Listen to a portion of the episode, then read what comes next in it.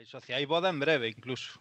Me alegro mucho. Hola, hola, hola. Me alegro muchísimo. Muy buenas chicos y chicas, muy buenas pulpitos, sevias y calamares, sed todos bienvenidos a un nuevo programa del Pool Podcast, aquí eh, desde Twitch como venimos haciendo últimamente y joder, eh, perdonadme que me estaba quedando ahí fuera de micro, me, han hecho un drop de bomba ahí, boom, me han tirado el, el micro, el, el puto gallego, ya, ya nos contará más adelante en, en detalle porque esto no lo puede dejar así como lo ha, como lo ha soltado y callarse, pero bueno. ¿Cómo? Sí, sí, e- e- eso que has soltado ahí, o sea, yo me he quedado flipado, pero bueno. En fin, dejadme que vaya saludando y va, voy a saludar primero al señor Daniel San, ya que estamos. ¿Qué pasa, Dani? ¿Cómo estás? ¿Qué tal? ¿Qué tal, gente? ¿Cómo estáis? Muy Pre- bien, no sé pregu- por qué- pregunta, pregúntale sobre el nuevo look este con esas gafas que son más grandes que las mías, tío. Para mí lo Eh, que- explícame esto de las gafas, explícamelo, Dani. Esto me lo tienes que explicar aquí en directo, pero ya, Pues- pero ya, pues- por favor. Pues, eh, pues nada, como soy un señor mayor, hace así como nueve años que vengo usando gafas para viciar, eh, pues un, uno, uno y algo de miopía en un ojo, 0,5 en el otro, astigmatismo. Qué aficionado, qué aficionado. Un variado. Eh, claro, y, y- y nada, y es lo que tiene. O sea, que te asombres por ver a alguien con gafas, macho, es eh, como en el puto colegio, ¿sabes? No, pero es a ti, a ti, a ti normalmente siempre te he visto sin gafas. Ya, sí, sí. Y ahora, ahora eh, es pongo lo que te he dicho, que has ganado dos puntos de retraso para mí. Bueno, y de, folla- y como de yo, que follabilidad, te- y de follabilidad también. O sea, No, no, los has perdido, tío, los has perdido y lo sabes, tío. Te tendrías que poner un fular para, como uno que yo me sé que está por ahí. Ah, ah, ah.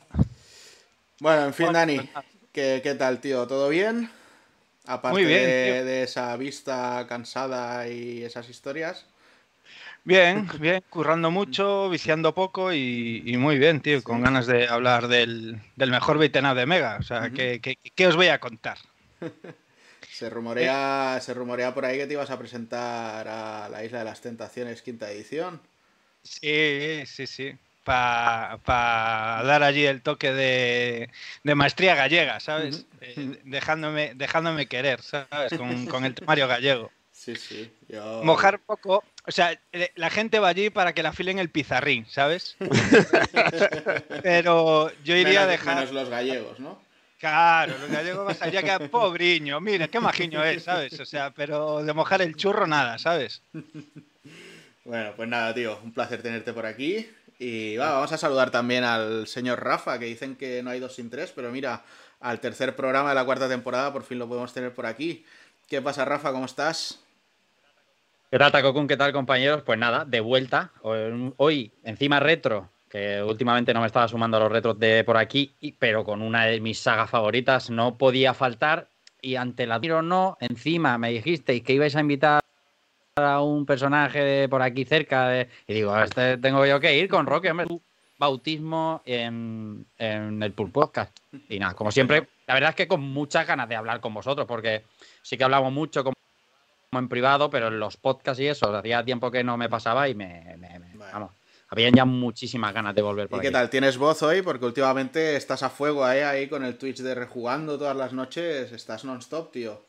Exacto. Hoy hemos descansado porque además la ocasión lo merecía. Además es mejor dejar espacio para, para disfrutar de Streets of Rage. La voz esta semana me ha respetado, pero la semana pasada, o sea, era es un auténtico infierno. Además, vosotros estáis acostumbrados porque como me veis en feria normalmente, cuando vemos, Sí. cuando hay ferias, el último de feria, yo ya no voy con mi. Me pasa como, al- muerto. como a Jordi. Iba con mi Con sus Juanolas ahí. Exacto. Pero esta semana, esta semana hemos cuidado, hemos cuidado, hemos hecho descansitos y, y aquí a las calles de la rabia con la peña. La pena es que sobra uno, porque somos seis, pero lo suyo era ser cinco, no por echar a nadie, ¿eh? no, no, Evil, no me mire así. era por yo mismo, me he hecho yo no, mismo. era por era por ser los Backstreet Force of Rage. Entonces hubiera sido Bueno, Joder, chaval. Bueno, Hostia, con puta. una- me voy, con una- me voy. con- Entonces sí que me voy. Buah, con una expectación brutal, Gracias. y diciendo qué Gracias. machada va a decir, ¿sabes? Sí, Gracias. sí, sí, sí. Gracias, gracias, gracias. Vaya hijo de puta. Va- vaya, una, hijo de puta. vaya una que has soltado así para empezar. En fin, eh, oye, me dicen por ahí algunos que se les ha parado el vídeo. Yo no he visto problema, pero dicen No, que haciendo un refresh tira. ¿Vale? No, no hay bien, está bien. Y oye, antes de seguir saludando, muchas gracias a ese señor Tirso que no para el cabrón, o sea, otra subregalada, eh, te sales, chaval. O sea, un día vamos a tener que ir a tu casa y hacerte un edredoning o algo así, ¿sabes? Ahora se, se dice carricoche, ¿no? O algo así. En fin, vamos a seguir saludando, va. Tenemos por aquí al señor Evil Ryu. Muy buenas, José. ¿Cómo estás, tío? Hola, muy buenas. Porque hoy somos mucha gente y eso es bien. Siempre eh, da para más cachondeo y, y para más disfrute. Y también cansadísimo, pero bueno. Eh, he tenido una semana, la verdad, que movida con el curro. Pero ah, eh, la suerte es que mañana no trabajo y entonces ya estoy contento. Ya sé que mañana me voy a pegar, me voy a pegar una buena viciada y voy a disfrutar. Yo creo, yo creo que a niveles generales eh, ha sido una semana chunger para todo el mundo, ¿eh? pero bueno. Como bien dice por ahí Gamer Ochentero en el chat, eh, ya está, ya es viernes, así que vamos bien ahí. Vamos. Pues venga, ¿y quién más tenemos por aquí? A ver, señor Sanchete, ¿cómo estás, tío?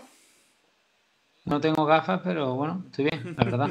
Eh, Bueno, yo, Bien, tampoco llevo aquí gafas, ¿eh? Llevo Eh, aquí estamos el Team Gafas y el Team. Bueno, esto es la Hay que decir que yo ¿eh? llevo 20 años operado ya de la vista, ¿eh? O sea, yo, yo hago trampa. Bueno, yo, De yo la aguanto, mirada. ¿eh? De la mirada. De la mirada, que es una mejor. de la vida. Pues la verdad es que, la verdad es que muy bien de esta saga que, que, bueno, yo creo que los que más y los que menos tenemos recuerdos muy, muy chulos de, de juntarnos con amigos y de, y de darnos de hostias a veces entre nosotros, ¿no? Puteando un poco con ese fuego amigo y demás, y otras veces, pues, ahí dando buena cuenta de los jefes, ¿no? Yo tengo muy buenos recuerdos de esta saga y me apetece eh, compartir con vosotros, eh, bueno, pues, lo que tengamos que contar y algunos recuerdos y, y bienaventuranzas. Molt bé, molt bé. ¿El internet iba a pedales a todo el mundo o solo a nosotros? Pues yo, te- yo he tenido algún problema también a las 9. José también me ha dicho que había tenido algún problemilla. Y por ahí se ve Uh. también, bueno, pues. De todas formas, yo lo estoy viendo, yo lo estoy viendo en Mm. directo porque veo los highlights, ¿no? Y a mí me está yendo bien. Pero de todas maneras también te digo que Twitch eh, ayer, ayer era un desastre, un absoluto desastre, y esperemos que hoy nos respete, por Dios. Mm. Esperemos a ver. Y bueno, pues va, voy a saludar también a nuestro querido invitado de hoy, al señor Roque. ¿Qué tal, tío? ¿Cómo estás? Muy buenas, Juana, muy buenas a todos. Pues eh, algo nervioso, algo nervioso, la verdad, porque, Eh, qué nervioso ni qué. bueno, a ver, Macho, si eh, ya, ya me has aguantado, me has Ah. aguantado 10.000 veces, tío. pero no es lo mismo. A- ahora estoy eh, en un programa de Pulpoca que para mí de verdad es un honor, porque mira que llevo años y años oyendo, y en un programa de, de una saga que entiendo que, que es una bala muy importante en cualquier programa de retro. Y, joder, de repente me veo aquí, pues... Y con webcam, que tampoco, tampoco te creas tú que me acostumbro mucho a que la gente me vea, sabes tú que yo soy un poco... Y la gente tampoco se acostumbra, ¿eh? ya, ya, ya. Choca, el, el tema, no sé el, cómo se acostumbró mi mujer, perdona, Juana. el tema, el tema de la cámara choca, ¿eh? Los primeros días sobre todo. Sí, sí, al me final, al final uno se acostumbra o incluso hace como el gallego y dice, vamos, voy a poner las gafas del cerca para parecer más intelectual. Sí. Ahora, no sé si hay por ahí detrás una cabina de teléfono en la que se pueda cambiar. Ya ves. Joder, me cago en Dios, chaval. Nunca vienes a Claro, nadie con eh. putas gafas, tío. Y Pero madre ahora, mía. ahora ve- ves cómo Roque has hecho bien en no ponerte la bata, como te he dicho yo. Pero Imagínate, imagínate esta panda de cabrones como te hubiera puesto, ¿eh? Y Lo yo de, el la primero. bata, lo de la bata es que aún, como te he dicho antes, no estamos todavía en ese punto de la relación, pero llegará. Llegará. la, la batamanta, ¿no? Hostia. Es un batín de esos de bata de prostíbulo, ¿eh, señor, Dani? una de copa de prostíbulo soberano. total, tío. Me to- pongo una copa aquí de soberano y parezco un señor, vamos. Brandy Me Pitote. Eh, me- cada vez que pienso en, en Soberano me recuerdo el, el vídeo aquel de los huevos poetas. No, no conozco, no, no, no, no tengo memoria. Brandy Pitote. Un día lo pongo el enlace del YouTube por ahí. Muy bien. Oye, y cuéntanos un poquito, tío, ¿qué tal va con ese canal de YouTube que tienes? Que sé que te, que te llevas a Levil ahí semana sí, semana también. Al final te voy a tener que pedir la, la prima o algo así, ¿eh? Eh, Esto no me lo esperaba. Pues bien, no sé, es. No sé. ¿qué- Pan, haces pan, coñe. Claro. No, pero vamos, canal de YouTube, pues es un, bueno, sí, un canal que en la que intento ¿Qué que es? una vez a la semana pues jugar un juego y pasármelo acompañado de gente como el señor De Eh, mm, me he quedado entre, bueno, gente, personas. Personajes. Como el señor, y- Ay, ay, es mejor, como el señor mejor. Evil Ryu, que me acompaña prácticamente en todos los directos. eh, y nada, eso. Y si queréis pasaros y lo que veis os gusta, pues estáis todos invitados. Exacto. No sabes venderte, Roque, si lo es de- no, lo- divertidísimo. ya- pero ya no lo- sé, lo- no, lo no sé de venderme, señor- lo sé, pero. Pero Eh, Pero es que es, es un canal que te lo pasas pipa viendo juegos de lo más variado y, y no. Espérate, aprovechalo. si, si esto lo. el pavo vendiendo el canal. Bueno, pues tengo Bueno, pues un está bien, canal, te- sí, te- es en YouTube. eh, bien, Es que, tío. juegos. Roque, Roque, hazte, hazte, eh, mira, mira esto, que son, que son una manada de lobos, se te van a tirar al cuello en cuanto puedan. Tú, ya, lo, ya lo veo, ya. Nah, Ya lo mira, ves, que se tiran, pero vamos. Yo os dejo aquí tiran, el- pero vamos. Ah, bueno, mira, os había puesto el enlace puesto- de. antes pero ha Gamer puesto ochentero, Gamer pero- ochentero. Pues mira, el, el mensaje es sencillo. Le dais al enlace, al clic. Exacto, veis el vais menú. do- donde, pone sus- donde pone suscribirse, le dais. Y veréis que empezará a subir vídeos como loco cada semana. Y hará directos ahí con el señor Evil, con Giru y con mucha más gente. Así Soy que. buena, gen- soy buena gente y gasto poco. Así que exacto, darle ahí mucho amor. El, el cabroncete me llama señor y no sé si, si es ya de, de- de llamarme mayor o por respeto, ya no lo sé. De mayor no, porque él también es mayor. Mm, No, pero bueno, no mucho, no mucho. No No, mucho. ha llegado a los 40, Una tío. semana entera más que yo, así que es mayor. uf, Ya, pero no, ha le llegado- no habéis llegado a los 40, tío. No. Y te Yo jode, sí que eso estoy en jode. depresión, tío. Yo estoy. Eso a ti este- te jode. Ya te digo, tío. Yo es que estoy Más cerca. No, porque tú ya eres de riesgo, que flipas. No, ya, pues, estoy en la categoría 9. Y, y- y, mira, poca broma, que estoy ya más cerca de los 50 que de los 40, eh. Estoy súper deprimido, O sea, tío, el, con eso. el- Levi- el otro día le felicitamos con Carmen de Mairena por aquí el lunes. Sí. Eso no, no- no podía Qué faltar. ley. Qué puta ley, chaval. No podía No, faltarle. ya, ya se, ya se te ve, ya se te ve preocupado, eh, José. Ya. Preocupadísimo. Se dentro de poco se me cae el pelo, ya verás, tío. Cuando Sí, salió el primer of Rage estaba ya cotizando el Evil. Pues ca- eh, poca broma, poca broma. Cotizando Ya y- paga, y- paga y- no tenía, ¿eh? cotizando y casi pidiendo la jubilación ya. Pa- paga, paga tienes ahora con esos pelos que llevas. Ahora tienes Ah, paga. que paga. Ya estamos, ya estamos faltando, tío. Dice el Ya señor mejor ahora que con Eres, 30. eres- eres el recién llegado y ya vas a por mi cuello. No puede ser esto. yo tío. Bueno, soy, ami- amigo de Alessi. Los que- newcomers, los newcomers, me cago en Evi, 10. La buena gente está en el chat. Mira lo que te están diciendo, que está hecho un Claro, porque me quieren, Claro. tío. Hombre, de también, ley. también es cierto que con los 40 te convertiste en medieval y, y has pegado un cambio de calidad de vida ahí impresionante. Eso sí, eso Eso- sí, estoy operado. Me falta el cambio de sexo, pero No. eso ya, ya se llegará. Ya Pero llegará. sea- seamos sinceros, o sea, la cara de mierda esa que das con las- Hijo de puta. Hijo de puta. Es que no te puedes Eh, descuidar. vete, vete a la cabina, quítate las gafas y, tra- y transfórmate otra vez en Retraso Man. En Retraso Man y Clark Kent o Daniel Kent. Daniel Kent y Retraso El Man. capitán Que es que retraso. me provocas para decir estas mierdas, tío. Es, es el, es el mítico pavo que está troleando a la peña porque lleva gafas y aún no se dio cuenta que él también lleva gafas. Hombre, pero a mí, a mí por eso me da igual. Tú como no llevabas, ahora eres un puto nerdo como yo, tío. Menudo capullo, chaval. Muchísimo amor hay aquí. Oye, pues mira, eh, aprovechando que os dais ya a todos por saludados, dejadme primero que todo darle las gracias a Magneto97 que se ha unido aquí a la familia y hacer un barrido muy rápido. No, no voy a subir hasta arriba del todo, me vais a perdonar los que hayáis escrito al principio, pero Magneto, Coldview, Gamer Ochentero, Chupasangue, eh, Mango, por supuesto, GLaDOS, Northum. Tenemos por ahí a ver quién más. Joder, es que estos escriben mucho y repiten mucho. Tenemos a Sonchama, chiquitín, ¿qué tal? ¿Cómo estás? Al señor Alexis, que nunca falta. Winters, por supuesto, no podía faltar aquí. Tirso también lo tenemos, aunque no lo le- lea todavía. Indy75. Y mira, me voy a parar en todo lo alto sin desmerecer a nadie. Muy buena, señor Iván Coelho. ¿Qué tal? Es un placer tenerte por aquí. Que sepas que quiero secuestrarte un día y, y hacer Hmm. y, que, y- y que me hagas cositas de, de Marvel o de DC. O sea que muchísimas gracias por estar por aquí. Y nada, pues eh, todos presentados, todos saludados y vamos a arrancar, ¿no? Con ese primer Streets of Rage. Dejarme que ponga una cosita que se ha preparado aquí el amigo Sancho, que quería hacer puntos con nosotros. Y se ha preparado ahí una pequeña presentación para ir introduciendo un poco la saga Streets of Rage. ¿Vale? No, no lo tomaremos como, como costumbre, por si acaso, que al final siempre vamos de culo con todo. Pero bueno, es posible que, que vayamos preparando de alguno de los juegos que estén tocados en la parte retro, pues que hagamos alguna pequeña presentación así para ir compartiéndola ya directamente con, los suscriptores pues, mm, al, acabar el programa, ¿vale?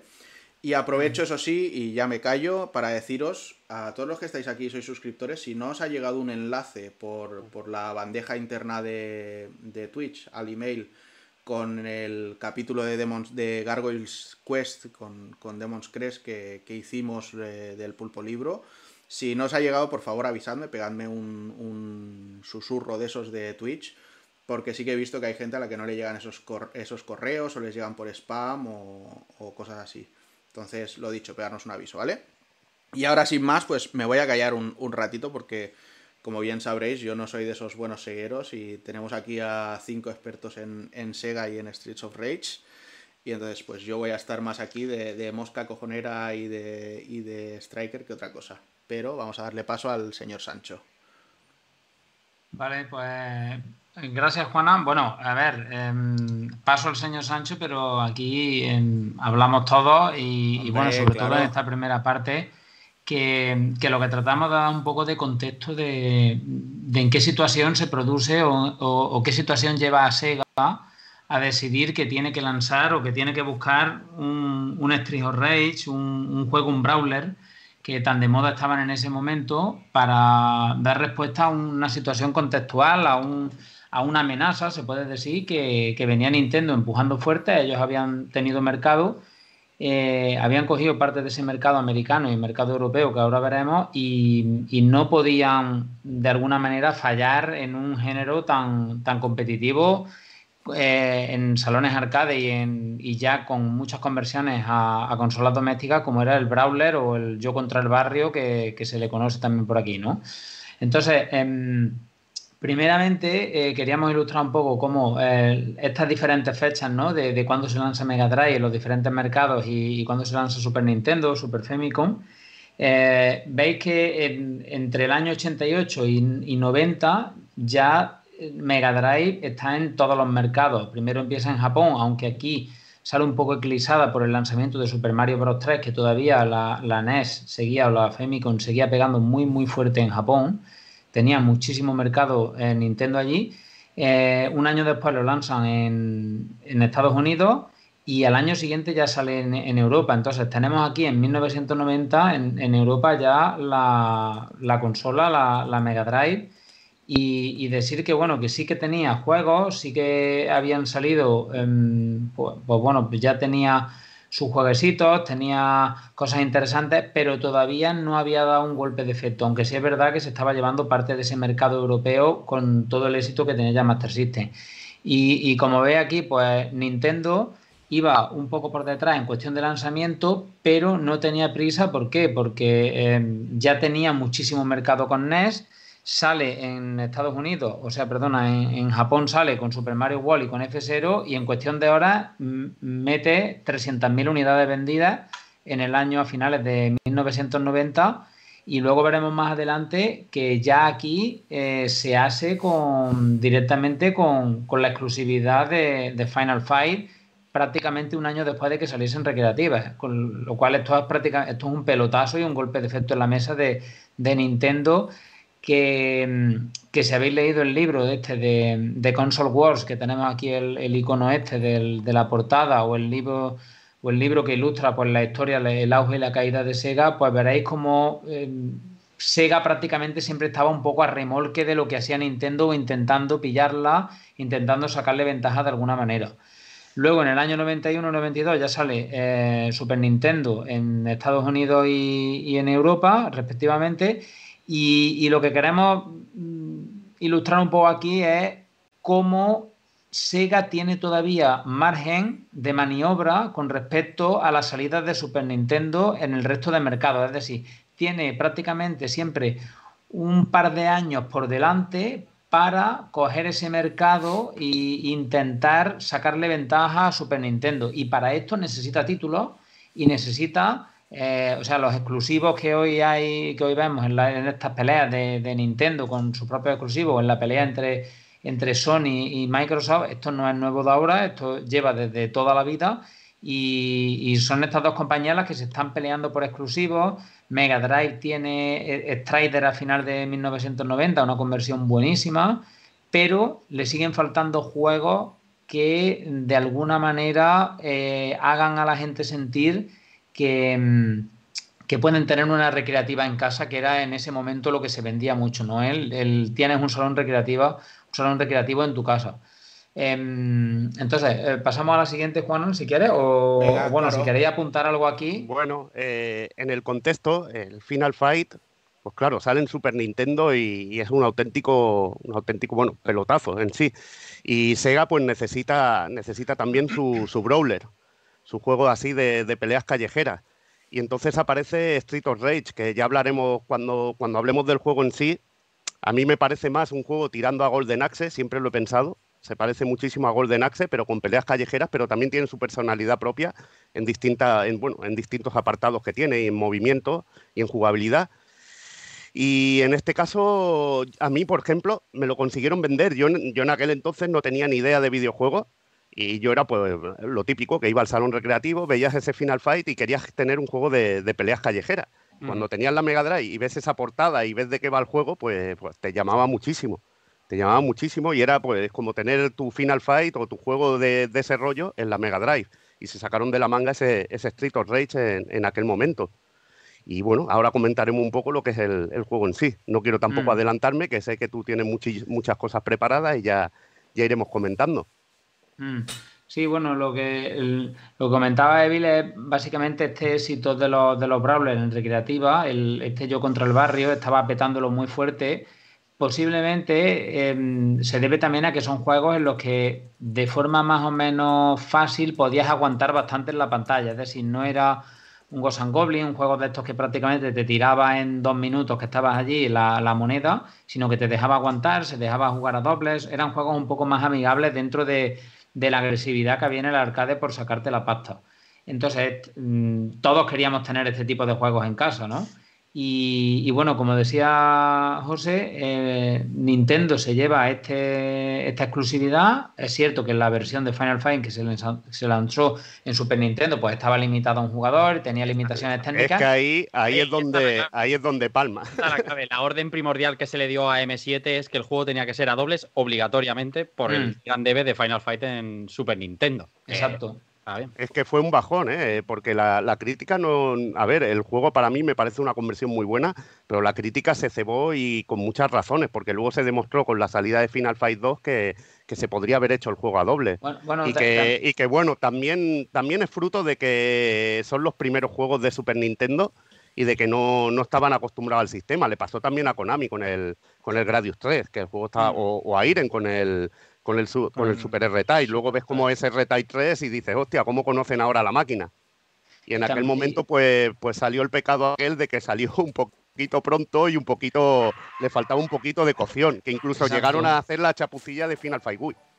Exacto, y también las prisas ya no solo es conocer la máquina, sino es la prisa por sacar algo al mercado para vender, para decir, oye, tenemos Final Fight, y también pasa un poco con Street Rey, porque eh, bueno, eh, no, me quiero adelantar, no quiero hacer spoilers de, más cosas, pero bueno, eh, total, que, tenemos un contexto en el que Sega necesita dar respuesta a esta exclusividad de, de, Final Fight y, tiene de alguna manera que dar un golpe de efecto o, tener algo antes de que, de que Super Nintendo salga en Japón, porque recordemos que eh, cuando sale Final Fight, cuando sale en la consola en Japón, prácticamente falta un año para que salga en Estados Unidos. Sega ya tiene parte de ese mercado, está allí eh, bastante bien posicionada, incluso mucho más que en Japón, ¿no? que también esto es un detonante luego para este tipo de música que busca Koshiro en, en, en Street of Rage, influenciada mucho por el mercado americano.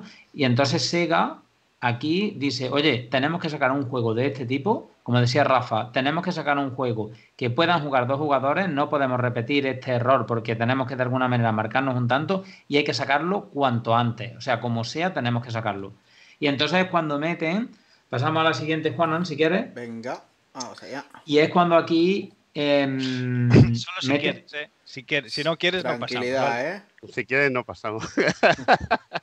Y entonces aquí es cuando deciden encargar al equipo de AM7 que venía de hacer juegos como Wonder Boy Monsterland o, o The Revenge of Shinobi, eh, le encargan el, desarrollo del juego. Está aquí Noriyoshi Oba al frente del equipo de desarrollo, em, como digamos como responsable primero, Hiroaki Chino, y luego el, programador jefe que se mantendría durante prácticamente toda la saga es Hiroshi Momoto.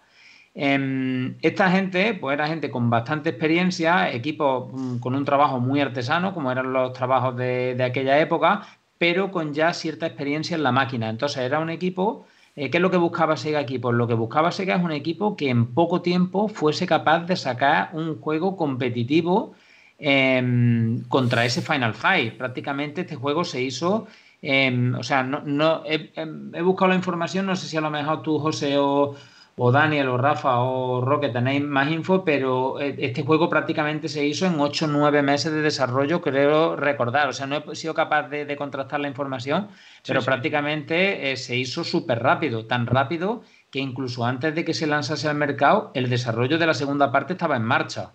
O sea, se dejaron muchas ideas en el tintero, luego veremos que, que no estamos ante el mega crack en esta primera, en esta primera entrega, porque lo que se buscaba era sacar algo rápido al mercado.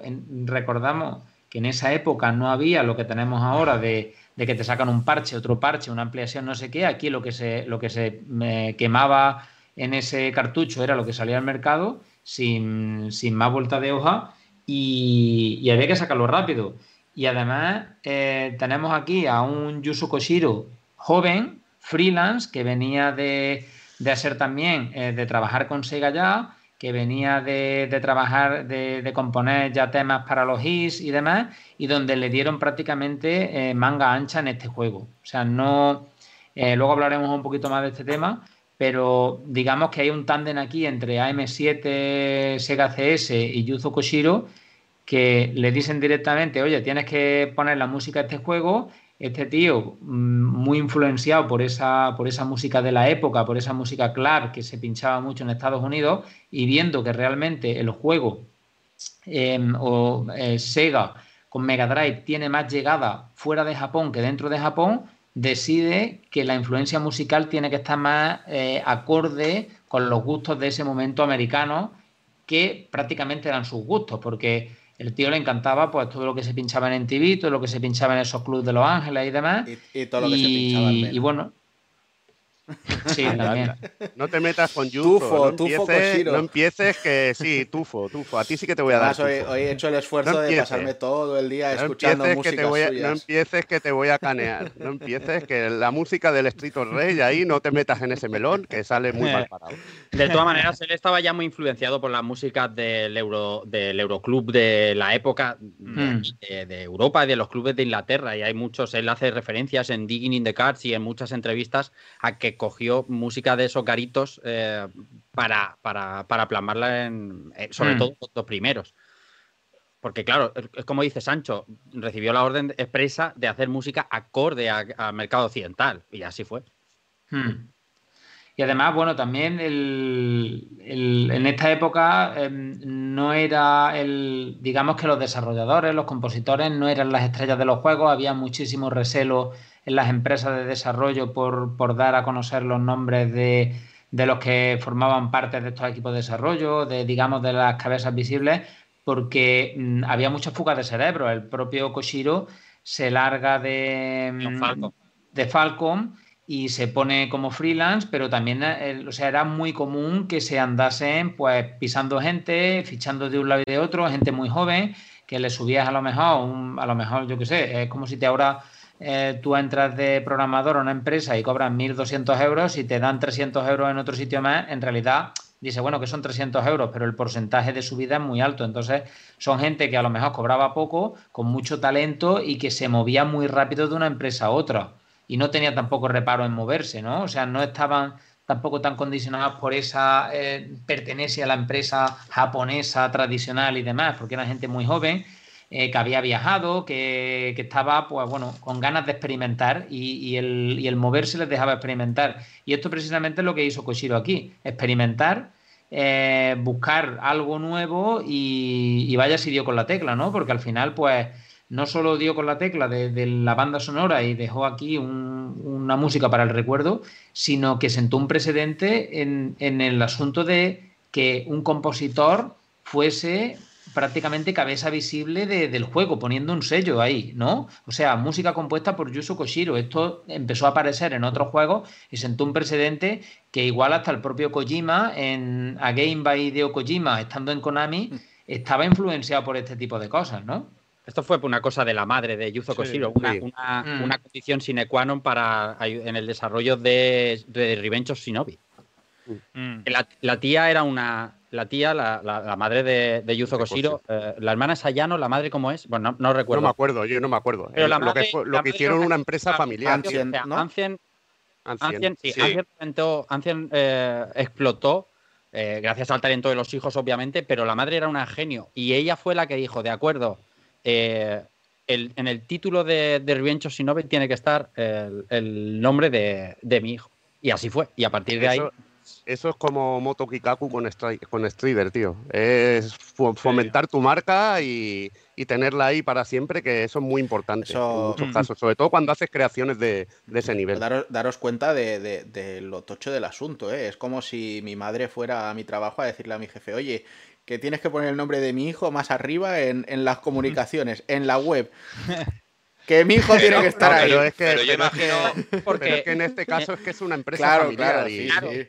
Era la, cabeza de la empresa, no era ni Ayano ni, ni Yuzo, era la madre la que mm. llevaba el tema, o sea, era como la, presidenta de esa pequeña empresa, si se mm. quiere, entonces ella es la que tenía las leyes. Pero yo no creo que eso sea ir, pedir y que Sega acceda, ahí tendría que haber algún intercambio con algún futuro desarrollo, algún algo... No, no, esto lo cuenta, esto lo cuenta, vamos a, vamos a suponer que dice la verdad, ¿no? Esto lo cuenta Uh, ir y, decir, ah, que salga el nombre de mi hijo. Pues yo imagino, oye, si sale el nombre de mi hijo, nosotros, como Ansien o tal, pues hacemos algún favor, algo así. Imagino que hubiera, que hubiera por ahí. Naturalmente. Suposiciones. igual, le pusieron a la madre en bandeja, ¿sabes? bueno, pero vosotros, vosotros, vosotros también pensás que que pillaban a un compositor que, le sacaba todo el partido a la máquina y, les iba de coña, porque no sé, no, era uno de los que hacía su propio hacía su propio, bueno, su, propio motor para la música, su propio driver, como, igual que clasiquísimo. Ahí está, igual que Sakimoto, Hikitoshi Sakimoto, o sea, que eran tíos que tenían un cierto nivel y que se hicieron el nombre gracias a, sus composiciones y a su trabajo. Y es normalísimo. Mm. Mm. Bueno, vamos a avanzar un poquito más, ¿no? Porque además luego hay más Koshiro por ahí. Igualmente también sobre la historia de Ancient, si no recuerdo mal, en el pool podcast que hicimos dedicado a The Story of Thor, también estuvimos hablando largo y tendido. O sea, si queréis refrescar un poquito la historia, recordad siempre que tenéis el, programa por ahí en activo. Mm. Vale, pues bueno, pues ya entrando en, el juego en sí, em, eh, al final, pues bueno, pues esto todo desencadena en, Street of Rage, el, primer juego, ¿no? En Bernacle en Japón. Eh, a mí siempre me ha llamado la atención muchísimo este, este título, el Street of Rage. Siempre me ha parecido, no sé, yo creo que entre este y Final Fight, eh, los dos títulos me han parecido los mejores títulos, los que más me han impactado siempre en cuestión de, de, título, de traducción o lo que sea, ¿no? Siempre me ha parecido como que reflejan perfectamente lo que había, ¿vale? Incluso a pesar de que este título, pues bueno, pues no era el original de Japón, pero, pero bueno, tampoco era el Final, el final Fight. Eh, y bueno, pues tenemos una historia bastante típica de, un sindicato del crimen que se apodera de, de esta ciudad y empieza de alguna manera a controlar todos los entes gubernamentales, policiales, políticos de la ciudad y, a sembrar el crimen y el caos, tanto de día como de noche, ¿no? Entonces, ¿qué pasa aquí? Pues que a pesar de que la policía está comprada y, no hay manera de, controlar a esta gente, pues hay tres, tres tipos, dos tipos y una tipa, más bien, que deciden, tres jóvenes policías que deciden, pues bueno, pues sublevarse contra su propio departamento, eh, tirar la placa, lo típico de entrego la placa y la pistola y me tiro a la calle a luchar contra esta gente y acabar con Mr. X. Eh, que de momento, primeramente, no se sabe quién es. De hecho, Mr. X, bueno, pues es una incógnita, no es un malo que no se sabe quién es, este, que controla este crimen organizado, pero sí que sabemos que estos tres protagonistas que Axel, que Blaze y que Adam, pues se tiran a la calle y que deciden, pues de alguna manera, combatir este crimen organizado una noche, un, lo que es un juego que pasa prácticamente en una noche, eh, y, que, y que culmina al amanecer en esa torre, en ese final fantástico y, que, y con cierta lesión, ¿no? Con un, con un giro ahí, como se diría ahora, con un plot twist, ¿no? Si eres un, un influencer, pues bastante chulo. Y ahí, ahí Y aplica que- la famosa frase de Levil, ¿no? Como Uh. si fuera una fase de la Sí, bahía, como la fase de la bahía de Final Fight. que empieza de noche y acaba de día. Ahí está. Lo que pasa, lo que pasa es que en este caso sí que es una noche, empiezas de noche y acabas justo en el día. En el Final Fight ya transcurre, transcurre bastante más, Sí, aquí. un poquito más de tiempo, un poquito más. Aquí acabas al final ya amaneciendo, ¿no? En esa torre.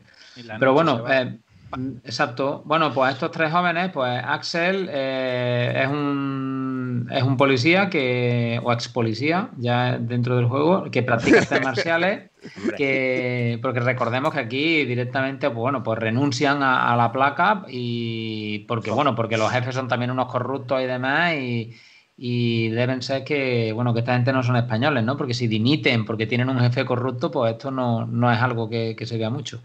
Eh, eh, bueno, pues practica artes marciales, le encantan los videojuegos y es prácticamente un luchador equilibrado. Eh, está equilibrado entre, entre fuerza y velocidad, es como él está en, en el punto medio. Luego después, si, eh, cuando comentemos los estilos de lucha, si queréis ya entramos en, en cuál le gusta más a cada uno y por qué. Está después Blaze, que es experta en judo y que es más rápida que el resto, o sea, tiene quita menos, digamos, tiene menos fuerza, pero bueno, pero lo contrarresta con, con fuerza y con unos combos un poquito más largos. y después está Lo importante que es, ¿cuál es su hobby? eh, su La hobby es que baila la lambada. La La lambada. Ya ves. Eso es lo importante del juego, lo más, Claro. lo más grande. Era importante. En, Sí. en- en esos detalles está el trasfondo ahí. El... Correcto. ¿Eh? ¿De, aquí cuánto, ¿De aquí cuántos habéis bailado la lambada? De aquí. Esto bu- buscaron en esa época. ¿Qué baile hay de moda en esta época? Lambada, el primero que salió, ¿no? Como el, como el, ahí, la, ahí. bande- la bandera de Franco de Vega en el primer Street Fighter, por lo mismo. Lo que tenía el, el diccionario. Y el último de todos, pues es Adam. Eh, Adam, que le encanta cultivar bonsai eh, y que es un experto en boxeo. Y que este, digamos, sería el, el wrestler, el, el luchador contundente del grupo. Entonces tenemos el, el equilibrado, la rápida y el, y el fuerte más lento. Ro. Que, es- Em, que es moreno. Que, que casualmente va y es moreno, ¿sabes? Claro. Es un poco. Claro. Su, O sea, tenemos todos en los, su tenemos aquí perfil, todos los en su perfil no pone nada de le gustan las sandías ni cosas así, ¿no? No, ni No, le no, cae no. ni nada de eso. Ah, vale. Esto, esto pasa en la, la pantalla, eh, eh, digamos, en el, en el rol previo, pero en Street of Rage eh, las intros de antes eran otra cosa, ¿no? Y, y- y co- conforme lo estaba contando Sancho, te viene la imagen, ¿no? De esa ciudad, de apareciendo Mr. X por encima, la música magistral de Koshiro y las letras saliendo. ¿Qué, ¿Con qué poco? ¿Con qué poco? Porque hay intros muy buenas en 16 bits, ¿eh? Pero esta, ¿con qué poco te pone las pilas, eh? Te pone, eh, te pone a andar. Es una cosa que todavía sobrecoge hoy. O sea, tú escuchas la música o estás viendo la intro y no la saltas así como así. No, hombre, no, no, eso no se salta. Eso no se salta, lo sabe Dios. No, no, no, no, no. Eso Eso, no hay se- que escucharlo. Te Tienes que ver las letras enteras, te las sabes de arriba abajo, pero tú hasta que no veas The Streets of Rage, Efectivamente. pasas ahí. Qué bonita la intro, por favor. Amén. Bé, pues venga, te paso la diapositiva antes que me lo tengas que pedir. Que estoy, estoy ahí a, a- Bueno, no tengo dos pantallas puestas hoy, o sea, tengo que estar ahí haciendo tabulaciones. No, estás haciendo Entonces- bien eh, de maestro de cere- estás haciendo bien de maestro de ceremonia, además que es totalmente improvisado esto. Eh, bueno, pues ya entrando un poco en el desarrollo del juego, pues tenemos prácticamente un brawler de manual, ¿no? O sea, tenemos un juego que, que si bien es cierto que nace, como hemos dicho antes, para cubrir un hueco, que, que of Rage nace porque a pesar de que, de que Sega ya tenía el Golden Axe en, en- nómina, pero bueno, no era lo mismo porque la gente quería mm, pegar hostias en las calles con, con gente, pegarle hostias a Punky, eh, coger una barra de hierro, en fin, lo que ya nos daba Final Fight, pues nace para eso, pero em, se hace en un tiempo prácticamente récord, como habíamos dicho antes, y quizá por eso el desarrollo mm, a veces, eh, o cuando lo miras un poco en retrospectiva, hay cierta simpleza en el desarrollo, por lo menos yo, yo lo veo así con respecto sobre todo a, siguientes entregas, ¿no? O a, otros, o a otros juegos del género. Es cierto que el juego sigue siendo bueno, se sigue jugando. El 2 ya fue como, luego hablaremos de él, ¿no? Pero, pero había muchísima evolución. Pero, por ejemplo, hay detalles como, como esas fases eh, del puente y del ascensor, que es prácticamente un, un, must dentro de, este género, ¿no? Que tengas ahí un puente donde haya sitio donde te puedas caer, donde haya, eh, bueno, las pasarelas estas que se aceleraban, que tenías que andar, que jugaban contigo y sobre todo el elevador este que hay, que es la fase número 7, que, prácticamente pues son cátedra dentro del género. Es decir, si quieres un juego de este tipo que, em, que siga el canon, pues tienes que tener este tipo de fases, ¿no? Y luego además, pues ahora lo comentaremos después un poquito en las fases, pero luego tenemos un final sorprendente porque no se limita simplemente a llegar al final, acabar con el jefe y mostrarnos esa intro, sino que tenemos aquí una lesión. Eh, yo creo que ya con, en la época que estamos no, estamos no entramos en spoilers si decimos ¿no? que, que bueno, que si que nos da Mr. X, nos da a elegir si queremos unirnos a este sindicato del crimen o no, dependiendo de lo, dependiendo de lo que elijamos, pasa una cosa u otra, pero lo realmente interesante viene cuando jugamos a dos jugadores y uno de los dos eh, elige una cosa distinta al otro, es decir, no tomamos la misma lesión, sino que eh, uno se quiere unir al crimen, el otro no, y entonces esto desemboca prácticamente en, una pelea fratricida donde tenemos que mm, pegarnos de hostias con nuestro, con el que venía siendo nuestro compañero de fatiga durante esa hora, hora y pico en las que nos enfrentábamos a las calles, porque recordemos que las fases de Street of Rage precisamente no son cortas. O sea, mm. seguía con este género arcade, ¿no? Pero se salía un poquito de esto porque prácticamente doblaba la duración en muchos casos de, la fase. Algunas fases eran kilométricas, era como esto no se acaba nunca, hmm. eh, dame otro pollo porque, porque voy a perder otra vida, hmm. ¿sabes? Pero eso, eso Double Dragon hizo mucho daño ahí. Ahí está, ahí está, ahí te veo, ahí te veo. Lo hemos pensado todo. Claro, claro, claro. O sea, zurrarse por quién se, por ver a quién le afilan el pizarrín ¿sabes? Pasa que aquí está vendido de otra manera, ¿sabes? lo que pasa es que, a ver, también la evolución es muy bestia del Street of Rage 2, luego lo hablaremos, eh, la evolución a nivel técnico es muy bestia. Lo que pasa es que este juego eh, al inicio de Mega Drive es, una auténtica pasada. Y hay que contar que se hizo con cuatro meguillas, tío, que, que eras... Luego el Street of Rage 2 es como cuatro veces más grande.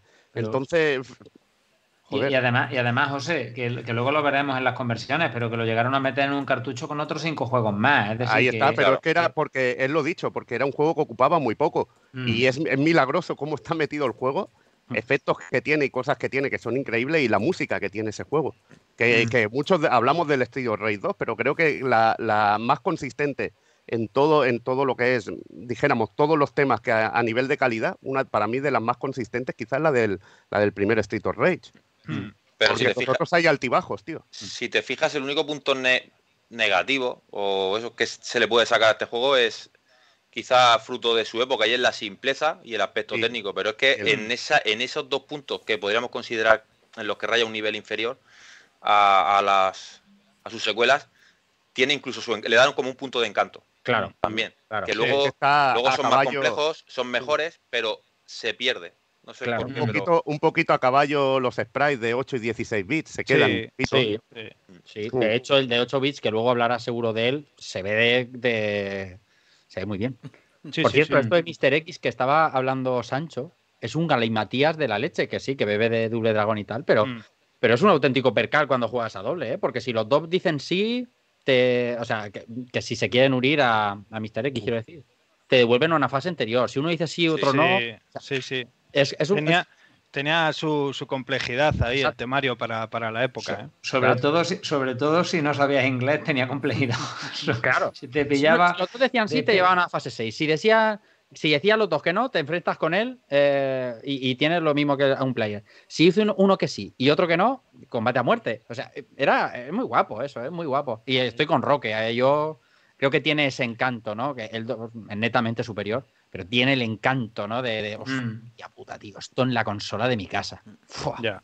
maravilla. Mm. Es que es, es verdad, tío. Oye, mira, aprovechando que tenemos la portada puesta, eh, está dejando el señor Presley un comentario bastante interesante que dice que siempre se habla del secretismo y de los sobrenombres de los músicos, programadores también, etcétera, pero que el arte de las portadas tampoco realmente se solía saber quién las hacía. Que estaba también un poco. Eh, eso depende, porque a veces eran artistas que no tenían tanto nombre, pero a veces se fichaban artistas muy buenos, Mm. que, que sí que se conocían. Entonces, eh, eso ya, ya te digo que es depende de, de lo que buscaran. Si buscaran publicitar, por ejemplo, eh, a ver, por ponerte un ejemplo, ah, ahora no me saldrá el Lords of Thunder, que tiene una ilustración de, de Masamune Zero, pues Mm. entonces dices, hostia, ya te lo están vendiendo, ¿no? Claro, Viniendo de un mangaka. Te lo están sí. vendiendo y, claro, y hay veces que eso es el, el punto, bueno, lo- es uno de los, de los alicientes de venta y de llamar la atención en una, en una estantería cuando no teníamos las toneladas de información que tenemos ahora. Mm. Mm. Oye, Sí. tenemos por ahí. De- la- el arte de la portada, eh, Pal, Sí. tiene sí. tela. No sé si la vais Eh, a... luego luego tiene, tiene miga, al final lo he puesto para que nos pegamos el cachondeo. Me gusta, me gusta. Yo confío en ti. Yo siempre Sí. confío en ti. eh. Sí, tengo, tengo ahí un par, un par de, de imágenes, hay otra de un manual que también tiene, tiene Es su que- cachondeo con una es- cosa que comentar a Sancho. Es que es supremo. es que es supremo. En fin. Oye, tenemos por ahí una, una encuesta en la que yo no puedo votar, así que portaos un poco bien porque la elección es Final Fight o Streets of Rage. Y veo ahí mucha mucho moneda metido al, al Final Fight, pero mucho voto metido al, al Streets of Rage. ¿eh? O sea, está la cosa igualada. Va 54-46 ganando Final Fight. O sea que dadle chicha que le quedan 8 minutitos ahí. Es que si hablamos a ver, de consola, a ver, si a hablamos ver, de consola, a ver, es a hola, ver. Street of Rage. Eso, Street eso Rage que está 2. diciendo el señor, el señor mayor. Estamos hablando de consola, ¿eh? Fundamental. No, Consola. bueno, Arcade es es que de otro co- rollo. De, Arcade es otro rollo. de consola estás hablando tú. Ahí Yo pone hablo de Final Fight. sagas. O sea, saga Final Fight. Es que, saga a ver, Streets of a ver, Rage. Es que no- ya se lo está llevando, ya se lo está llevando a su campo, ¿sabes? No, O sea, esto no es así. No, pero, no, no, no, pero no, esa, esa encuesta- pero la saga, la Final Fight ahora mismo está muerta y Street of Rage la han revi- revitalizado con el 4. Si habláramos de sagas ahora, yo, yo a pesar de mi digo, ya ni me sale, de ser un Capcom Ujú. fan, sí. eh, ahora mismo Ojo, ojo que ya, que ya sabes. Eh, Soy puto retraso ya de... de- Sabes que es un tema. La lengua se me sabes traba. que es un tema que no, no me mola comentar porque no me molan los leaks que se hacen en base a robar datos y demás. Pero creo que Capcom tiene planes para, para Final Fight, ¿eh? Me gusta eso. No, porque No voy a entonces hay decir, que- ni, hay el, no voy a decir ni el qué, Ahí- ni cuándo, ni cómo, pero hay planes para Final Fight. Lo que pasa es que el Final Fight Arcade es eh, el ABC del Beaten Up. ¿eh? Claro, es que a ver, es- Eso es otra cosa. es Eso es que, a otra ver, cosa. es que no hay Final Fight, no hay Street for Rage. O sea, vamos a, vamos a ver. Eh, cómo pero. Street of Rage, lo bueno de Street of Rage es que tiene personalidad, ¿eh? que hay muchos juegos que no tienen personalidad y eso es importante. ¿eh? tiene Y, se- y- carisma. y Lo bueno, tiene lo bueno- carisma y se distancia en ciertos aspectos. Lo ¿eh? bueno es que en Sega tenía los dos. Y otra cosa, la, la encu- la encuesta es sobre las primeras entregas de cada uno, sobre la saga. Nah. Es que el Final no la Fight, define, ¿eh? la ahí. Mira ahí. O sea, tú, tú no eres de Coca-Cola cero o Pepsi normal, eres o de Coca-Cola o de Pepsi. Ah, pero es que luego es que cambia, una cosa es la saga y otra cosa es decir Final Fight 1 contra Tiro Nah, Rey 1, no, Final Fight 2 más contra Tiro Rey 2. más global, Bueno. todo global. Eh, entonces no entiendo yo, no entiendo el resultado. no entiendo. Exacto. Queridos amigos, en consola, nada, nada ha salido. Pero qué mamón. eh. Bueno, igual igualmente, buscarlo, no, no olvidéis, no O sea, olvidéis, fiéis, lleva gafas de arriba de mí. No, olvidéis que en consola salió también una maravillosa entrega en Sega Saturn de Final Fight. Correcto, Y en, y en Mega CD de Final Fight. También. No lo olvidéis. Mejor que la de Super Nintendo. también. Que También. Ese, ese Final Fight de lucha era glorioso. Y un par de entregas en la mejor consola. Exclusivas, de hecho. Venga, va. Hostia, que eh, no Eh, el Final Fight guerra. 3 es muy bueno, ¿eh? Bueno. El 2 es más aburridillo, es como el Golden Axe 2, muy continuista, que a mí me Final, mola Fi- mucho. el pero- Final Fight 2 es una ajena, ¿eh? O sea, vaya Sí, pero, pero tiene cosas muy chulas también, ¿eh? Bueno, Yo- ya Claro, está. tiene Ya el está. cartón, el cartón del manual. Ya está. Cartón del manual, me cago en 10. Es que. me- Salga el pastor a llevar otra vez a las ovejas al redil. Venga. Venga, vamos. Vamos ahí. Oye, pero ¿qué, qué hace aquí Final Fight? Esto es como cuando el Betty gana y se mete el Sevilla. Dejaros de mierda Pero ya, es que esto es una rivalidad eterna y es también es fruto de esa rivalidad que hay entre Mega Drive y Super que tanto nos gusta, que es súper rancia, es de, de cuñado. A ver, tenéis gafas, ga- eh, a ver, gafas de pasta marrones versus gafas de pasta negra. Pues dejaros de mierda y arreglar vuestras diferencias. Déjate de rollos que tú Que sabes- estás metido en Betis, sabes- Sevilla y cosas así. O sea, que déjanos de rollos y no nos cuentes ¿Sabes qué pasa? Solo, podía poner dos resultados. Si no hubiera hecho una en plan eh, Axel, Blaze o Adam. Y hubiera sido más temático, pero. También, también Estaría- estaba claro, ¿no? Estaría muy bien, sí, sí.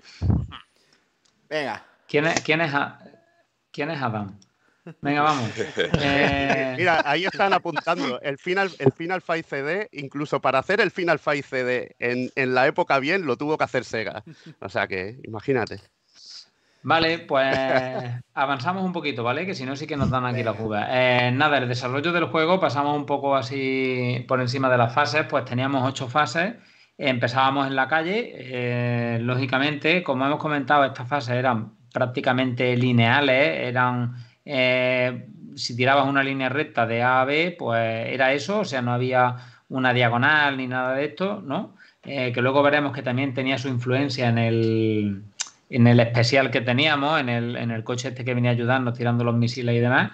Entonces empezábamos en la calle, seguíamos también en la ciudad, un poco ya adentro, teníamos la fase de la playa, que es cierto que el juego no, no destacaba gráficamente, porque si lo comparabas con Final Fight, que había salido un año antes, aunque tuviese solo un jugador, pues bueno, pues palidecía en los gráficos, pero la fase de la playa pues tenía unos efectos muy guapos en las olas. Mm. Luego tenía aquella lluvia y tal, que, que estaba, que estaba guay. Eh, Que te cae eh, el tirón, te cae el tirón una lluvia en la playa esa, va andando. Ya ves, te cae Sí. torrencial, tío. Zapateaban las olas, chaval, cosa mala ahí, ¿eh? el, el aguacero, totalmente. Eh, luego tenemos la fase del puente, eh, que esta es más típica, una fase de en el barquito, en Buah, la fábrica. El barco su- infinito, tío. eh, El barco eterno. el barco Eh, era el, el menuda barco, lora tenía el barco. el barco de Oliver y Benji. Eh, Y- Con coche y ¿Pasa todo. por alto lo del coche subiéndose al barco? Sí, No, sí, sí, Eh, con A mí me, me- me pone más cuando, cuando Sí. está en el aparcamiento y llega ese proyectil al ascensor, tío. Eso, Eso- Eso, eso te iba a decir. A mí me flipa más la parábola que hace en la fase del ascensor que, que el hecho Es de un que misil- haya un barco. es misil un con en el efecto, barco. Porque Bueno. el policía cobarde que conduce es un fuera de serie disparando ahora. Ya un- te digo, tío. Bueno, era, era el amigo que les quedaba ya en la comisaría. Ya ves. No sabemos quién era, pero, pero algún día se sabrá. Eh, la fábrica, con su fuego y, su, y sus historias y su, las pasarelas estas que nos iban tirando hacia atrás, iban modificando el movimiento. Y las planchas. Exacto, las planchas, bueno, eso me refiero a eso, a las planchas. Eh, la fase del ascensor, que, que aquí, pues bueno, pues había que, que estar muy avispados para tirar a la gente haciéndole los agarres por, el, por la borda y así pues íbamos ahorrando bastante. Y ya al final, pues teníamos la fase final que eh, llamó la atención, que era de derecha a izquierda, la fase final. No Sí. sé si, si os acordáis que, que no era Sí, que no era de, de- de- de derecha, o sea, de izquierda a derecha como normalmente, sino que era al revés, que empezaba en la parte derecha, digamos, pues no, el ascensor es que está en la parte derecha, En la parte entonces, derecha, luego hay que guarda adentro del edificio. exacto, gua- guardas, guarda cierta coherencia con el, con el de este, un detalle, y, y bueno, pues no sé, pues, ¿qué, qué es lo que más molaba de, de este desarrollo? ¿No era bastante típico? Eh, o, o no sé si era típico en ese momento o, o- o ayudó a ser lo típico Street of Rage, ¿no? Con A- estas a mí- fases. Que en la última fase es el único Streets of Rage que tiene un boss rush. Ya no, lo- el resto ya no lo tienen. Mm, En la fase de que vas a la izquierda, a te van saliendo los enemigos repetidos de finales de la primera fase, de las, de las fases anteriores. Y Bueno, el 2 tiene, el 2 Eso tiene un poco decir, de el eso. 2 tiene una mandanga Un muy poquito. seria, ¿eh? El 2 tiene, ¿eh? O sea, hay mid-bosses que no están, ¿vale? Pero. Claro. tiene el mayoría- ascensor hacia arriba, pero no Y están todos. las dos, las dos Blaze que- verdes. eh. Pero Sí, eso que, pensad que es muy del género de que los bosses que te salen, eh, los primeros bosses luego te aparecen como un enemigo así normal por ahí. Eso es muy, muy del género Mm. de los beaten ups. Es un poco de aprovechamiento. mm. Que luego es menos fuerte, pero bueno. Mm. También da lo suyo. Eh, vale, pues no sé, a mí me, a mí me, molaba mucho la, fase de la playa, no sé por qué. Supongo que será porque, yo qué sé, porque era en la playa y tal, y, era guay ahí lo de las olas y tal. Siempre me, molaba esa fase. Quizá era porque, la, porque al principio cuando jugaba, que jugaba con mi amigo Román, que está por ahí en el, en el chat con Leotín, era la, que me llegaba sin, sin, que, sin continuar. O sea, a partir de ahí ya empezaba a ponerse la cosa chunga y claro, teníamos como, como 11, 12 años y, esa te llegaba relativamente fácil porque le pillaba el truco. La de la playa es bonita y tiene una música muy chula, pero lo ha comentado antes por ahí Gamer Ochentero y coincido con él, la, la fase de la, de la fábrica sí. es el único tema musical que considero que da un bajón. Mm. esto es todo, mantiene un nivel así y, esa como que baja un poquito. Mm. A mí me flipa mucho, me flipó mucho en, la época la segunda fase, con, el efectillo de los papeles de así volando en el suelo. Ese tipo de tonterías me molaban. Y la fase del barco por la música, que me, que me pareció una música increíble. También la de la segunda fase, una música que me mola mucho. Increíble. La del, barco, la del barco también mola porque el, tiene como un scroll que va todo el mm. rato haciendo. A toda hostia. Sí, sí, sí. Eso está muy guapo también. Eso es muy de Mega Drive también, los efectos ahí. Mm. El Blast Processing. Y, la cantidad de enemigos en pantalla, la cantidad de enemigos en pantalla, aunque es verdad que son todos iguales, pero que te pone la Mega Drive en esa fase es increíble. y bueno, ahora, ahora hablará Sancho, seguro. En la próxima diapositiva ya se veía un poquito de, mm. enemigos y, los estereotipos que había allí. A mí en la fase 7, la del, la del ascensor, me molaba mucho que, al final iba subiendo y se iba viendo la ciudad, ¿no? Que acababa como viendo, viendo ese, landscape de, la ciudad que decía, hostia, em, que después al final culminaba en la última fase con ese amanecer, ¿no? Que, y, molaba, ¿no? O sea, eso, yo qué sé, te vas dando cuenta luego un poquito más tarde, ¿no? Al principio, pero, pero guapo. Es un detalle. Puto, puto Rafa. ¿Qué pasa, Rafa? No lo he visto. No, estoy, estoy atendiendo. Nada, nada, está haciendo un Genesis 2 Nintendo. Estoy, estoy, encantado, estoy encantado y además lo estás haciendo de puta madre. Sigue, perdón. Eh, nada, bueno, pues los jefes del, juego, em, como, como, estaba comentando Roque, pues al final había un boss rush, eh, pero bueno, el primero era Antonio, este italiano paticorto tronquilargo, que, que peleaba con un boomerang que yo realmente en el juego original eh, no sabía si era un boomerang o era una espada que me tiraba o yo qué sé. Aquí ya te veo. Era, el boomerang de Man Max 2, tío. Sí. Y después teníamos a, a Souter en la fase 2, que, era así una especie de. Bueno, peleaba así con las garras, el, rollo Vega y demás. Estaba guay. bueno, más rollo Bruce Lee, la garra esta que tenía, el, malo de.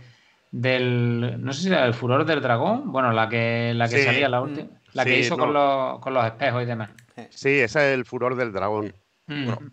Y luego tenemos aquí el último guerrero. No, Operación, Dragón, Operación Dragón. Un, apunte, un apunte sobre Souter es que es el jefe de la fase 2 y de la fase 6. Exacto, que en la fase 6 te sale, te sale doble. Te sale doble. No lo he puesto repetido porque en la, en la fase 6, exacto, sale, sale doble. Y, y, en la, y en la Game Gear, creo que era el de la Game Gear o el de la Master System, ya no me acuerdo. Tenía como otro jefe, ¿no? El, el exclusivo. El, exclusivo. Además de este. Eh, lo, eh, dice, lo dice el gamer ochentero y Santos, que es el Freddy Krueger, que también yo tenía también ese rollete eh, con él. Yo le llamaba así. Llamarla así también. Mm. Mm. Y luego tenemos aquí al último guerrero. Ahí, de cajón. Exacto, que es, bueno, literalmente un wrestler y, con esa cara pintada y demás, y en esa época, que era cuando pegaba fuerte el último guerrero, Hulk Hogan y demás, pues la verdad es que prácticamente igual. Luego tenemos al, gordo este. Aquí te quiero hacer un, cortecillo, Sancho. Dale, dale. Porque mirando aquí en, los datos que tiene, o sea, me, fascina. Antonio es italiano, ¿vale? Eh, mm. es escandinavo. Y el Abadibí este es caucásico. Tal cual. O sea. Claro. Es en plan país Caucasia. Es, de, de, Caucasia del Norte, chavales. Ahí bueno, eso es como, eso es como, ah, eh, como el propio Axel que pone eh, artes marciales, ¿no? A Bray le pone judo, al otro le pone boxeo y a este le pone artes marciales. Artes marciales. Pues, Aikido, artes. No sé. artes marciales de la calle. Street mm. fighting. Todas. El En esa época, o sea, en, en Dragon Ball era artes marciales. Tú cuando mirabas al Dragon Ball nadie decía Kung Fu. Bueno, menos el To Pai Pai creo que decía Kung Fu, pero los demás eran ¿no? artes marciales. Era como algo genérico, ¿no? Y, molaba, ¿no? Mm. Eh, bueno, el, el- el bongo este, eh, que este es chino, pues este es- eh, ha seguido estando. De hecho, en el, lo recuerdo porque daba bastante por culo en el Estrío Rey 4, que salía de, de 20.000 maneras dando Sí, vueltas por el suelo, tirando fuego. Es que este es un Eh, clásico. Este te Mm, enseña exacto. rápidamente lo que es la gravedad. Porque cuando dices que voy a volcarlo, te partes la espalda. Ahí, y- eso es un detallazo también, que está ¡Oh, chulísimo. Mm, sí. Luego tenemos a, la- a las dos estas que, bueno, que, que- que meter aquí la cuña de que en el, en el primer juego mm, los enemigos no tienen ni barra de vida, menos los jefes, ni tienen nombre. Es decir, esto ya se metió en el segundo, en el segundo juego y estos nombres los supimos a posteriori. Ni siquiera en el manual que nos llegó a nosotros, según creo recordar, teníamos los nombres de los enemigos. Esto creo que venía en el manual japonés o después se supo a posteriori. En el 2 sí que venía, por ejemplo, estas chicas salen en el, en el Street Rage 3 también, y en la versión PAL creo que se llama Mona y Lisa, la Sí. Onihime y Yasha, estas dos, eh, que yo siempre pensaba al principio que eran como las gemelas de Blaze, o dos hermanas Sí. de Blaze, o lo que sea, ¿no? Lo Sí. son por lo que hemos hablado antes, por los 4 megas del cartucho, que Mm. Ahí está, hay que tenías aprovechar. tenías que hacer estas cosas. Exacto. Y bueno, el- el- lo que ha comentado antes Roque, ¿no? En la fase, en la fase 6 teníamos a Souter dos veces y en la fase 7 del ascensor no, no había jefe y ya directamente teníamos el boss rush y a por Mr. X que era el último, el último enemigo, ¿no? Que también ha estado presente en todos los juegos, que es como el, el Bison de, de Street of Rage, ¿no? Que estáis siempre ahí dando por culo. Em, no sé todo si un queréis... detalle que el jefe final del juego no vaya en silla de ruedas, la verdad. Eh, hombre, sí. Estaba sentado en la silla, pero se levanta. Pero sí con metralleta, ¿eh? ¿Eh? Como Machingun. Claro. Como Machingun Joe. Y, y con, con Pero, estética eh, ahí. Eh, pero lleva una ver, Thompson es, ahí. como, es como una. Squall, pero en vez de una Gunblade, pues lleva una metralleta Blade. Y, Mm. y, te, y te Mario Gis, ¿eh? Ahí está. Trajeado, greñada Greñadas. atrás. Sí. Hombre, qué ministro, chaval. Guapísimo. Bueno, decir que eh, Onishime y Yasha está basado en un grupo musical, Yasha Onishime, de eh, japon- japonés, por si no sabíais. No, Es- y por- igual que Mona Lisa, ¿no? Luego la traducción que pues es por el cuadro, pues aquí también es, pero por un grupo de música japonés. Mm. Pues ni puta idea. Qué guay. Muy Sí. bien, Rafa. ¿Cómo Bueno, yo en una de esas entrevistas que leí, mientras preparaba el guion, eh, la Yami Koshiro decía que el, el 80% de los nombres se los ponían al tuntún, ¿sabes? De cachondeo. Nombres de Sí. comida, de lo que estaban comiendo, Claro. nombres de música que le gustaban, nombres Claro. de los programadores metidos por ahí en medio, Mm, Claro. Mm, que no se lo pensaban Muy mucho. clásico, muy clásico. mm. Sí, sí. Vale, pues eh, los enemigos, bueno, no había muchos enemigos, sí que es cierto que, como decía antes Roque, nos ponían muchos enemigos en pantalla, aunque fuesen iguales, sobre todo el, el Galsia este primero, que, que parecía que lo regalaban con los, con los chupachú, porque el tío salía, había veces que tenía 7 o 8 ahí amontonados, y, y bueno, no había mucha variedad, pero, pero sí es cierto que, que se las apañaba el juego para ponerte un montón de enemigos.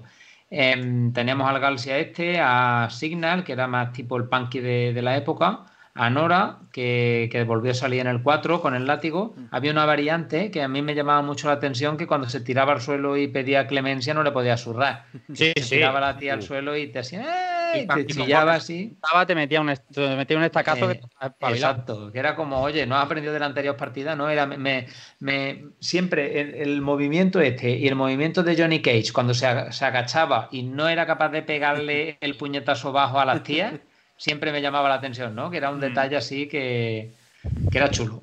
Ahora, como estamos en Twitch, diremos que es la fem fatal, ¿no? Fija de todos los, Uh. todos los beat'em up. Vamos, lo que antes era la zorra. La zorra. Sí, Se, se- se acepta barco. mujer que Eh, fuma. La abrazafarolas del Vendetta. Hmm. Ah, En el Vendetta era más salvaje. Sí. Hombre. Y luego teníamos a la Yuko este, que era el, bueno, pues el karateka kung fu, eh, que te metía así unas hostias que no veas. Y el Jack este, que era el tío que venía con los cuchillos eh, encendidos y te empezaba a tirar y demás, que, me llamaba mucho la atención que empezaba, que le saltabas y le metías la patada y como que le hacía un hit a cada cuchillo y, te hacía y siempre pensaba después, ¿no? Cuando empezaron a salir los, los combos y tal, digo, hostia, pues este le metías unos combos de la hostia, ¿no? Porque claro, le metía siete hits ahí a los cuchillos, pero el tío ni lo tocaba, ¿sabes? Ya ves. Te hacía blocking ahí, te hacía parry el mm. tío. Luego, luego hicieron una de Overwatch basándose en este tío. Sí, y de, hecho a mí el, diseño este de Jack me recuerda a una mezcla entre el Yagi y los masillas de Hokuto Noken. me, recuerda mm. ahí un, mm, punto así, tal cual. Una, una, de las cosas que, funciona, yo creo, más de Street of Rage es también los villanos, que aunque no son muy variados en la, en la primera parte, son muy diferenciados y te putean de una manera que, que es muy reconocible los García con cuchillo, tío, son amor. O, los punkis que te hacen el barrido o te hacen una llave que puedes caer de pie. Mm. Son mm. cosas, o el latigazo de. Es que está muy, está muy bien en ese aspecto. Son muy reconocibles. De, momento, en esta primera entrega, nos libramos de los Donovan. Los Donovan son muy cabrones, Exactamente. García, que era el rey, éramos los reyes de. Éramos los reyes de la calle hasta que llegaron los Donovan. Hasta que llegaron los Donovan. La madre que los tío. Y el antiaéreo. Los dos. Pero, pero no hay más o sea, un punky más reconocible en ningún beatmap que los de Stitch of Fate. Sí, sí, sí. Qué maravilla mm. de punkis, tío. Qué chaqueta. Las segadas. Eh, Parece un, jugador de fútbol, un concierto de mecano con lo comía de teloneros. o sea, jugador de fútbol total, que te hacía unos barridos. Te has, salvado, te has salvado porque has acabado diciendo beatmap, ¿eh? que yo ya estaba ahí reclamando por Duck King de, Fatal Fury. Pero te has salvado con la mm. coletilla de beatmap. La banda Signal. Venga, pues te paso. Sí, ah, dale, dale. Voy a acelerar un poquito, ¿vale? Em, bueno, no, tenía... que íbamos a terminar. Que esto iba... ¿Cuánto han dicho? No, decías que, no decías que dos horas y media o algo así. dos horas y media. Bueno, por eso voy a acelerar un poquito para dejarte a ti el resto, José, porque si no, pues ya sé que, tú necesitas. Yo tengo, yo tengo muy poco trozo hoy. Que va. Ya verás cómo te, cómo te ensañas con nosotros. Eh, nada, a ver, eh, había tres estilos de lucha que cada uno, bueno, pues tenía sus propios combos, sus propios estilos de lucha, aunque es cierto que teníamos tres botones de juego, uno para, para el especial, para el ataque digamos, eh, la magia, como, como lo conoceríamos. La magia, bola. Muy a lo Golden Axe, muy a lo Golden Axe. Eh, sí, exacto. Luego teníamos el botón de ataque y el botón de salto. Si pulsábamos el botón de ataque y de salto a la vez, hacía un golpe hacia atrás, que era muy útil cuando se te acercaba un enemigo y estaba en, medio de un combo. Eh, teníamos agarres, eh, nos podía agarrar el enemigo y, entonces empezar a darle el botón de patada para surrarle al que nos entraba de frente y al final terminábamos haciendo una llave al que nos agarraba. Entonces, en resumen, yo creo, me molaba mucho que el juego tenía un repertorio que no era el típico de, machaca el botón del puño y ya está, sino que, em, que sin ser esa profundidad del 2 con esos golpes, incluso con overhead que tenía el 2, que era el rollo el Ken te salta con la patada media por la espalda y cosas de estas.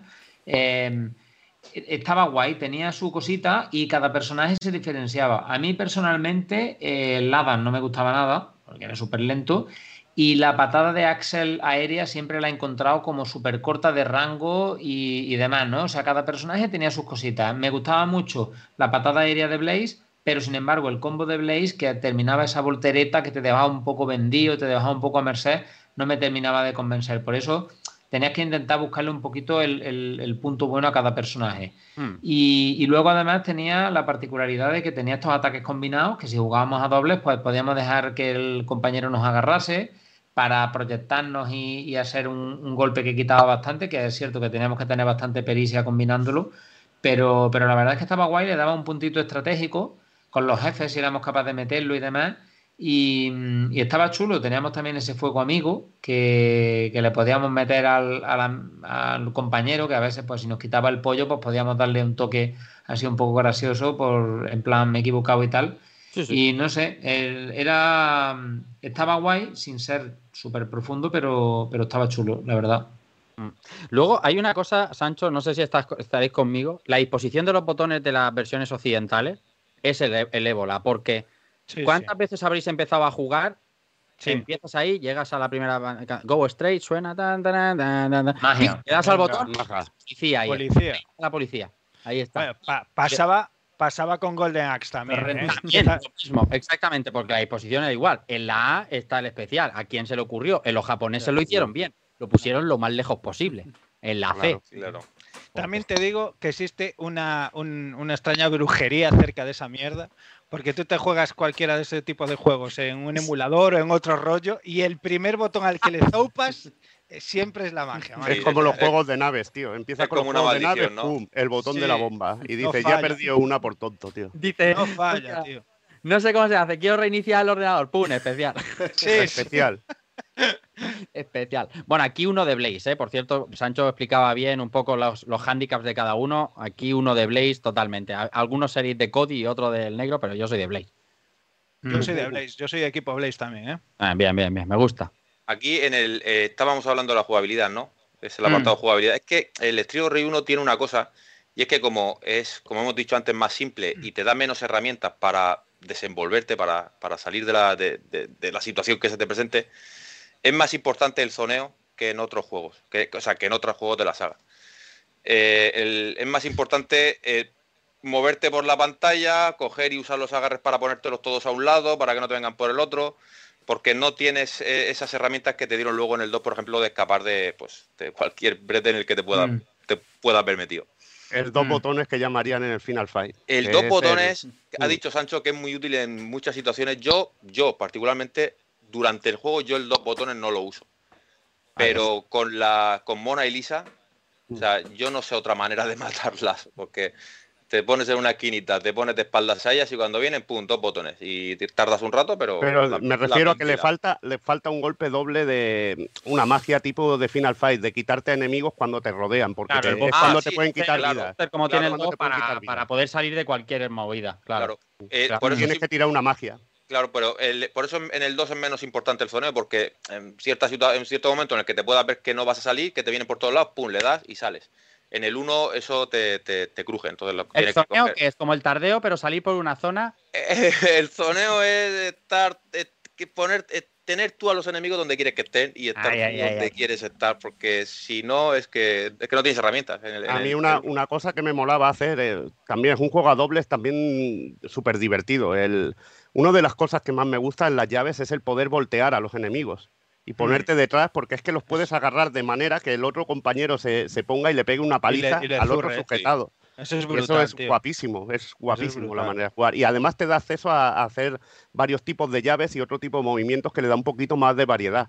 Que aquí lo único que echas en, en falta un poco es lo que tiene el segundo, lo de correr y todo esto. Bueno, lo de correr, lo de los golpes con Mm. golpes especiales. Correr ya es en el 3, que es el más completo de todo. y el adelante, el adelante, adelante, puño tampoco, también. Sí, es eso lo que echas de menos Sí. también, sobre Mm. todo. Yo lo entendí, tío, porque dijo correr y es que yo me apunté en Claro, correr, correr es el Bueno, tres, pero- correr es correr esa mierda, ¿sabes? Pero es que hay uno que, hay uno que corre, coño. Sí, hay uno que sí, sí, sí, hay uno sí, que sí. sí. Vale, eh, bueno, pues nada, pues em, luego pasamos, pasamos a la siguiente, Juana. em, luego pues tenemos objetos y, y- y poderes y demás, como ya hemos comentado, ¿no? Eh, sin, sin pararnos mucho más. Eh, lo llaman una mano amiga en el Helping Hand, en el manual original, bueno, en el manual que venía en inglés, y es esta magia que ya hemos comentado, ¿no? Que viene un coche de policía, será el último que, que nos quería ayudar, que viene con el coche, tira allí el, el misilazo y, nos salva un poco de, la situación, ¿vale? Al final esto, pues, no sé, no sé vosotros, pero yo prácticamente en los jefes me salvaba la vida, porque claro, cuando venía el tío ahí en Gorilao y te venía a meter el puro, pues te, te lo guardabas para meterle, porque le quitaba una barra. Si el tío tenía tres barras, le quitaba un tercio de vida. Tenía, teníamos los objetos de apoyo de recuperar vida y, y demás, y el dinero, porque llegado a, un- a unos puntos, pues nos daba alguna vida, que era bastante útil, y luego pues teníamos las armas, que algunas las soltaban los enemigos y otras pues la- las íbamos encontrando por ahí. Y, y bueno, estaba guay porque el- creo que, que después de este juego no se volvió a usar el, el bote de pimienta este, no sé por qué. No. Pero creo que era el, el único juego donde se usó y que te dejaba a los enemigos así atontados y le podías surrar. Teníamos, pues, bueno, por la botella, el cuchillo, el- la tubería y el, y el bate de béisbol para, para pegar, ¿vale? Em, que, bueno, que también por las limitaciones y, como se hacían los juegos en la época, pues daba igual el arma que tuviese, si saltaba y pegabas con la patada, el sprite nunca reflejaba que, tenía ese arma en la mano. Siempre pues salía con la misma, con la misma animación.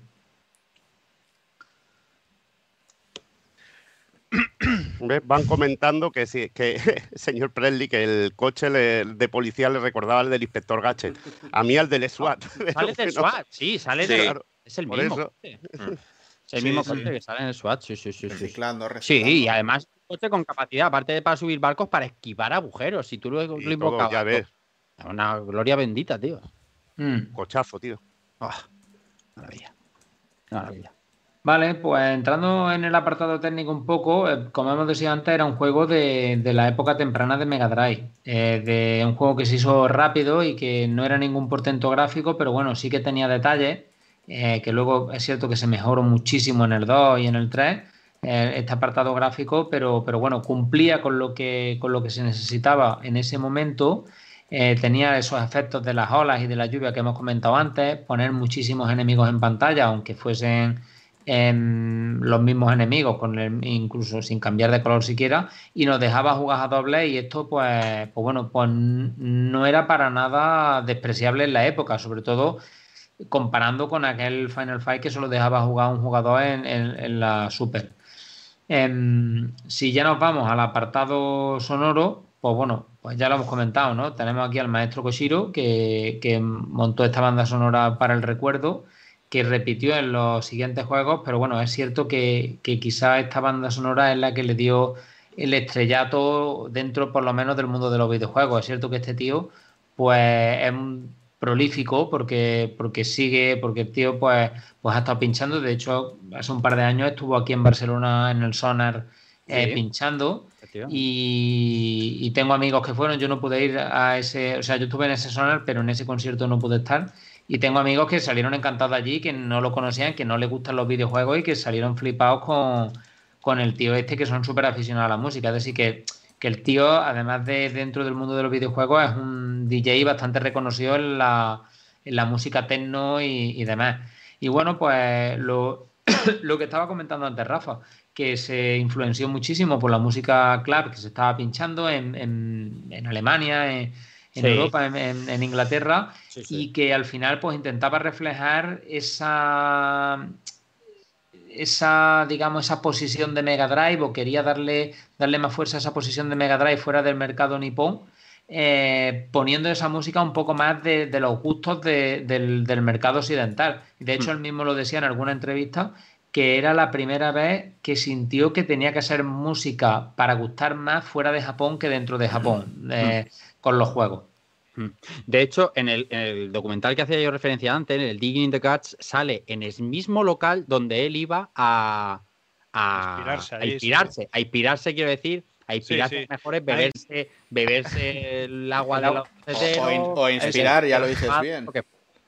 Inspirarse de, las dos cosas. Inspirar, Qué maldad, qué maldad. Y sale, eh, claro, Red Bull tiene perras para aburrir. Y, y, lo llevó al local donde se inspiraba, que es un guap, pero el tío dice, yo aquí escuchaba al Euroclub que luego llevaba al PC88, ¿no? Y, hostia, el resultado es, brutal. Eh, más que DJ, porque él sí que se fue al Sony y tal, él, el pinchar, pues, a lo mejor brazos, pero no pincha mucho. Pero sí que es verdad que es un compositor. Pincha USB en el ordenador, ¿no?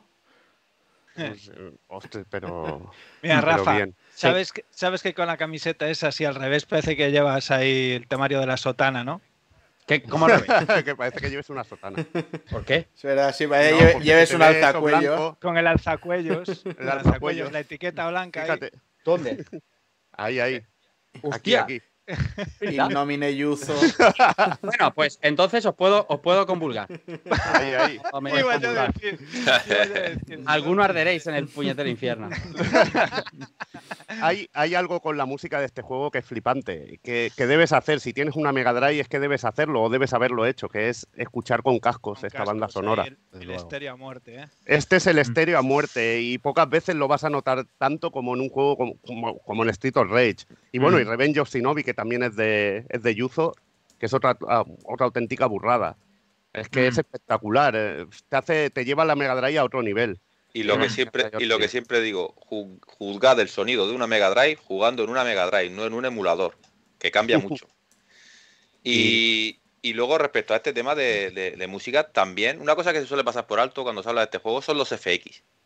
Mm. Los, eh, los FX de los golpes son, me parece, en mi opinión, eh, muy contundentes. Luego los grititos, los gritos Mm. la- de los ataques así, pues, joder, pues del Muy salto con patada que pega un grito, o sea, es muy Son muy característico. característicos. Y, y me parece que están bastante bien conseguidos para otros juegos de Mega Drive que, que no, los, no lo están tanto. En este, en este caso y con sus 4 megas están, están bastante bien.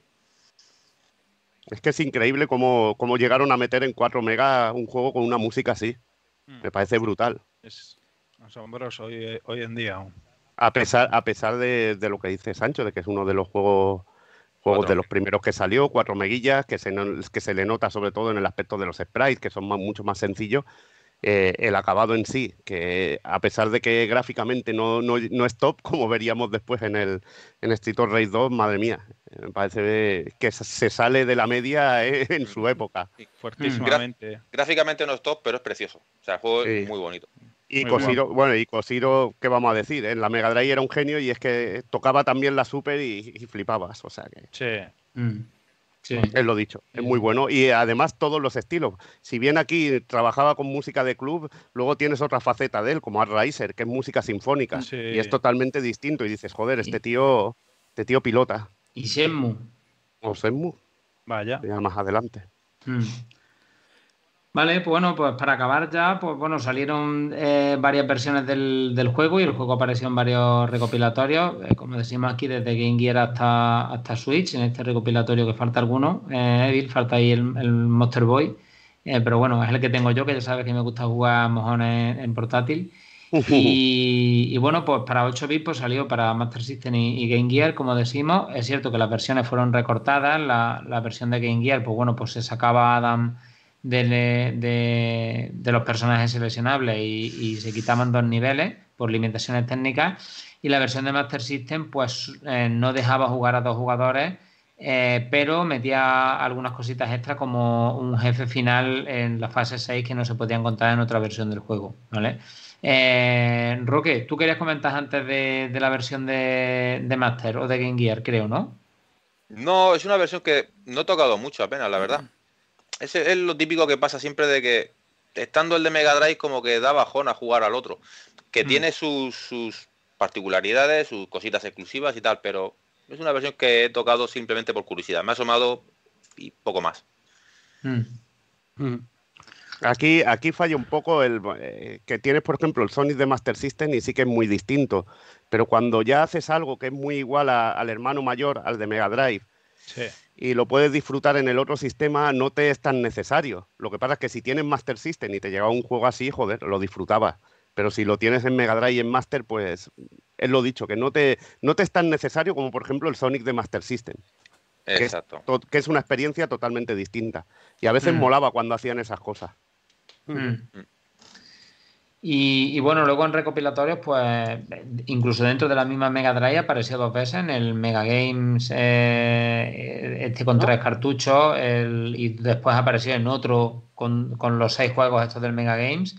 Y, y luego, pues bueno, pues ha ido apareciendo en, en GameCube y en PS2 en las versiones japonesas de, de estos recopilatorios, en la consola virtual de Wii.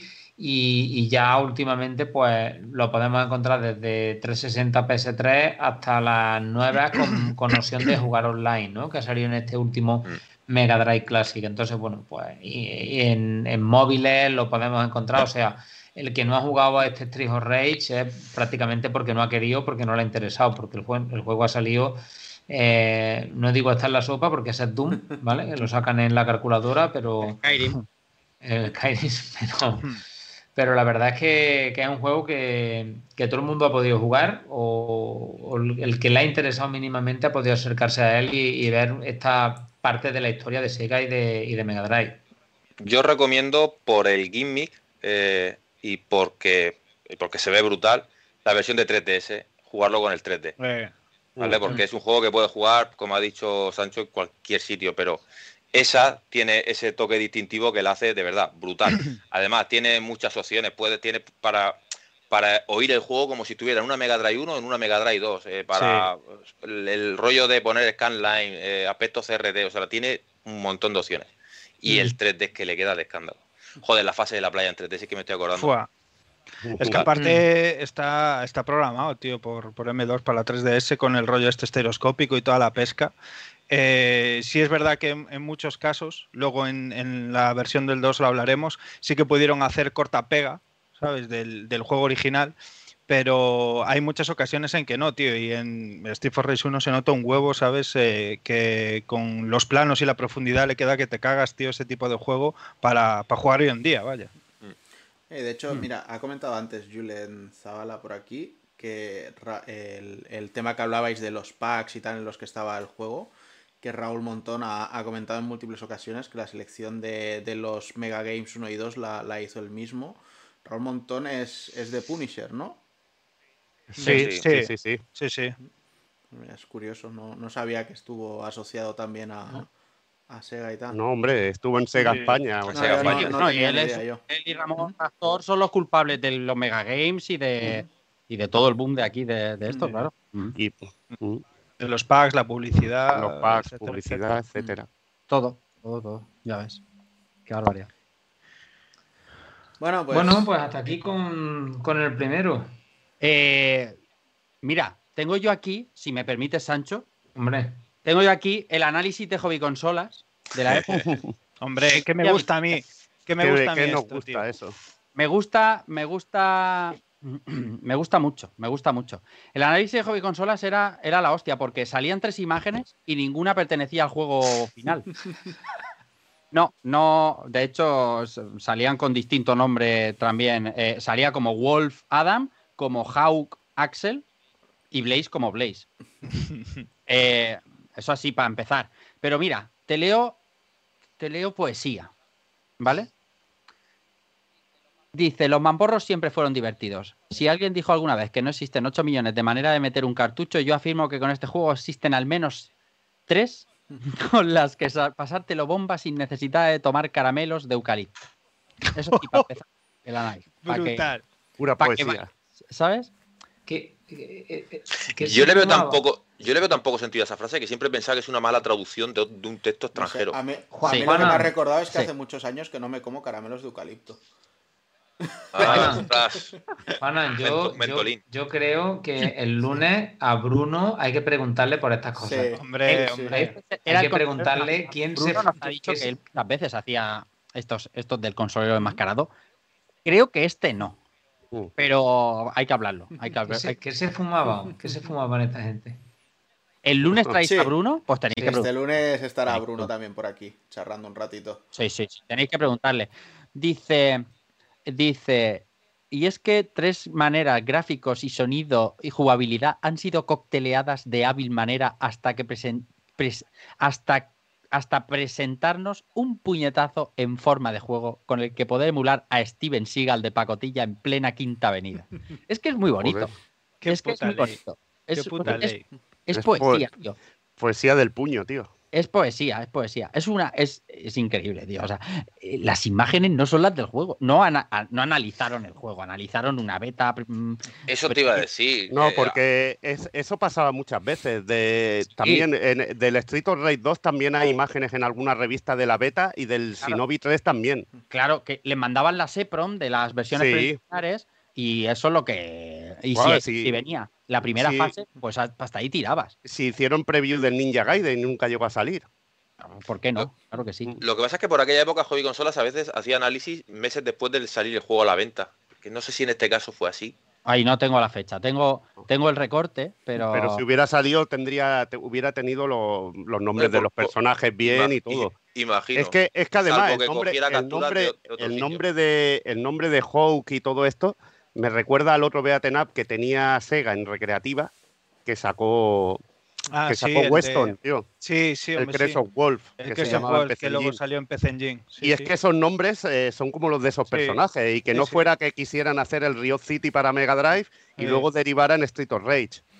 Bueno, también, ¿eh? también supongo que hay que tener en cuenta que en, que en aquellas épocas no era tan fácil como nos es ahora, ¿no? De sacar una captura, de mm, Sí. descargar un asset de, de materiales de prensa, etcétera, etcétera. Imagino que debían de enviarles las cosas muy, muy preparadas y muy y muy ya eh, no sé, ¿sabes? O sea que, que hacía sí, falta mucho, No, mucho tiempo. Sí, eh, sí, sí. enviar a imprenta, supongo que las imprentas tampoco Sí. eran como son ahora, entonces Sí. supongo que, que había bastante problemática, que no era tan fácil como, como decir ahora edito un análisis y en el último minuto le, le meto un cambio. Pero Mm. lo de, la, lo de las betas era maravilloso, porque ya te digo, de Final Fight 3 también hay imágenes por ahí de versiones que con, con gráficos y cosas que no llegaron a Mm. salir. Maravilloso. O sea que ese tipo de cosas son una chulada y debe haber material ahí que irá saliendo a la luz con el Por tiempo, cierto, me imagino que, que Hayden cierto. Palace por ahí. Este Mm. título, durante la fase del desarrollo, se llamaba eh, Dragon SWAT, ¿vale? Mm. Y en el libro Mega Drive Collector Works, que yo no sé si tú lo tienes, Evil. eh, No, lo quiero pillar, ese está pendiente. pues Tengo esto- yo, bueno, tengo, tengo pues yo, tengo yo. Voy a, voy a enseñarlo a cámara, no sé si se va a ver. Enséñalo, enséñalo. Ponlo en grande, A ver. si puedes. aparte de que las artes oficiales, ¿no? De, que está muy bien, porque salen imágenes guays. de- del, del juego, lo que, lo que os quiero enseñar no son las artes, es el, el, el leaderboard de, sí. Del, de- del Dragon SWAT. O sea, cómo se ideó el juego, el plano de cómo se ideó el juego originalmente con el, con el título de Dragon SWAT. Y además está en manuscrito, ¿sabes? A Sí. ver si lo del policía en el coche va a tener un lore ahí detrás, el E-SWAT, D-SWAT. o sea, Esos- en el, en plano, de flujo en el, y dia- demás son brutales. en el diagrama del, del eh, leaderboard está todo, toda la secuencia de juego. Lo que pasa es que, claro, no se, no se puede, no, no creo que se vea bien, ¿eh? No lo estoy, no puedo ver ahora mismo el directo, pero. Que te lo vuelvo a poner grande. Sí, se ve bien, se ve bien. Se ve Sí, bien. quizá le da mucha Sí, claridad. sí, sí. Eh, muévelo un poquito hacia ti. Mm, Me, me pasa. Hacia ti, hacia ti. Rafa, cuando eso me empieza a ver pasan mejor. mañana una foto, Claro. pasan mañana una foto y la metemos en, el, en la presentación que pues vamos a pasar a PDF y se la pasamos a la gente. sería interesantísimo. Esto no está, o sea, esto está aquí, ahora ya está en internet, ¿no? Este libro está editado en 2016, pero hasta que no salió en este juego, me consta que no apareció. Y además aparece todo. Ahí Todo- también, eh, de, de eso que estás enseñando, también lo hay en ese mismo libro del Gunstar Hero. Exacto, Sí. exactamente, del Gastar Hero. Tú lo tienes por ahí el libro, ¿no? sí, yo, yo lo tengo también. Lo de Gunstar era el Lunatic. y Lunatic. Gunstar. sí. Te pone el mapa del mando, cómo tienes que hacer las cosas mal, poner el policía en la A para que esté mal, todo bien. Eh, El rollo es que el, e- esta, la, editorial esta, el ROM, eh, los de Reason y Memory, me parece que el Mega Drive Collector Works lo tienen ya liquidado. Esto está agotadísimo. Desde esto hace- desde hace vale millones de años. Flipas. Esto Sí, ahora vale- sí. El otro día lo estuvimos mirando para comprar uno para regalar. Y esto Mm. ahora es una locura de, de lo que vale. Pero es muy curioso, ¿eh? Que se iba a llamar, que se iba a llamar, no, que se llama, se llamaba Dragon SWAT de origen y, y terminó siendo este Stitch of Rage. Dragon SWAT, qué bonito nombre. Qué guapo, tío. Muy, muy guapo, muy guapo. Bueno, igu- igual iba a ser una continuación del eSWAT y, y por eso sale el coche por ahí. Eh, Bueno, ahí esos son homenajes de, de Sega, tío, que sabes que esas cosas les mola. pero eh, Salía- Dragon Salía el, el coche de SWAT y el, y el dragón de la magia de- del Golden Axe, ¿sabes? Ya te digo. Lo que, lo que hubiera molado es que el policía fuera montado en un chicken leg, tío, de esos del Golden Axe. hubiera sido la polla, tío. ya sería la. Como sé- Altered Best ahí también, ¿no? Ahí te Ya digo. todo fusionado ahí. ya. Bueno, ya bueno, pues vamos a por la segunda entrega o qué? venga, cuando queráis. Venga, vamos. Bueno, pues venga, va, vamos va. al lío. Con, con el bueno, con el bueno, el Street for Rage bueno, ¿no? El que sentó cátedra, el que, el que quiere todo el mundo, ¿no? Y que le preguntas ahí cuál es el que te mola y, y- y la gente dice, bueno, al uno le tengo cariño y tal, pero bueno, eh, el, que, el guapo es el dos, vamos. Oye, un, un- un momentito, Dani, perdóname, antes de que arranquemos, ahora que he metido los vídeos, simplemente comentar que sepáis todos que estos vídeos se los hemos robado vilmente al canal de Roque. ¿Vale? Se, se los Adiós. hemos cogido de allí. Ostras, es, ver- es verdad. Por eso lo ha traído, lo ha traído para que no lo pueda denunciar. Me lo dijo Evi. Es verdad, sí. Adiós. No, Nada, pero un placer, si no, hombre. le denuncio yo por no pagarme, por jugar con él, tío. Encantadísimo. Bueno, Hostia. a, e- a este no, ¿eh? A este no, pero he jugado a casi todos los Street Race, con, Sí, Street sí, Race sí. contigo, o sea que. Pero, pero se, se, va a abrir, se va a abrir aquí la magia. O sea, yo dando la chapa y de fondo imágenes del Rocketman manqueando o cómo va la Ah, movida. Tal, Sí, tal, sí. tal cual, tal cual. Hostia, Tal vamos cual. fo- Esto- fo- follando cerebros en directo. este cóctel solo lo podrán disfrutar quien, quien esté aquí hoy en el podcast. Lo siento. Ah, eh, os lo vais a aprovecha, aprovecha, Roque, y tírale la caña, que no se pasa nunca por tu canal. Bueno, sí, va, que Dile algo, dile algo. a- Aprovecha aquí en Me directo. va a que poner me una ahí, de- me va a poner una orden de si se lo digo más veces. Está invitadísimo. Persuadirme, ¿eh? El Dani, el Dani te promete que después del próximo taco Jukebox se pasa por allí. Buah, madre mía, tío. Vamos Eh, ya. Entonces Vamos está haciendo streaming mis hijas. No ir nunca. Qué cabrón. Qué cabrón, chaval. Él quiere PCR anal antes de ir a tu canal. Ya Efectivamente, efectivamente. Para saborear.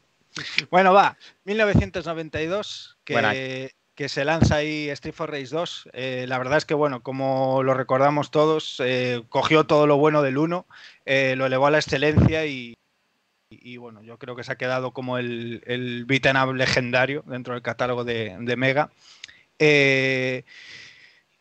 Independientemente de que os vaya a contar un poco, pues bueno, todo lo que trama del juego en sí, igual que acaba de hacer ahí Sancho y demás, eh, voy a focalizar un poco eh, grandes detalles, ¿no? De, sobre todo el desarrollo, que fue bastante tortuoso y demás. Mm. Eh, en una entrevista a, Yano Koshiro de Anciet, que está en Sublations, una de esas webs que tenemos recomendado ya mil veces por aquí, siempre que hacemos Retropool Podcast. Es una fuente de documentación genial, que siempre brindan entrevistas, sobre todo a desarrolladores japoneses, y, y las hacen el por traducirlas al inglés y demás. Y en esta ocasión, con, con la adaptación de Street for Race 2 a, la 3DS, a la Nintendo 3DS, eh, por parte de M2, eh, le hicieron una entrevista a Yano Koshiro y hay cosas, pero vamos, o sea, bestiales, curiosísimas. Eh, como os decía, pues eso, el desarrollo a lo mejor a priori podía ser un poco un rollo de mar en calma, pero bueno, no fue así. Eh, es muy curioso ver las grandes influencias de, otros títulos o de mangas en el momento y demás sobre Street for Race 2. Eh, además fue un título que desde el segundo cero, eh, a diferencia de otros en el momento, pues bueno, el, desarrollo sí que fue expresísimamente localizado para agradar a los, a los Yankees, en este caso a Estados Unidos, mucho más que la primera parte, o sea, muchísimo más, eh, con directrices muy severas, eh, con, con hojas, eh, Sega encima del rollo diciéndole esto no puede ser así, tiene que ser de esta otra manera uh -huh. y, y, bueno, al fin y al cabo pues, en, poneros en la piel también de unos chavales jóvenes que están desarrollando un juego y que cada dos por tres eh, te están metiendo presión por los plazos, pero te están cortando las alas ¿no? a la hora de desarrollar y tú ahí arrojar imaginación y bueno, yo me lo imagino muy frustrante la verdad. Y, bueno, o sea, de hecho, pues fue lanzado primero en Estados Unidos en, diciembre del 92 y posteriormente ya a mediados de, enero del siguiente año en, Europa y luego en Japón. Eh, la historia nos cuenta que, bueno, como sabéis todos en esa intro hiper mega magistral, aquí una vez más, eh, con ese musicón de zurrarse la sardina base de bien, eh, que tras los hechos eh, ocurridos ahí en Street for Race 1, con, con Mr. X ya puesto en vereda y todo, un año después, pues bueno, los, nuestros héroes, una vez derrotaron a Mr. X, toman diferentes caminos ahí por su vida, se separan, eh, Axel se pira de la ciudad y ficha ahí rollo guardaespaldas ahí por una agencia privada, Blaze se dedica a ser instructor ahí de, de, de baile, de danza y con su temario lambada, y Adam regresa para hacer sus quehaceres policiales de los que había renegado. Eh, mal, tonto. Eh, un año después de que pasan estos, eh, estos hechos, pues bueno, deciden juntarse para celebrar que habían derrotado el sindicato de Mr. X y, el día después de la celebración, pues eh, Adam desaparece, desaparece del mapa, aparece por ahí una nota de aviso de Mr. X conforme lo ha, lo ha secuestrado, pide ahí, bueno, un poco un temario trampa, ¿no? Para que vayan ahí Axel y Blaze. Y aquí ya aparece en escena eh, el hermano de Adam, en este caso Eddie, eh, que les pide ayuda a Blaze y a Axel para, para rescatarlo de, de, las garras de Mr. X. Axel pilla también por ahí a un amiguete de él y, y se los llevan de vuelta para, para, rescatar a Adam. ¿no? Esta es un poco la premisa guay de Street for Race 2 que, vamos, o sea, ya solo por esto te lías a hostias con todo lo que te cruzas por la calle, ¿sabes?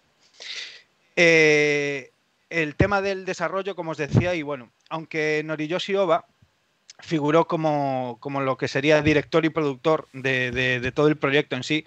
Eh, la gran parte del peso del desarrollo eh, cayó sobre, sobre tres pequeñas compañías agrupadas, por decirlo así, aunque la que puso los billetes y el estudio encima de la mesa eh, fue Sega, eh, pues bueno, decidieron contratar los servicios ya de Ancient eh, a tope, 100% ya formado, y como unas pequeñas compañías satélites en la sombra, que, también muchas veces que hablamos de, videojuego clásico aquí en el Retropool Podcast, hablamos de esas compañías ninja o esa gente que estaba un poco de freelance, que desarrollaba eh, pues ahí en la oscuridad, rollo sin que nadie se enterara, pero aquí en este, en este caso en Street for Rage 2 también es así. Eh, eh, Ancient, que sería lo que sería la compañía principal, creada, como habíamos comentado, por la madre de Yuzo y de, Ayame Koshiro. Eh, en este momento, Ayame Koshiro, con 22 años, eh, pues la verdad es que prácticamente todo el gran peso del, desarrollo pues, cayó sobre ella. diseño de la mayoría del título en sí, pues cómo era el desarrollo del juego, el planteamiento, diseño de escenarios, de personajes, de ataques, de trope mil cosas. Y, en, este apartado, en, este apartado, de planificación y diseño contó con la ayuda de, Kataru Ushimura, eh, de Show Design Works y Mikito Ichikawa de MN Software. Ambos participaron también ya posteriormente, que se juntaron, se pegaron ya ahí a Anthem para hacer Story of Thor y adaptaciones de títulos de Master System o curiosamente de Slap Fight de Mega. Eh, como diseñadores artísticos, eh, por supuesto, Ayami de nuevo, y en este caso con la colaboración de Hitoshi Ariga, que sería su marido eh, posteriormente y diseñador de personajes de Badlava, que es un juego de Saturn, que si no lo conocéis, pegarle un ojo, que está chulísimo ahí de peleas de tanques ahí en perspectiva cenital. Tomoharo Saito, que fue el encargado de trasladar el diseño y los dibujos de Ayami de los personajes al pixel art. y Nakai Satoshi, que, es también conocido, eh, bueno, en este caso eh, Satoshi se encargó de los fondos y es conocido por, por el mítico matamarcianos Gnyong, que siempre me cuesta mucho pronunciar, de Mega Drive. Eh, y bueno, los encargados de trasladar a los circuitos de la Mega todo lo que les pasaba por la cabeza a esta gente eh, en sus reuniones diarias y demás, eh, en estas labores de, programación, y los quebradores de la cabeza que les dio pues, los 16 megas de, también para apretar en el cartucho todo esto, fueron a, Kitoshi Kawano de, Shout, otra pequeña mini compañía por ahí, Yukio Takahashi de, de junto con Tatsuya Sato, Dijin y Noritaka Yaki de, de HIK, eh, una vez más. Y como muchos sabéis, pues bueno, finalmente el apartado sonoro, pues el maestro ahí Kociro, que eh, Yuzo Koshiro, que llevó, llevó las riendas de, también de todo el apartado musical, músicas, efectos de sonido y demás, eh, en este caso con la pequeña colaboración de Motohiro Kawishima, que si no recuerdo mal hizo por ahí cuatro temas o algo así. Y aunque parezca increíble hoy en día, pues bueno, este fue todo el elenco. o sea, todos los nombres que acabo de decir, que los podéis contar, yo creo que hay como 10 o así, pues fueron la gente que desarrolló el título. Eh, y que inicialmente fueron solo cuatro personas durante los primeros compases del juego, ¿no? Eh, la parte gruesa, o sea, la parte gruesa la hicieron solamente cuatro personas. Eh, muchos de ellos era la primera vez que programaban para Mega Drive, de hecho. Eh, venían, pues como habéis hablado, de otras consolas como, como eh, eh, Super Famicom, como PC Engine, como Famicom y demás, era la primera vez que se encontraban con los circuitos de la Mega. Y, lo que siempre contamos que los plazos de entrega por entonces eran súper ajustados, ¿no? De hecho, cuando Sega les asignó el proyecto, a, finales ya, como había comentado Sancho, del desarrollo de Street for Rage 1, les dio solamente seis meses de plazo para, para desarrollar el juego. ¿eh? Y curiosísimo que contaba en esta entrevista em, eh, que, prácticamente todo el título, quizás parte del 90% del título, lo tuvieron planificado en menos de una semana. O sea, en menos de una semana habían ya planificado el juego y el resto pues sería ir puliendo cosas, trasladando sprites, programando, creando música, empacando el rollo. Y hay algo muy guay en la programación, en cómo eh, cómo a ella le preguntan en plan, comparando un poco la programación de antaño que ella vivió con la programación de hoy en día, claro que ella dice que no tiene nada que ver, o sea, eh, ya solo el hecho de poder juntarse con Sega, venía la gente de Sega, se veían cara a cara, discutían las cosas, probaban lo que había hecho hasta el momento del juego, esto quítalo, aquello ponlo, se podía mandar trope mil faxes eh, a la semana y demás, pero es muy, muy distinto a lo que hay hoy en día, muy frío, porque en aquel momento eh, todo el mundo valía, todo el mundo decía todo, ¿no? Que creía que de ahí era la genialidad de que un juego eh, sea tan bueno, ¿no? Que un juego roce la excelencia es porque todo el mundo aporta, se juntaban las 10 personas alrededor de la pantalla del que estaba programando y decían, pues eh, esta katana, pues que no solo dé un golpe al hacer así, ¿no? Que dé dos toques y, que tenga más hitbox, más amplio y tal. Pues venga, vamos a ponerlo ya. Y este tío que se mueva así, pues vamos a hacerlo. ¿Queda guay? Sí. Y, ese rollo, con toda la gente ahí aportando un rollo brainstorming y, y al final afinándolo y llevándolo a cabo, es mucho más guay que hoy en día, que, que, que, en el momento lo hacían con más pasión, sin mirar tanto la pela. Hoy en día, pues no deja de ser una industria ultramonetaria, eh, trabajando mil personas que ni se conocen ni se ven, eh, alguien que está diseñando, pues yo qué sé, un escenario o un modelado de un personaje o de un objeto y que no sabe ni para qué se va a usar en el juego a lo mejor y, que hablas eh, ahí por email y demás. Y bueno, eh, la gran diferencia de cómo ha evolucionado la, la, industria al fin y al cabo. ¿no? Y, te digo, o sea, a mí me ha dejado flipado lo que dices de la planificación del juego tenerla en una semana. O sea, es que sí, sí, a, sí. a, día de hoy en, en cualquier tipo de proyecto me, me, parece impensable. O sea, ya no en, en, un videojuego, es que incluso si me apuras hasta para un banner de determinadas marcas en una web, o sea, eh, que si que, que, cogemos como motivos de referencia. Para eso ya los creativos se tiran ahí, puff, la, la, tira y la hostia, mm. ¿sabes? O sea me, me parece que, que, podía ser algo infernal, pero bueno, claro, al final 10 personas todo el día trabajando juntas en el proyecto y, y yendo a por cera. Sí, claro. Y, sí. que la, y, que las jornadas japonesas son de muchas horas. Sí. Bueno, Esta gente también, está muy loca. También define un poco cómo era, cómo era la industria sí. en aquel momento. Que los juegos los hacía mucha menos gente y, a, y la jugabilidad era más concisa. Uh -huh. Aquí ya no estamos hablando de mundos abiertos ni nada. Sí. Eh, es un guion que es muy sencillo en sí para, para ellos hacer. Uh -huh. Y luego, pues simplemente tienes que poner personajes. Y supongo que tenían muchas ideas de cuando hicieron Street of Rage que las trasladaron a Street of Rage 2. Uh -huh. Sí, y sobre todo porque ella comentaba que llegaba un momento en el que tenías tantas cosas en la cabeza que querías hacer. O sea, llegaron a tener eh, un 125% de, de juego hecho y, y, tener que recortar, ¿sabes? Eh, o bien sí. por espacio, o bien por plazo, ¿no? Quería, eran tantas las ideas y tantas las cosas que querían meter que, claro, también hay que ponerse eh, eh, antaño, ¿no? Había muchas menos cosas, ¿no? Te empapabas de lo que jugabas, te empapabas de lo que veías, te empapabas de lo que escuchabas y, querías ponerlo en tu juego, ¿no? Eras joven, pues lo hacías a lo mejor con pasión y demás. Y, ya te digo, no, lo mirabas tanto como un negocio, quizás si tenías trope mil ideas, porque había menos cosas. Hoy en día, pues como, se suele decir, sorprender ya cuesta mucho, ¿no? Ya casi está todo inventado y, y antaño no. Y ella comentaba que, que, más que un trabajo es eso, lo veían como una pasión. De hecho, eh, curraban, pues lo típico de la época, trope mil horas, a lo mejor se iban a cenar hasta las 12 de la noche y volvían a la oficina de nuevo a trabajar, a implementar allí rollos que acababan de hablar de charlete, de cachondeo en la cena, y bueno, es, es otra historia, ¿no? Que es muy, muy diferente a lo de hoy en día, quizás.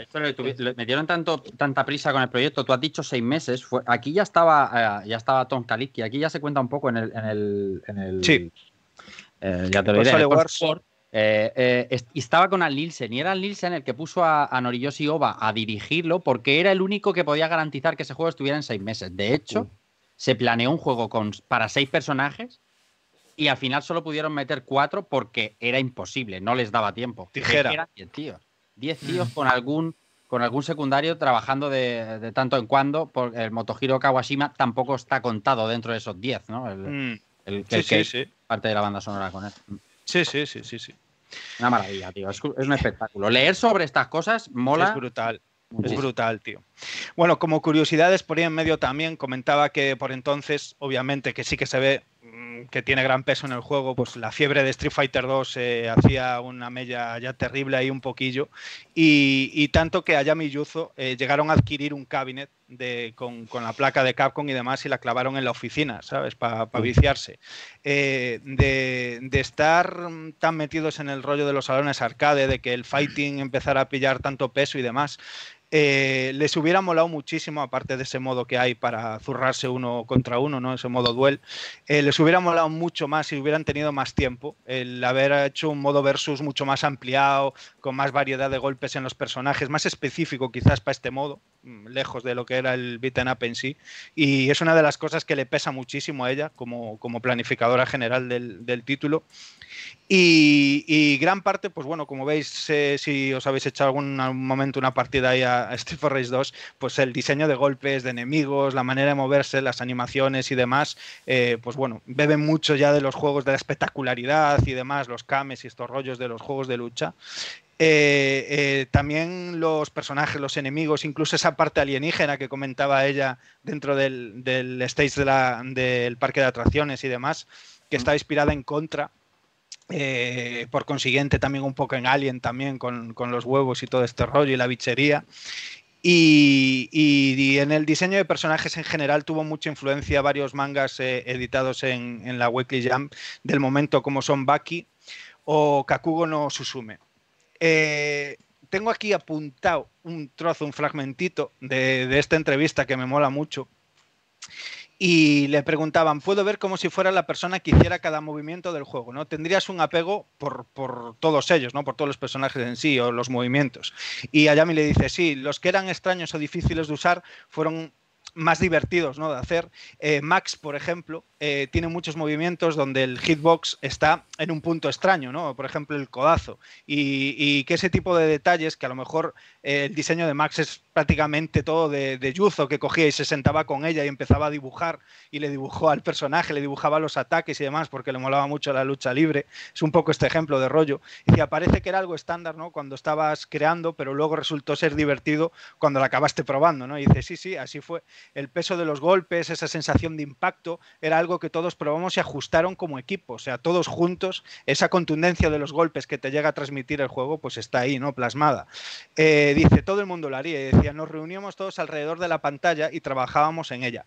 Mientras hablábamos, los programadores agregaban cosas en el acto, ¿no? Creo que ese es el estilo de desarrollo de juegos que conduce a los mejores juegos. Tal mm. vez fue posible porque los juegos eran más simples en ese entonces, que es también un poco como por donde iba ella con incluso con Street for Rage 1, ¿no? Cuanto más simple es el juego, un juego de Famicom, ¿no? Que es más simple, más directo, ya la máquina y la programación no da para más, entonces menos te tienes que romper la cabeza, ¿no? En programar para ella, ¿no?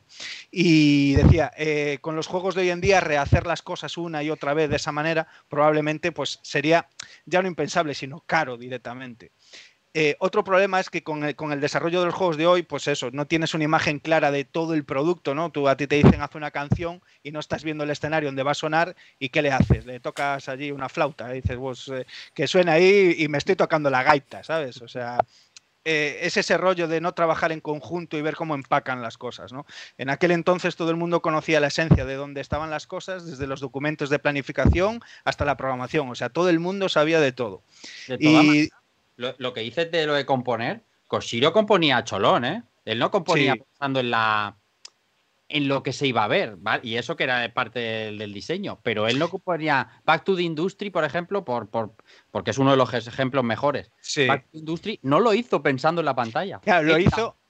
El, claro. La cinta, el cholón de cinta, tomad, Sí, ustedes sí, sí. dispongan. Es mucha Porque- tela eso, es increíble. Porque, sí, sí, sí. Porque en el pero pues, sin embargo las voces sí que las hizo diseñando los Exacto, personajes. Que Exactamente. se, las, que se las grabó, le dijo a, a, la- a su follamiga, le dijo, vente para aquí, vente para aquí que te voy a, vente a la oficina, que te voy a Exacto. grabar yo gimiendo y te lo pongo Es aquí. increíble, es increíble. Descubrir este tipo de cosas tantos años después es increíble. Sí, sí, sí, sí. Y, y bueno, y poco más. Vamos a entrar un poco en el tema de, de personajes y demás. Ya para hablar ahí del meollo del juego y vamos por faena, porque si no acabamos a las mil. Eh, se redefinieron muy bien las, lo que serían todas las características ¿no? que siempre hablamos al principio para cada personaje. Eh, se le dio como, como, un toque más especial, eh, también un poco influenciado por el rollo de los fighting games. Eh, si antes era, pues bueno, sota, caballo, rey, como siempre tenemos el equilibrado, el tanque y el rápido y débil y demás, en este caso se le fueron asignando a cada personaje valores, eh, por decirlo así, entre 1 y 3, eh, asignados entre fuerza, técnica, velocidad, salto y defensa, ¿vale? Eh, tenemos a Axel, que está de vuelta de la primera entrega. Diríamos que es el personaje equilibrado, ¿no? Entre velocidad, fuerza y demás, aunque peca un poquito en salto y, en técnica. Sus dos ataques especiales, Dragon Wing y Dragon Smash, que luego iremos comentando. Eh, tenemos a Blaze también de vuelta de Street for Race 1, personaje ágil pero débil, aunque con, un reparto de stats que quizás se convertiría en la mejor elección, ¿vale? Es el, mm, personaje fácil, por decirlo así, el más equilibrado. Eh, en Bukiaku y Kikousho, ¿vale? Sus dos ataques especiales. Eh, luego tenemos a Eddie Skate, que es, que es el hermano pequeño de, Adam, se conoció como Sami en Japón. Eh, que iba ahí rollo patinete, que los patines lo molaban a tope. Eh, decir que, claro, en el momento poneos que no hay internet, o sea, ellos viven en Japón y no saben qué es lo que lo peta en Estados Unidos. Entonces se compraban revistas, veían que era así lo que estaba más de moda, se pillaban la super pop y este tipo de movidas. Y iban ahí metiéndole toda la salsa. Y, debieron de ver a Steve Urkel por lo menos, ¿no? Porque el personaje da un poco de risa. Sí, eh, ella contaba que, quizás sea también un poco el personaje eh, es, bueno, el personaje en sí sí que es un poco más del estilo equilibrado, rollo Axel, aunque es un poco más debilucho, ¿vale? O sea, todos los stats se acercan más un poco a Blaze y demás, pero un pelín débil, ¿no? Eh, dicen que decidieron meterlo, ¿no? Eh, para como picar a la gente que, era más experienciada jugando, ¿no? Al jugador un poco más hardcore, porque el personaje un poco más chunguillo de, de llevar, con que el juego se te iba a poner un poco más, un poco más bravo y que les hacía gracia, vamos, básicamente por eso, porque eh, al Adam, eh, segundo cero de sentarse en aquella reunión en plan que hacían con él y ya, ya se lo habían cargado días antes, ya, ¿sabes? al, moreno, al moreno este, venga, gas. Luego se sintieron un poco mal y dijeron, vamos, vamos a meter otro. A su hermanito. Vamos, que era, era, el modo difícil, ¿no? Del juego. de todas este maneras, es, un clásico en el, en el grupo M1 y M7. Seguro eh, vosotros sabéis que eh, meter el personaje extraño, ¿no? El personaje raro, sino un robot en Alien Store, el enano del Golden Axe, era una, era una constante. Hombre, para raro, raro, lo que estoy viendo yo en pantalla, o sea, la, fase que estabais comentando en plan tipo Alien y, además un boss ahí raruno que es un, cuello extraño, parece, sí, un, puro Alien. Pero espérate, es el parque de atracciones. Ah, ¿Mm? ¿Estás diciendo en serio que no sabes qué fase es esta el enemigo? ¿No te acuerdas de eso? No, no, no, no es que no me acuerde. Yo no he jugado estos Streets of Rage, chaval.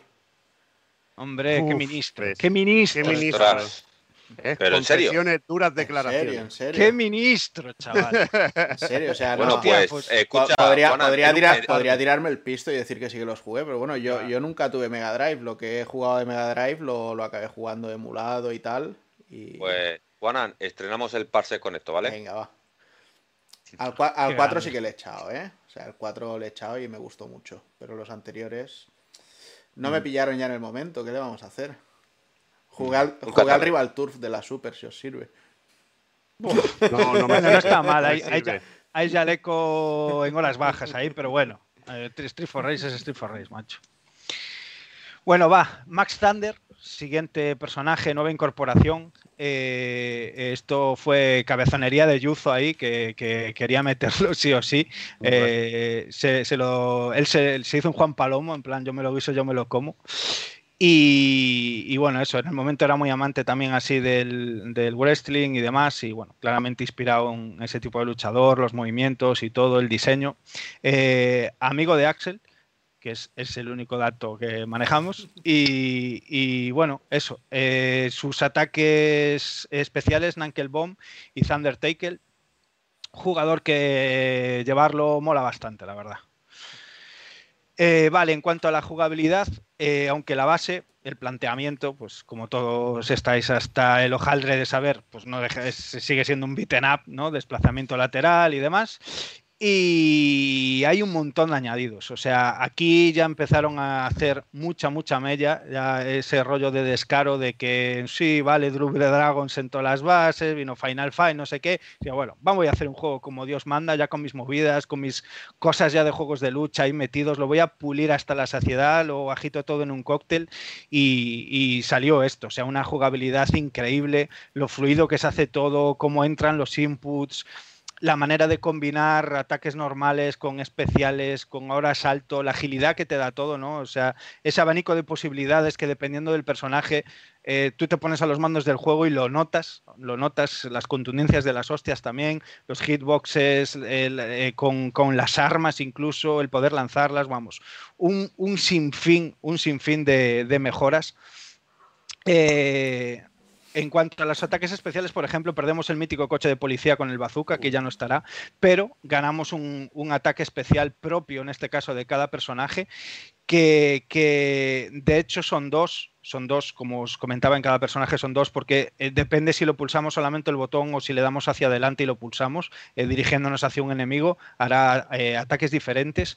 Además, incluyó una, manera especial ¿no? de encadenar combos según el tempo de, la pulsación eh, que hacíamos el, ataque y también eh, la distancia a la que teníamos, la posición a la que teníamos al enemigo, ¿no? O sea, un trabajo ahí de, bisturí increíble y que, bueno, solo te puedes dar cuenta si, si, te pones a, jugarlo, ¿no? Eh, por otro lado, bueno, ahora los enemigos tendrán barra de vida, como comentaba Sancho, y, visible, que podemos ver, y, y, su nombre y demás, al puro estilo Final Fight, obviamente. Y, tenemos el temario este de, golpear o hacer adelante y golpe, eh, salto y golpe, podemos hacer salto hacia abajo y golpe, eh, que, también nos irá bien, o sea, eh, es lo que os digo, o sea, el abanico de posibilidades y lo poco que quisieron hacer, porque hubieran querido meter muchas más combinaciones, ¿no?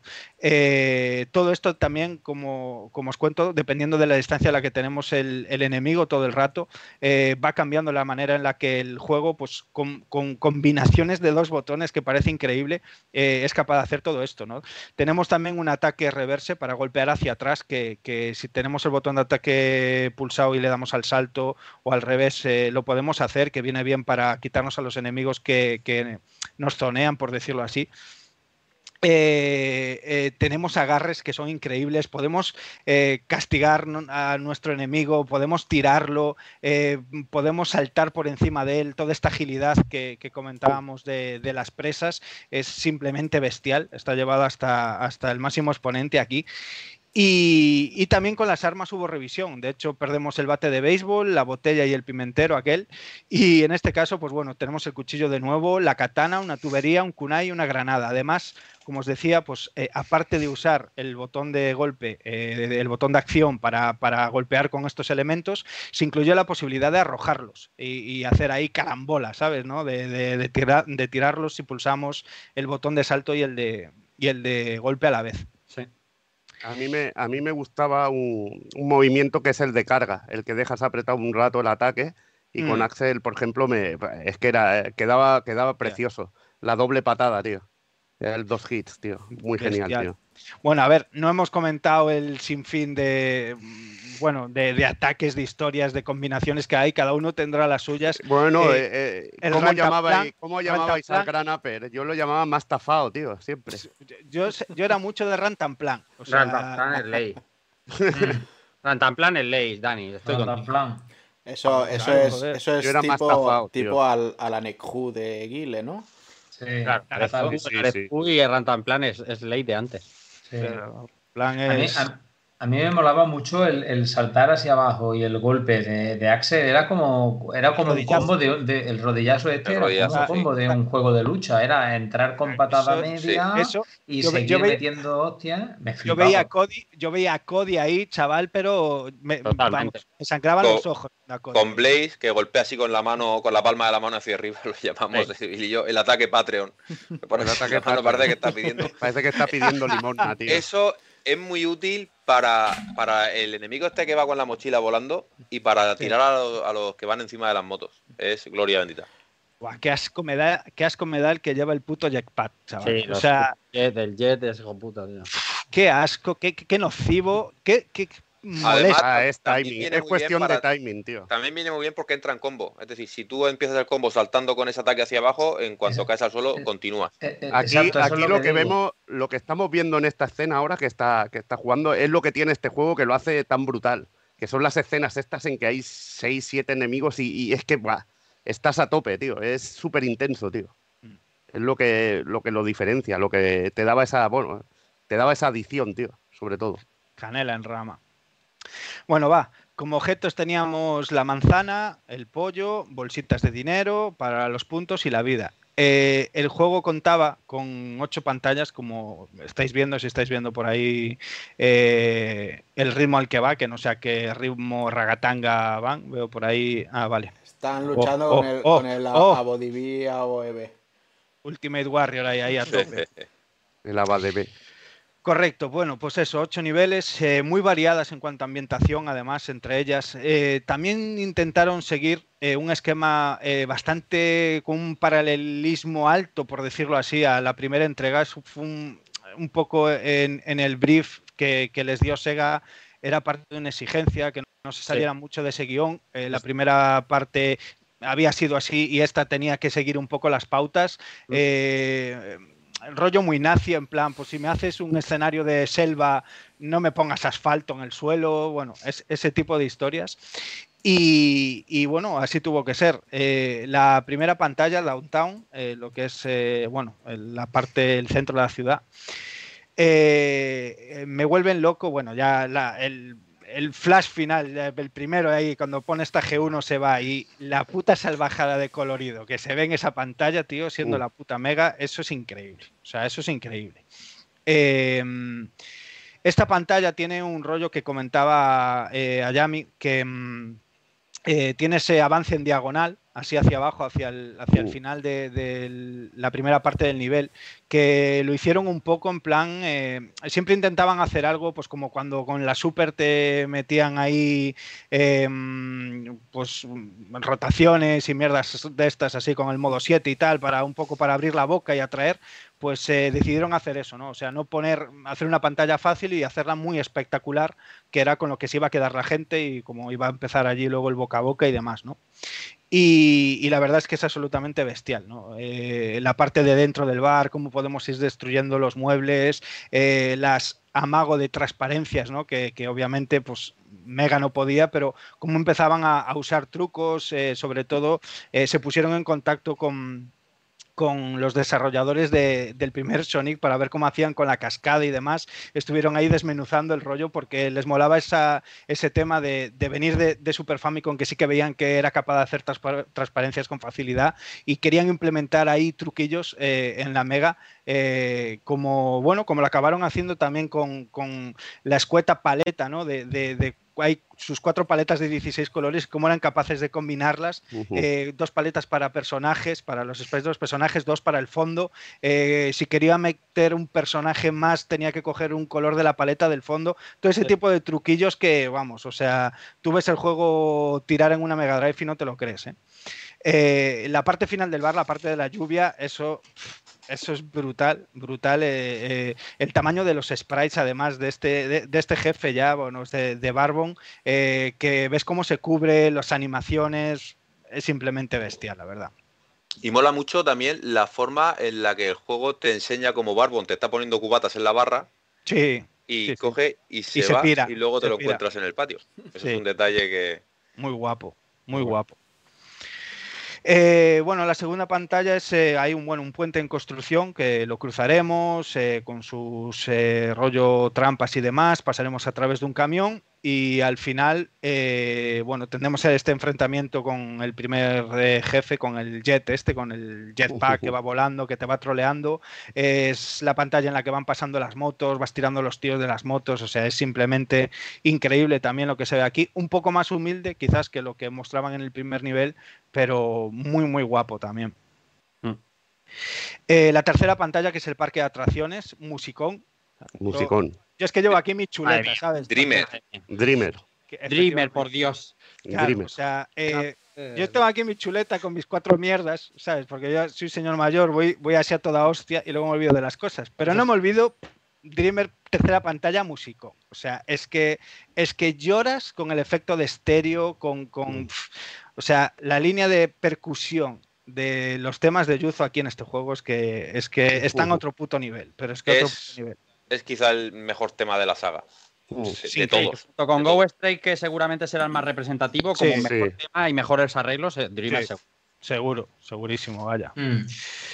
Eh, nada, destacar aquí un poco ese rollo de, también efecto parallax que le molaba mucho meter con las farolas pasando por delante, dejaba sin ver al personaje por detrás y demás. Eh, el efecto de, la farola en sí, el uso del color en general, el, barco pirata, la, bichería toda que estábamos comentando antes en ese nivel. Eh, donde se veía ese su jefe ahí, en plan rollo contra y demás, con ese efecto de niebla que intentan poner ahí, eh, que, es simplemente bestial. Y en esta pantalla tenemos a Zanza de, jefe final, que me recuerda muchísimo a Genan de Samurai Spirits. Uh. Eh, eh, bueno, ese rollo en plan también un poco Freddy Krueger, pero más casquería, más bichería, que, que está súper guay. la cuarta pantalla, que es el estadio, con su buen ascensor y el mítico, el mítico Abadede que vuelve aquí, de, también como jefe de, de Street Race 2 en esta pantalla, viene directamente de Street Race 1, que estábamos mirando antes ahí al, último guerrero. La quita en pantalla que, es el barco. Eh, musicón de nuevo, musicón de nuevo, a mí esta música me mola mucho también. Mm. Eh, enemigo final Rocky Beer, eh, diseñado también por Yuzo Koshiro, este enemigo que me recuerda a saco a, aquel enemigo de Super Punch Out. Eh, gordaco ahí, boxeador con ese traje de, baño de los años 20. el sexta pantalla es la jungla inevitablemente recuerda muchísimo a la pantalla de la playa del primero Street for Rage. Eh, nos vamos acercando, llegando, se ve la fortaleza de fondo una vez más y tal. Eh, un nivel muy guapo, sobre todo llegando al final de la playa, uh. que tiene así como se van acercando la estela que deja las olas y demás. Y la sensación de profundidad que tiene. Efectivamente. muy buena, tío, muy buena. Increíble, increíble. Eh, South Steel, que bueno, aquí hacen un poco eh, eh, ripeado de, color para los mismos sprays de otros enemigos, una vez más. Eh, la séptima pantalla, que es la planta de, municiones, eh, aquí hay ya un curro muy guapo de, scroll parallax, las cintas de producción pasando de un lado para otro, así. Aquí sí que hace un efecto de profundidad increíble, bestial.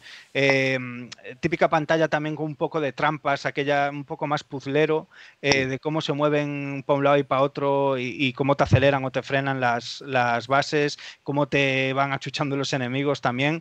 Aquí también tenemos ascensor y, como enemigos finales tenemos dos robots, Particle en Molecule, eh, que son los peores robots. O sea, yo ya lo digo así. O sea, no hay diseño más new de un puto robot, porque, o sea, sensación de, densidad, de temario pesado de robot, o sea, con ataques contundentes, no tiene. O sea, son como. Hasta, que la, hasta, que la, bola de pincho te da en la cara. Claro, son de Boston Dynamics de estos tíos. Son son putos canguros mecanizados, tío, no me jodas, ¿sabes?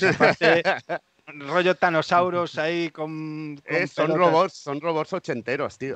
Pues son terribles. Anda que no tienen robots buenos en Japón en los 80 y me deben meten ser, esta mierda. Deben ser, bueno, robots basados en tu, en tu IA, tío, porque tienen un retraso muy serio, tío. y bueno, ya la octava pantalla, la base del sindicato en sí. que nos suena ese musicón de intro, ese pasillo con su alfombra y demás. Y tenemos nuestro ascensor con una especie de boss rush, como comentábamos antes, eh, no completo, pero bueno, casi completo, hasta llegar arriba de todo y, enfrentarnos primero al mítico Shiva y luego a Mr. X. Eh, un Shiva que, bueno, no nos pondrá las cosas fáciles, la verdad, y sobre todo un, enfrentamiento final que me pone muy de mala hostia, tío, que, siempre que hay, ah, que te empiezan a tosigar con masillas, cuando te quieres centrar en uno de los tíos, siempre me pone una mala hostia bestial. Pero mola muchísimo como Mr. X ahí se levanta, cómo va disparando, los efectos de los disparos reflejados en la ropa, eh, la puesta de sol de fondo, creo recordar, o sea, es, es bestial también esta, esta pantalla, ¿no?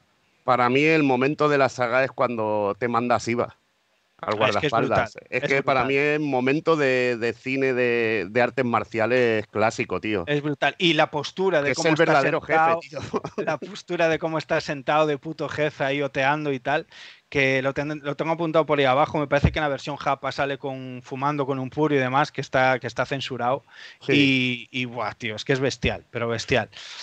Eh, y nada, una vez nos lo zumbamos, eh, aquí ya no hay drama como en la primera entrega, aquí ya todos felices, rescatamos a, Adam y, bueno, suena la música de créditos ever, la música de créditos por excelencia, la mejor del puto mundo, porque es, eh, es simpleza y perfección para mí a la vez, la música que suena aquí. Y nada, bueno, entre los créditos y demás, y unas ilustraciones chulísimas también de, bueno, de una gratificación al jugador ahí de haberte pasado un juego de machotes, que fácil, fácil, si haces los deberes igual te lleva cerca de una horita pasártelo. Mm. Y, y poco más, tío. No sé si queréis comentar algo de aquí del largo. Yo quería comentar un punto que, se ha pasado por alto y a mí me parece el más difícil del juego, que es el ascensor que hay antes de llegar a molécula y partícula. Sí, ese es el momento más intenso, además. Es, el más jodido del juego. Ahí eso es un chorro de vidas. Mm. Además te salen los muetai ahí a saco, tío. Y, es un juego que tiene tres, ascensores. El del campo mm. de béisbol que baja, luego está ese. por, eso es el, por eso es el triple de bueno, tío. Tres ascensores es bien, tío. Pero es un ascensor que no puedo lanzarlos hacia abajo, coña. Nada, pero, da lo mismo. Es un ascensor y caen malos y intensos. Y eso es lo que es importante. Véate nada con ascensor. Y va toda hostia.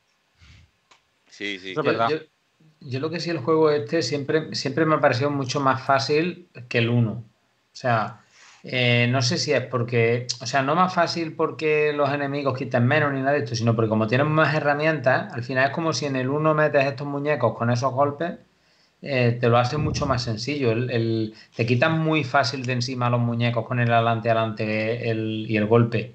Mm. Eh, y con esto, pues que quiero decirte, en el 1 al no tener este golpe, eh, como te cojan entre dos, te, quitan una vida en, nada, ¿sabes?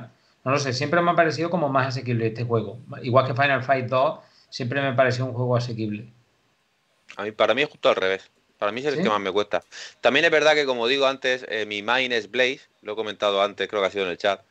Y considero que en este juego, no sé si es que en este juego está muy venida a menos Blaze o es que en el 1 y el 3 está reventado. Ah, pero me cuesta mucho más. Para mí, Blaze, lo que le pasa es que en este juego, el golpe, precisamente, el golpe de adelante, adelante, golpe, a veces te deja vendido porque mm. se te cuela el muñeco en medio de la voltereta esa. Sí. Eh, mm, o sea, me, pasa, igual que con el Adam eh, en el primer juego, me parece una basura y yo creo que era el último muñeco que hicieron y que se le quedó ahí a medio o algo. No sé. Y porque en este juego también Blaze es menos fuerte, hace menos daño, y esa supuesta ventaja en la velocidad en este juego apenas se nota. Se nota en el mm. salto, pero lo que es al andar no. Entonces mm. eso también le quita un poco de un poco de ventaja al personaje. Por mm. eso digo que para mí va está un poco floja en, este, en esta segunda entrega. Bueno, pues nada, eh, seguimos eh, bueno con el apartado técnico. Gráficamente ya nos hemos deleitado. Eh, que bueno, es eso. O sea, el juego es simplemente increíble. ya no por el tamaño a lo mejor de los sprites, el currazo de los mm. fondos. Ya es el mismo, ¿no? aquellos detalles en los escenarios, cómo interactúas muchas veces con ellos, ¿no? Con cosas simples en otros momentos complejas, efectos, detalles del fondo, eh, vamos, o sea, aquí ya se miraba que, que, hostia, que la Mega acababa de llegar ahí, la tenías ya en plan eh, con mayúsculas un poco, ¿no? Eh, eh, os tengo aquí apuntado el rollo de la censura, eh, que os comentaba antes, el rollo del puro de Mr. X y demás. Eh, también en la versión americana se le Sega obligó a quitarle, pues bueno, rediseñar un poco el spray de Blaze cuando hacía así aquella patada alta que se le miraban las bragas. En la versión japonesa, pues quitarla ahí, no vaya a ser que alguien se hiciera una pajilla. Déjame, déjame que te corte, Dani, un momentillo, que quiero comentar dos cositas, ¿vale? La primera, darle las gracias al, señor Mosfidri, que nos acaba de enviar una raid con 32 participantes. No saben dónde se meten, pero muchísimas gracias a todos. Fidri es el mejor. Adri, un abrazo fuerte. Qué grande el Mos, tío. Un abrazo. Le, tengo que invitar a Cachopo ahora, entonces, ¿cómo va esto? Venga, sí, y a mí también, ¿eh? O sea, bueno, bueno.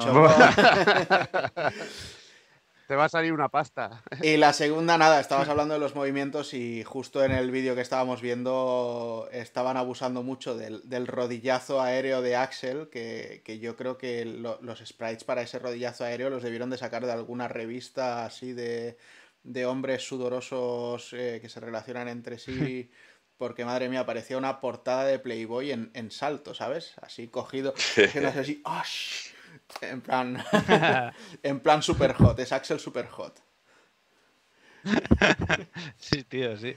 El, eh, eh, en esta entrevista, acá, al rollo de la censura, decían que eran muy sabás. O sea, decían que eran muy sabás. O sea, que si les presentaban, imagínate, una ventana y la ventana tenía un poco de forma de crucifijo, ya no podían ponerlo ni zurrarse dos personas debajo de ella porque ya estaba súper mal visto, ¿sabes? Y que eran ultra mega estrictos con eso. Mm.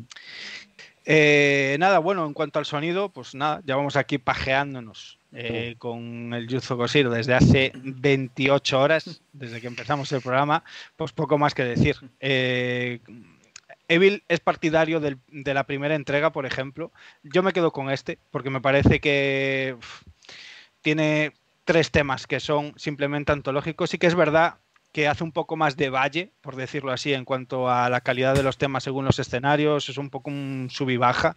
Eh, no todos los temas son igual de, bonitos, de redondos, por decirlo así. Pero es que tiene tres temas, tío, que es que son lo puto más. Son brutales. El Go Strike, el que Claro, es que Go Straight, tío, eso te lo pones con cascos en una mega y, es que eso es delicatessen, tío. Hmm. O sea, es que de hecho se lo pones a alguien que no suele escuchar canciones de videojuegos y te dice, no, es que esto eh, es un tema de chunda chunda, así un poco noventero y tal, y, te lo cree. O sea, porque es que suena con, tan limpio, tío. la línea de bajo, la percusión, eh, los samples que mete, o sea, es increíble, tío, pero increíble. Mm. Y el tema, el tema de Siva o el tema de Mr. X o el tema de los jefes en sí es, es un, también tremendo, tío. Pues nada, una vez más para desarrollar aquí eh, os cuento un poco rápido que, bueno, Cosiro, como sabéis, eh, eh, pues bueno, lo hacía con un NEC, con un PC 8801. ya por entonces, para cuando estaba haciendo aquí para Street for Race 2, ya era bastante anticuado el, equipo, pero él tenía desarrollado su software, la manera de interpretar los drivers y demás de, música con, con, el sintetizador FM de Mega y demás, que él llamaba Music Love. Eh, era un rollo hecho por él propio, así un poco artesanal, y la verdad es que, bueno, le sacó oro puro, como, como podéis comprobar. Eh, claramente, pues eso, inspirado como en la primera entrega, la música club y demás, ese rollo techno, house, que, a principios de los 90 pues lo petaba ahí en Occidente. Eh, videoclub sin vídeo, Dieguín Gallu, declaraba que fue la primera vez que componía y diseñaba música pensando en el público extranjero.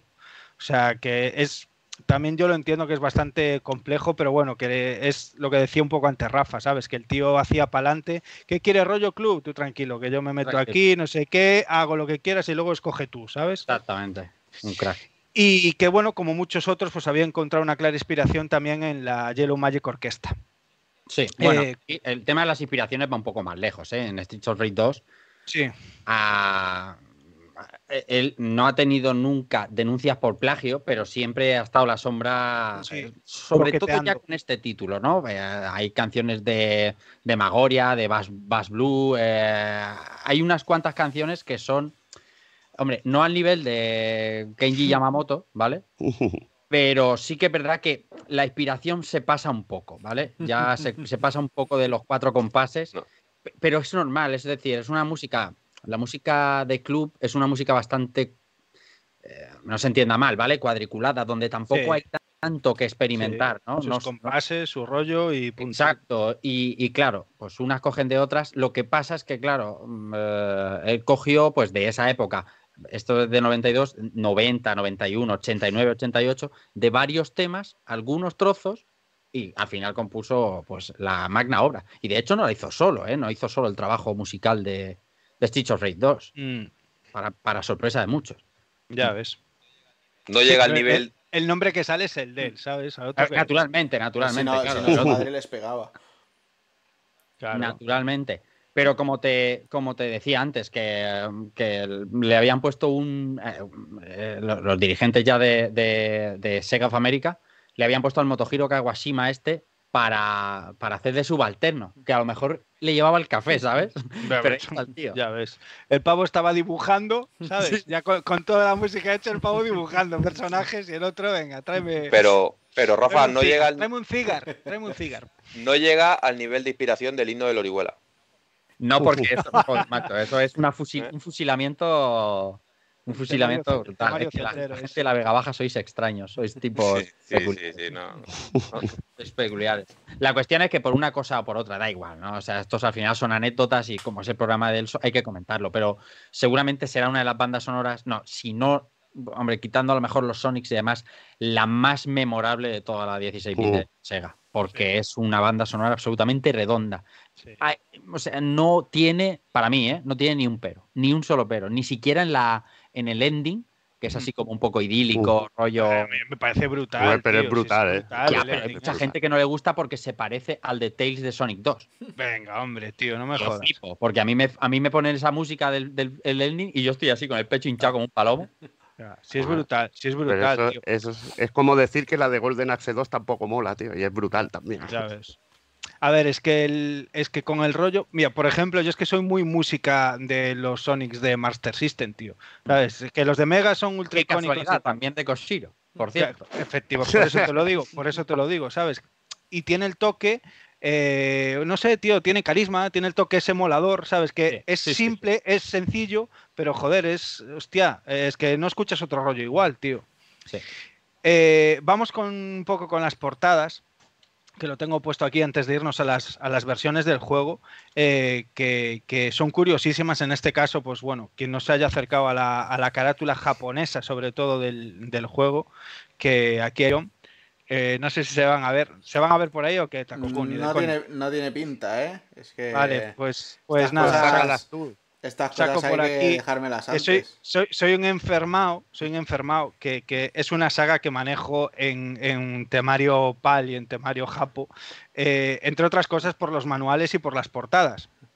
Entonces, por sí aquí voy- sí que tenemos... voy a hacer una cosa, voy a minimizar un poquito el juego y te voy a Sí, coger a grande a Dani. Vale, entonces tenemos por ahí portada mítica que todo el mundo conoce, clásico básico eh, PAL y, y NTSC Yankee, eh, con esta ilustración casposa que me dan escalofríos solo de, solo de verla, vamos, eh, o sea, es terrible. Eh, bueno, tiene su encanto, ¿eh? O sea, tiene su encanto, si le echas imaginación tampoco está tan mal, ¿sabes? Pero bueno. Y luego Eh. tenemos la gloria, eh, o sea, la gloria bendita del- de, la mm, ilustración de la portada Japa, ¿eh? Uh. que, que- que, pf, es simplemente bestial. ¿Y qué me dices del manual, eh? Bueno, el Mira, manual ya mira, es- Dani, mira, es la, el manual es la reputa hostia. mira Eh, la ilustración completa, por Dios. Pon, ponme, ponme, porque ahí está. Claro. Porque la parte de atrás del manual con, con los enemigos, tío, Ah. es la puta hostia. Sosanegger ahí, con cara de puto loco, ¿sabes? De fondo. Y Van Damme, buah, es que lo tiene todo, tío. Lo tiene todo. Qué maravilla. Ese Axel Van Damme, macho, es buah, brutal. Y, y el manual, el, el manual que está petado con, con ilustraciones tremendas también, eh, de enemigos, de, todo, tío. O sea, es que mimadísimo. Por eso digo que eh, merece mucho la pena, tío. La ilustración hasta del final del, del manual, tío, Espérate, vaya pura dale. copela, es... Dale unos segundos, ¿vale? Que te vuelvo a meter ahí en grande. No, no, no, no. ya está, ya lo, ya lo tenemos. Bueno, que esto lo, que lo buscan ahí en internet y hay por ahí Eh, apartado. gloria bendita. Además, Pero con los que es- ahí, buah. Pero es, es brutal, o sea, la calidad del manual es, es simplemente Eh, increíble. Para que me digan luego, el manual de cuadrícula PAL eh, Claro. será muy bonito, pero esto a color Esto es bestial. es otro ¿sabes? nivel. Esto es bestial, tío. El mimo y el curro que hay ahí es bestial. Y antes estaba, eh, eh, estaba hablando y Rafa, y me estaba leyendo este rollo que a mí me mola mucho. Yo soy Oh, muy romántico de. Eso es muy de- bonito. de los textos de las contraportadas de los juegos de Mega, eh, que te tratan de caballero y de usted y así, que mola mucho. Usted es sónico, chaval. Que efectivamente.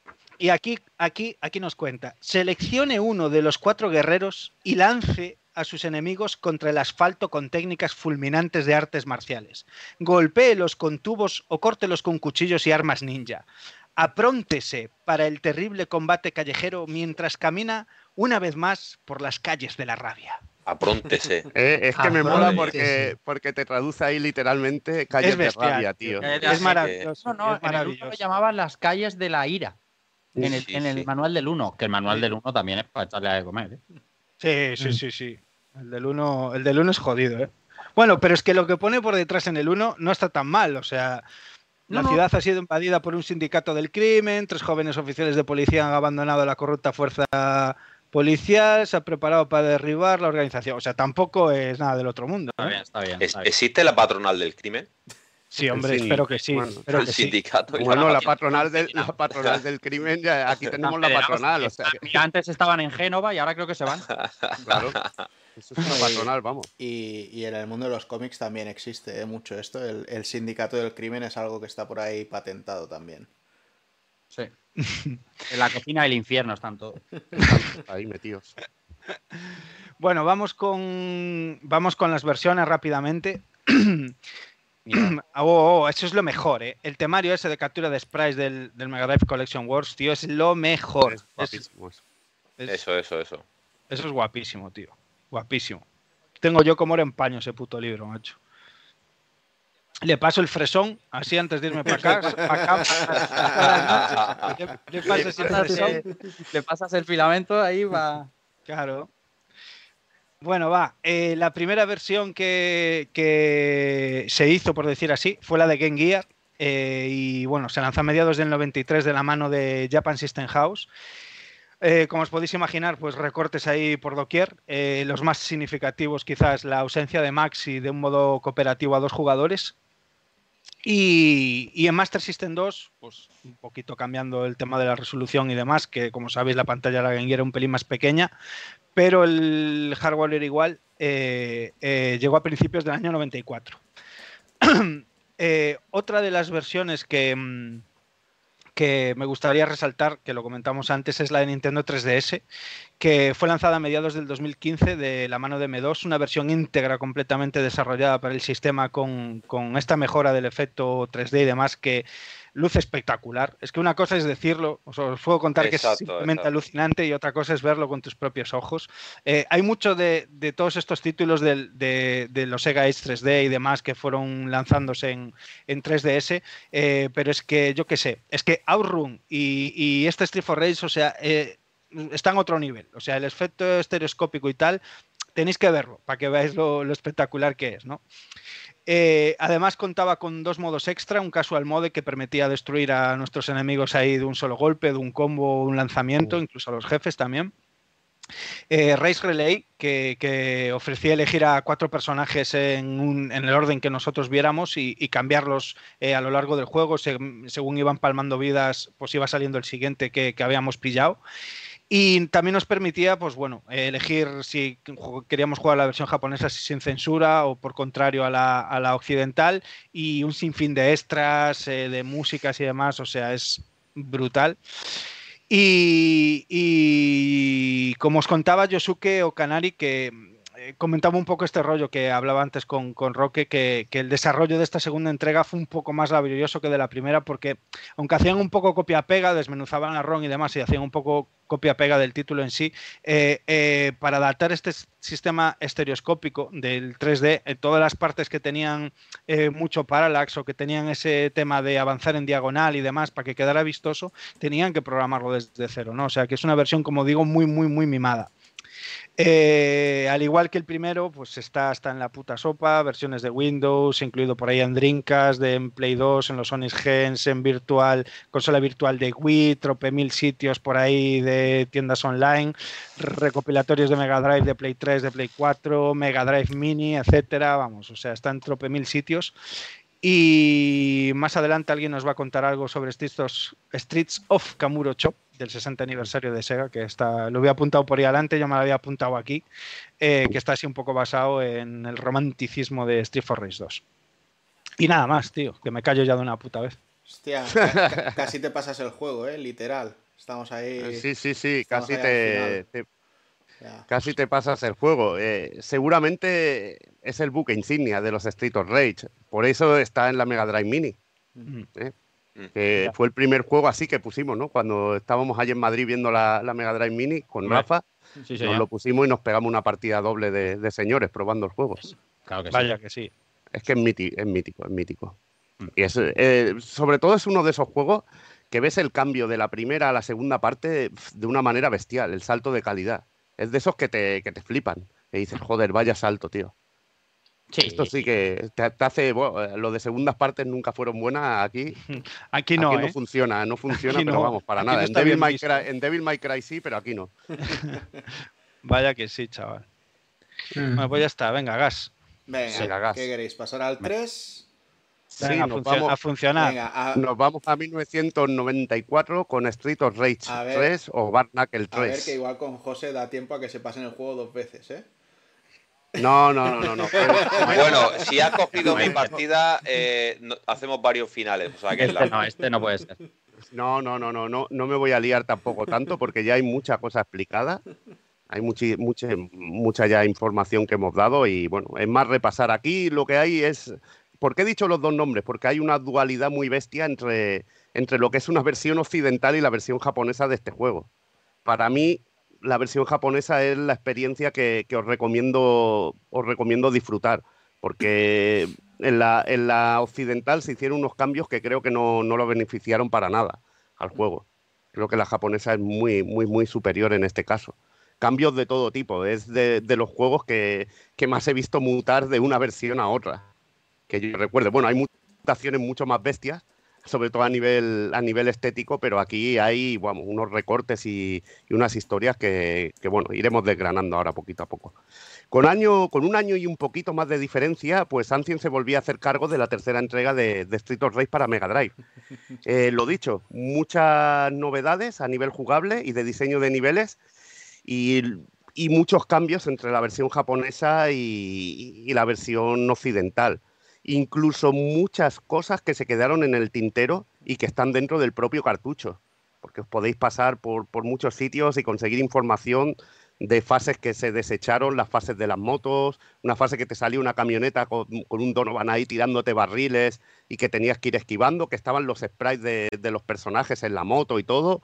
O sea que había muchísimas, muchísimas cosas que, se desecharon y que luego se aprovecharían para algún, para algún juego de, hecho por fans que, luego, no, luego comentaremos más adelante. Lo que también salta mucho también a la vista son las diferencias a nivel argumental entre Barnacle 3 y Street of Rage 3. Y es un cambio tan bestia que, son dos experiencias totalmente distintas. Bueno, la del japonés si te enteras, bueno, si traduces lo que, lo que viene a ser el juego en sí. Eh, para mí es mucho más completa y con mucho más sentido la japonesa y es, para mí es algo similar a lo que pasó con el Contra y el Probotector eh, de Konami, de, Mega Drive también. Que hay también una, unos cambios que, no entiendo, pero bueno, que son muy fruto de, la época. Voy a dividir por eso un poquito la historia, contar la historia, la, que sería de Barnacle 3 y la que sería de Street of Rage 3. En el caso de Barnacle 3, un arma experimental llamada Rakusin ha explotado en los suburbios de la ciudad de Woodwalk provocando miles de muertos y heridos. Y aquí el departamento de policía asigna a Axel Stone y Blaze Fielding eh, el caso, los héroes de la ciudad cuya misión es atrapar al, responsable de la tragedia. Eh, mientras tanto, mientras esto ocurre, eh, sube la tensión en la región de Lima, un auténtico polvorín en el que uno de sus representantes, el general Iván Petrov, ha sido invitado a la Casa Blanca para iniciar conversaciones de paz, pero que desaparece misteriosamente. Esto es, bueno, una locura, una especie, lo de Lima sería como la zona de los Balcanes, más o menos, por hacer también otro símil. Y tenemos un, político que ha desaparecido misteriosamente, seguramente un secuestro, y ocurren cosas muy raras. Un poquito ahora veremos lo que une un poco esto, que es el eh, que un, momentos antes Axel y Blaze contactan con Gilbert Zahn, quien confiesa que es el inventor del Rakusin y que su creación se está usando con propósitos destructivos. Y son eventos que, en un principio no parecen estar relacionados, pero que luego descubriremos que, sí que tienen una relación muy importante, igual que Gilbert Zahn con, Iván Petrov, y hay que encontrar muchísimas respuestas a lo largo de lo que sería el, desarrollo del juego. Que la verdad que se presenta con muchas secuencias entre, entre nivel y nivel, para irlo explicando. Y luego tenemos el caso de Street of Rage 3, que eh, en este caso Mr. X eh, regresa en su afán de, dominar la ciudad y usa una corporación que llama Robozai como tapadera de, los negocios sucios de, su organización que conocemos como el Sindicato del Crimen. Y con la ayuda del excéntrico Dr. Dam, que en la versión japonesa es Doctor Zero, que son, mm, eh, sobre todo también a nivel de nombres, en otros Street of Rage hay cambios, pero en este ya es algo asalvajado. Intentará, pues, a, través de, este doctor, eh, reemplazar figuras claves de la ciudad con robots que son unas réplicas de los mismos al más puro estilo Snatcher y tomar así el, control de la, de la, ciudad. Aquí me recuerda un poco a la, a la obra de Kojima, ¿no? Esto de cambiar cambiar ciertos personajes. Es muy de, muy de, cyberpunk este rollete. Para cubrir con una cortina de humo sus actividades, eh, sus hombres han puesto varias bombas en la ciudad y uno de los investigadores de la Robozai, el doctor Gilbertson, encuentra lazos entre la empresa en que trabaja y el sindicato. Pero por sus antecedentes no puede informar directamente a la policía, pero habla con Blaze para comentarle que quieren suplantar al jefe de, de la misma. Blaze informa a sus compañeros Axel y Adam Axel acude rápidamente a la llamada mientras que Adam envía a su hermano Skate por su parte. Toca desactivar bombas y acabar de una vez por todas con, Mr. X. Aquí Adam estaba perrete y digo, voy a mandar a mi hermanillo y yo, yo estoy a mi rollo. También, eh, bueno, cambia también mucho las motivaciones de personaje entre una versión y otra. Pero bueno, eso ya es liar un poquito más, liarnos un poquito más con lo que sería la, el universo de, este Street of Rage 3, que cambia mucho mucho entre la versión japonesa y la, y la occidental. Aunque en sí en base vamos a tener al mismo enemigo, pero pasan cosas muy, muy distintas. En cuanto a la jugabilidad, pues regresan Axel, Blaze y Skate, pero en vez de Max eh, tendremos a, podremos jugar con el, con el profesor o con el doctor Gilbert Zahn, que es, que, bueno, que es un cyborg en sí y tiene una jugabilidad bastante diferente a lo que era, a lo que era Max. Desaparece un poco la figura del wrestler, del tío pesado así, hacia lo bestia. Este lucha de una manera muy, muy distinta. También hay tres personajes secretos desbloqueables en la, en la versión japonesa, Ash, Shiba y Ru, que podrán escogerse al ser derrotados o liberados en el caso de, de Ru el canguro. Que en el caso de la occidental, pues el personaje de Ash pues, fue, fue eliminado por la, por la absurda censura. Y luego, bueno, comentaremos un poquito lo, lo que pasa con este, con este personaje. Luego también nos dedicaremos un poquito más a fondo a hablar de, lo que son las diferencias entre, entre ambas versiones, las diferencias más, bestias. En cuanto a la, jugabilidad, lo primero que, te salta a la vista es la velocidad del juego. Un, Muchísimo. en pantalla. sí, sí, sí. Qué, gozo, qué gozo lo de la, lo de la velocidad. Ah, es que bueno, ahí estamos, ahí estamos dentro, ¿eh, Roque? estamos, yo, yo bueno, luego hablaremos, pero yo estoy dentrísimo del 3. Me parece, me parece, vamos. Es mucho, mucho más rápido que, la segunda entrega. Eh, y, se amplía esta movilidad con, con, la posibilidad de correr para todos los personajes, que solo lo podía hacer uno en el 2 y la posibilidad de movernos en, verticalmente, hacia arriba y hacia abajo. Un movimiento de rodar que se hace pulsando dos veces hacia arriba, dos veces hacia abajo, que me parece muy, una idea muy interesante y que te permite, por ejemplo, quitarte de la línea de ataque de un enemigo rápidamente, con reflejos y, no sé, es un movimiento muy, muy chulo, que he visto en otros Beaten como Guardian y que, y que funciona de, maravilla en Street of Rage 3. Eh, otra novedad que para mí me parece clave es la barra de golpe especial que se va llenando con el tiempo y nos permite usar los golpes especiales más poderosos sin gastar barra de vida cuando está lleno. Y esto nos abre un abanico muy importante a la hora de hacer combos, porque ahora podemos finalizar un combo eh, con, uno de estos especiales y, quitar un montón de energía.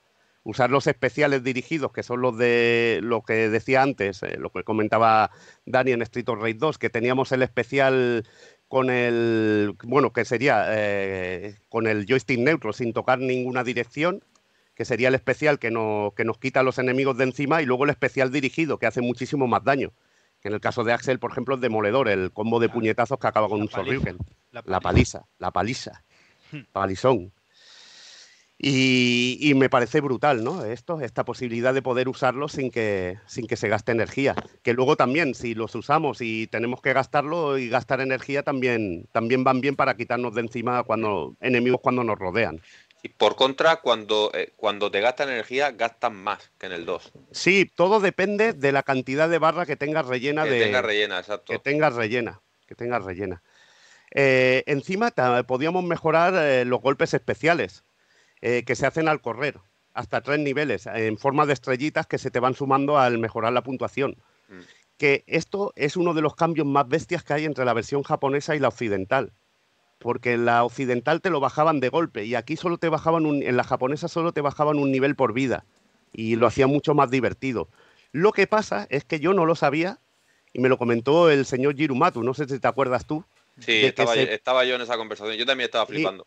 Estuve flipando porque yo no tenía ni puta idea, ni puta idea, y es que puedes, puedes hacer estos movimientos especiales de nivel haciendo una combinación de botones con, el, con el pad de seis botones.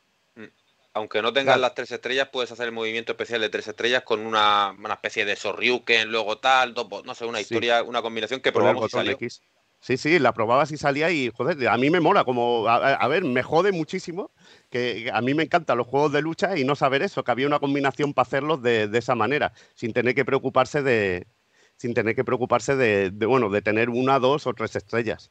Y en este caso incluso te permite elegir el ataque porque cambia de uno a otro y hay veces que uno de ellos es más efectivo la verdad. Y, preferirías, por ejemplo, tener el de una estrella de un personaje que el de tres, por, la manera en que realizas. Por ejemplo, ayer la partida que echamos a uno de los tríos Raid, el de nivel 3 era peor que el en tu personaje. Bueno, el, de, Adam Hunter era para matarse. Era para matarse. Yo el de nivel 2 digo, esto, esto gloria bendita. Y cuando me daban el de nivel 3 me quedaba vendidísimo, tío.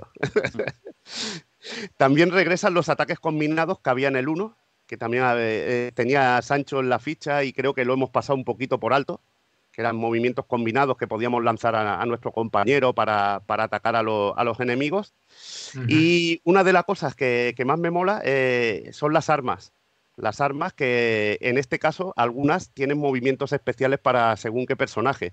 Eh, dijéramos que es un personaje, es experto en, cuchillos, en, en, cuchillos tiene un golpe especial con los cuchillos al usarlos, haciendo adelante, adelante.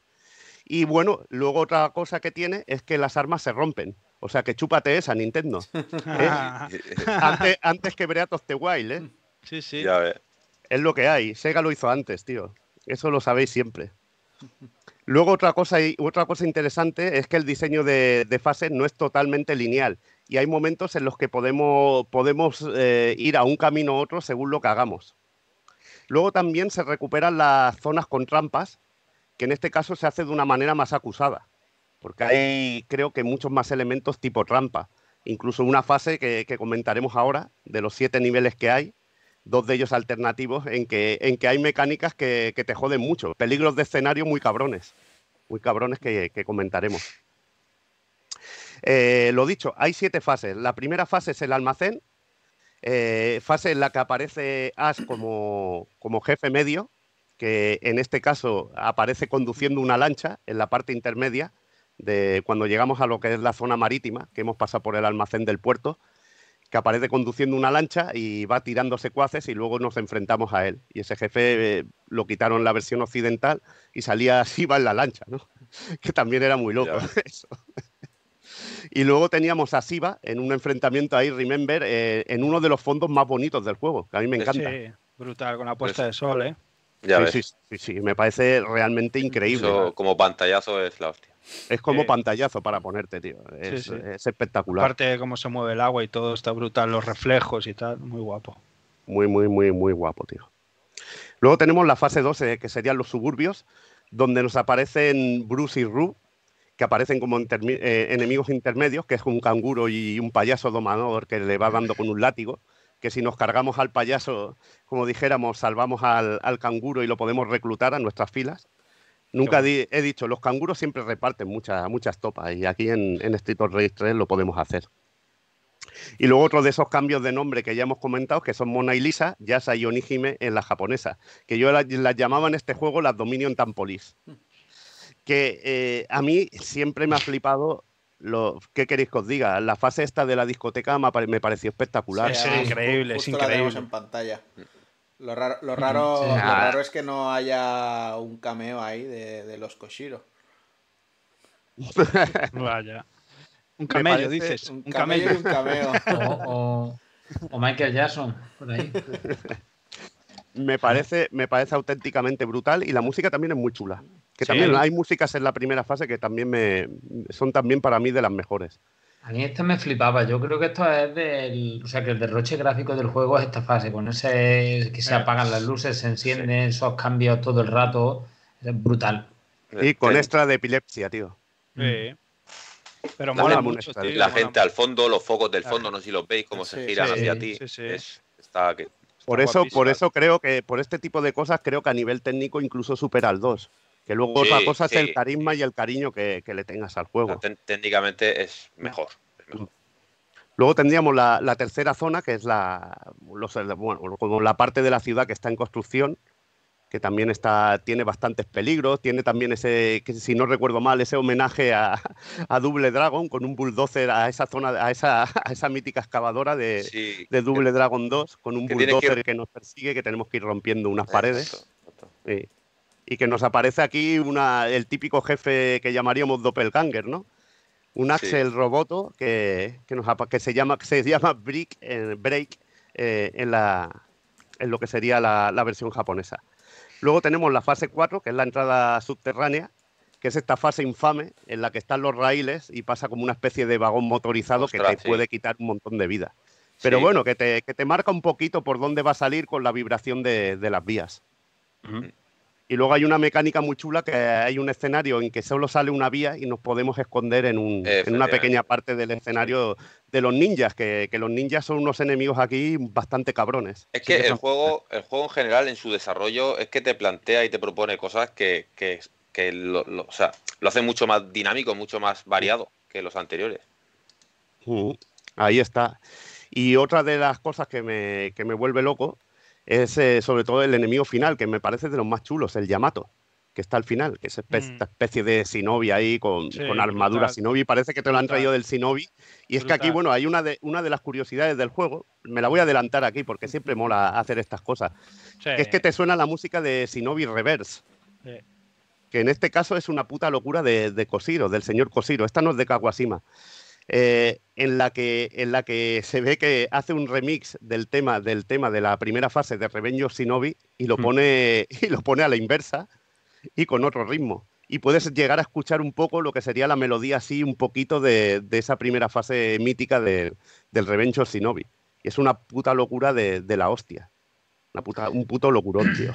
Un guiño ahí bestial. Menudo, tra- menudo trallado el cerebro, te lo digo ya, ya. te digo, pero trallado, trallado total, tío. El- Rayado total. el- en el 1, en el, en el primer juego, había reutilizado algunos efectos FX del, del Riven of Shinobi, ¿no? Porque el, el tío también decían que era un poco vago para estas cosas, o sea, que le gustaba componer música, pero lo que el- los efectos FX y todo eso, que lo Coño, pero otro, entonces, ¿sabes? entonces vete a hablar con los del Metal Slug, que se llevaron los del Gunforce 2, tío.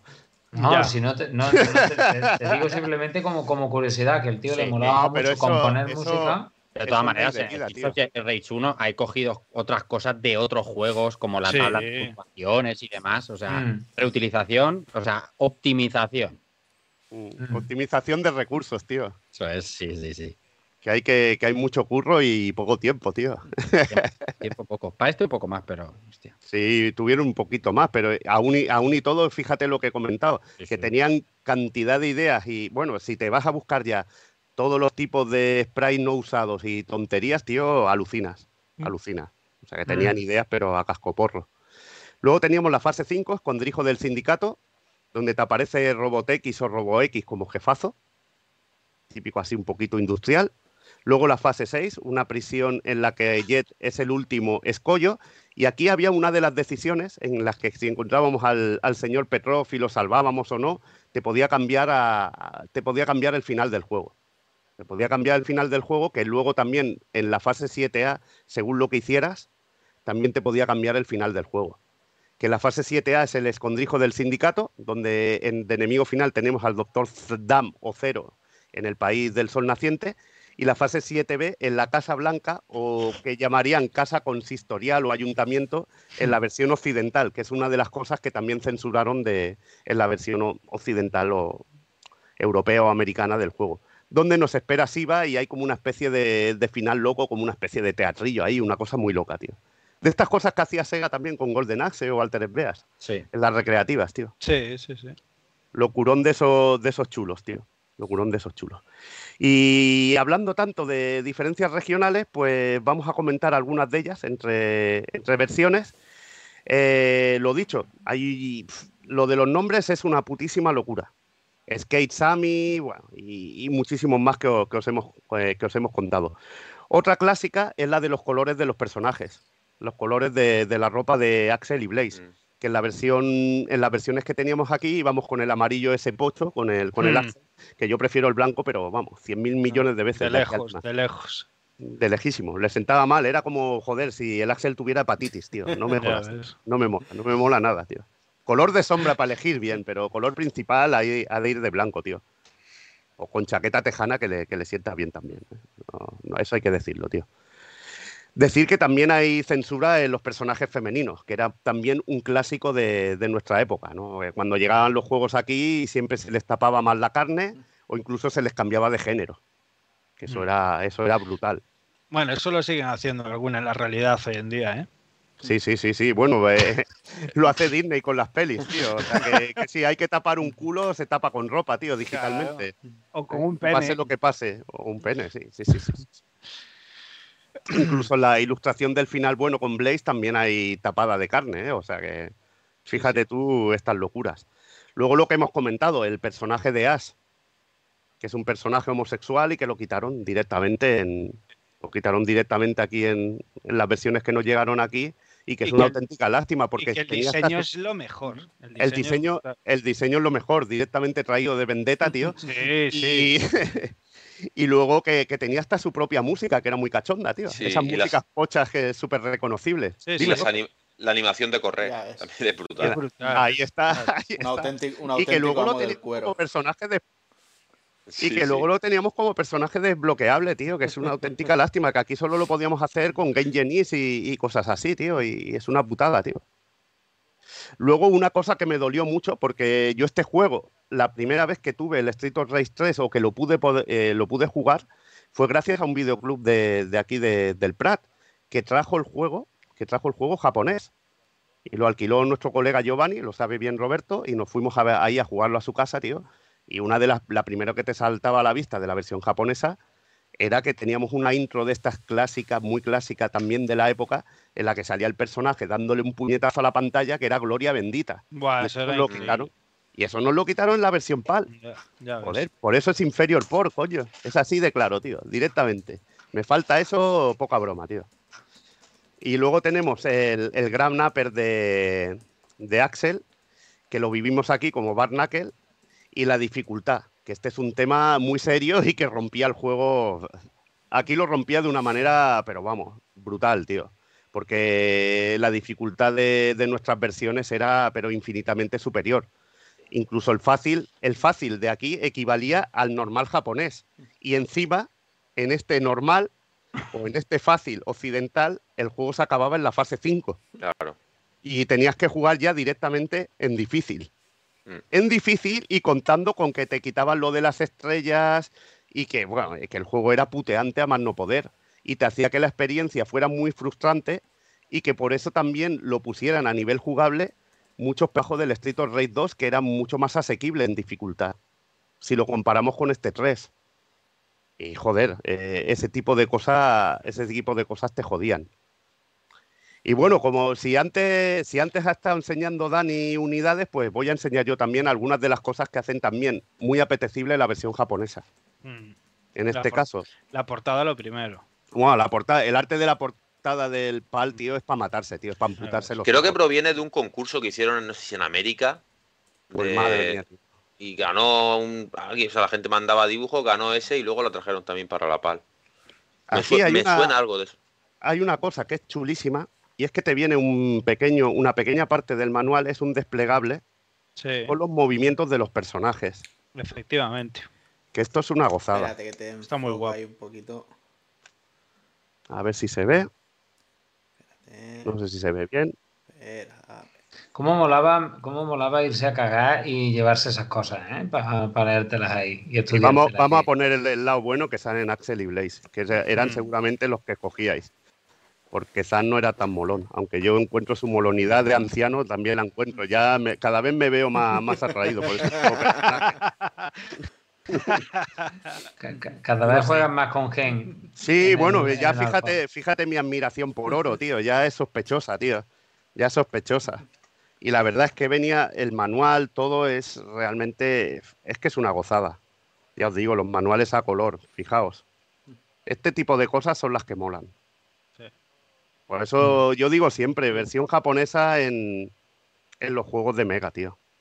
Estos Mm, bocetillos ahí, chulo. tío, esto es una currada. Y te da muchísimo, eh, te da muchísimo, bueno, muchísimo más amor abrir los juegos y ver los manuales, coño, que no también, además de jugar, también podemos disfrutar de esas cosas, coño. Que Sí, yo digo sí. que siempre es bien, no solo lamerlos y mirarlos en la estantería. Hay que disfrutar de los manuales y ese tipo de cosas. Mm. Y bueno, después de- del muestreo de piezas, típico, Ahora, ahora pues típico de los enfermos. muestreo, muestreo de nardo, ¿no? No, no, no, no, yo ese tipo de cosas no lo hago, tío. Que Sa- luego... Saca el, saca el guisante ahí, venga. ¿no? El guisantillo. Antes era, antes, antes sí que puedo decir que era un guisantillo. Ahora ya, como, Ahora yo, ya- como yo he encogido, pues también ha aumentado, tío. ¿Eh? Esto es como, esto, lo de adelgazar es Pero- también un aumento de pene, es un dos en Eso uno, es- tío. Eso es el tamaño relativo. ¿no? Eh, Eh, Ah, bueno, bueno. No me vendáis milongas y, y vamos a dejar el tema, corramos un túpido velo. Eso nada. Tú lo que, le tú lo que tienes que decir es, a, a mí me da el mismo gusto. ¿Sabes? Tú búscate la vida, ¿sabes? Joder, macho, esa filosofía la tiene un colega mío y es, y es ley, es ley, la verdad. Vamos con el apartado técnico. Eh, para mí, lo, lo he comentado antes al hablar, eh, el aspecto gráfico me parece sensacional. Eh, tiene un ambiente, una ambientación más oscura que su antecesor. Eh, lo que pasa es que para mí hay escenarios, los escenarios están cargados con detalles, eh, muchas más animaciones. eh, y para mí lo más importante es que se ha aumentado la velocidad y la fluidez de la Mira, jugabilidad. Mirad ese fondo JPG. ¿eh? Ahí, Eso es una foto, es un JPG, sí, seguro. to- Tiene toda la Ya te digo, ya te digo. Hostia, Es que no se han molestado ni en hacer que brillen un par de estrellas así de, de vez en cuando. Nada que parpadee ni nada. eh, la- eso la habrá puesto así a pincel. Dice, no, no hay huevos a poner la foto de mi pueblo de noche, que no. Aguántame el cubata. Aguántame el cubata. el el Final Fantasy VII Remake se inspiraron en esta pantalla para hacer Claro, pero, eh, pero en el Final Fantasy VII podían, podían ahí hacer el efecto ese cóncavo que parece que, Sí, que, que parece que tiene ahí mucho más fondo, tío, mucha Sí, más sí. profundidad, tío. La- el- este juego tiene mejores texturas en las puertas que Final Fantasy VII Remake. eso es verdad. Eso sí, eso está claro, tío. Lo que pasa es que los personajes sí que están detallados. ve- Se ve la bueno. noria de Vigo, dice Antonio. Yo creo que la iluminación de esa foto es responsabilidad del alcalde de vuestro pueblo, ¿eh, Dani, tío? Es muy, muy experto, experto. Experto en iluminación, Experto caballero. Qué grande, chaval. Y bueno, y vamos con el aspecto que más controversia crea sobre este juego, que es la música. Que es la música y sigue creando mucho debate hoy en día. Mucha gente considera que este juego tiene muy mala música. Yo pienso que no. Yo pienso que no, porque lo escuchas con cascos y creo que es una música más que correcta. Ya me gustaría que todos los juegos de Mega Drive sonaran así. Lo que pasa es que las comparaciones son odiosas y siempre te quedan muchos temas del 1 y el 2 que son míticos y joder, A mí, cuesta. siempre me, a mí siempre me dicen que esta música hay que entenderla, pero como yo no la entiendo, a mí no me gusta. Yo puedo salvar el- los, los dos poets. La música de la discoteca eso, y poco más. mm, El resto, yo lo eh, sí, siento. la música, la música más melódica, que es lo que le falta en sí. el juego Vale. me parece el mejor, de, el mejor de, los, de los tres, de la trilogía original, pero la música no, no, no me entra. Pues música y Street for Race, macho, eso tiene que ir de la mano. Si la música no te entra, pues estás Exacto. jodido. Eso. Yo, yo, yo creo que el, el tema aquí, la diferencia es que es más experimental, ¿no? O sea, que Sí. no sigue el canon de, de los dos anteriores, es un poco más, más rara. A ver, escucharse, lo que tú decías, José, escucharse se escucha bien. O sea, no es un tema de calidad de sonido o de... Es un tema de- del De tipo de composición que hay, del estilo, que no te cuadra igual si vienes de los otros dos juegos. Igual las composiciones entran en otro juego y te entran bien, pero claro, al, al esperar esto no sé, te choca, como mínimo te choca, luego te puede entrar o no, no sé. A mí, no me, a mí no me convence mucho, pero ni el juego ni la música. Eh, o sea, yo, el juego me parece que está bien, pero me sigo quedando con el 2. Esto ya es un tema muy personal. Yo es que soy de la opinión de que a mucha gente le pusieras este juego con la música del 2 y les cambiaría la opinión radicalmente. Sí, porque claro, es que. Lo que dice Dani, ¿no? Si es un poco un paquete de todo. Sí, mm, Dicen, claro. dicen, Yo Es creo que este es, Perdona, no, Perdón. decía que dicen por ahí que entra mejor determinado guisante que, que la música de este juego. ah. Yo, el- evolucionaba conforme la música de club evolucionaba en esa época. Está. él pasó del, del house club al, a este rollo trans que, que en el 90, o sea, es que es un hijo de su época, que Sí. a mediados de los 90, cuando, cuando aquí empezó, aquí en el territorio valenciano quiero decir, empezó fuerte Activi, Chocolate, pues ya sabéis, o sea, la música varió radicalmente a esto, a, una- a unos ritmos muchísimo menos fijados, con mucho más atrevimiento, y Uzo Koshiro hizo lo mismo. Y Luego hay, hay otros juegos, eh, lo comenté con Evil, no sé si fue ayer o antes de ayer, con un sonido similar o un no sé, similar y, y fueron súper super aclamados. Por ejemplo, el Ray Racer. sí, La música del Ray Racer- Pero es más Eurobeat eso, quizás. Claro, y no, Ya- bueno, sí, pero tiene, tiene el deje. Lo que pasa no es sé que ya no sé en Mega. Drive no, está, no, lo- no lo aprecias tanto como en, en un soporte, bueno, ya en una plataforma que tiene una calidad de música rollo Sí, CD. sí, Sí, la sí, cuestión es que, que puede funcionar perfectamente en otro juego. El, el caso es que la quieras encajar en Stitch of Rage, que ya tenía una música muy Claro. marcada. Ahí es Eh, donde está el problema. La ¿no? mayor crítica es- es- va por ahí, la mía, es, es que no era necesario el cambio. O sea, no, Claro.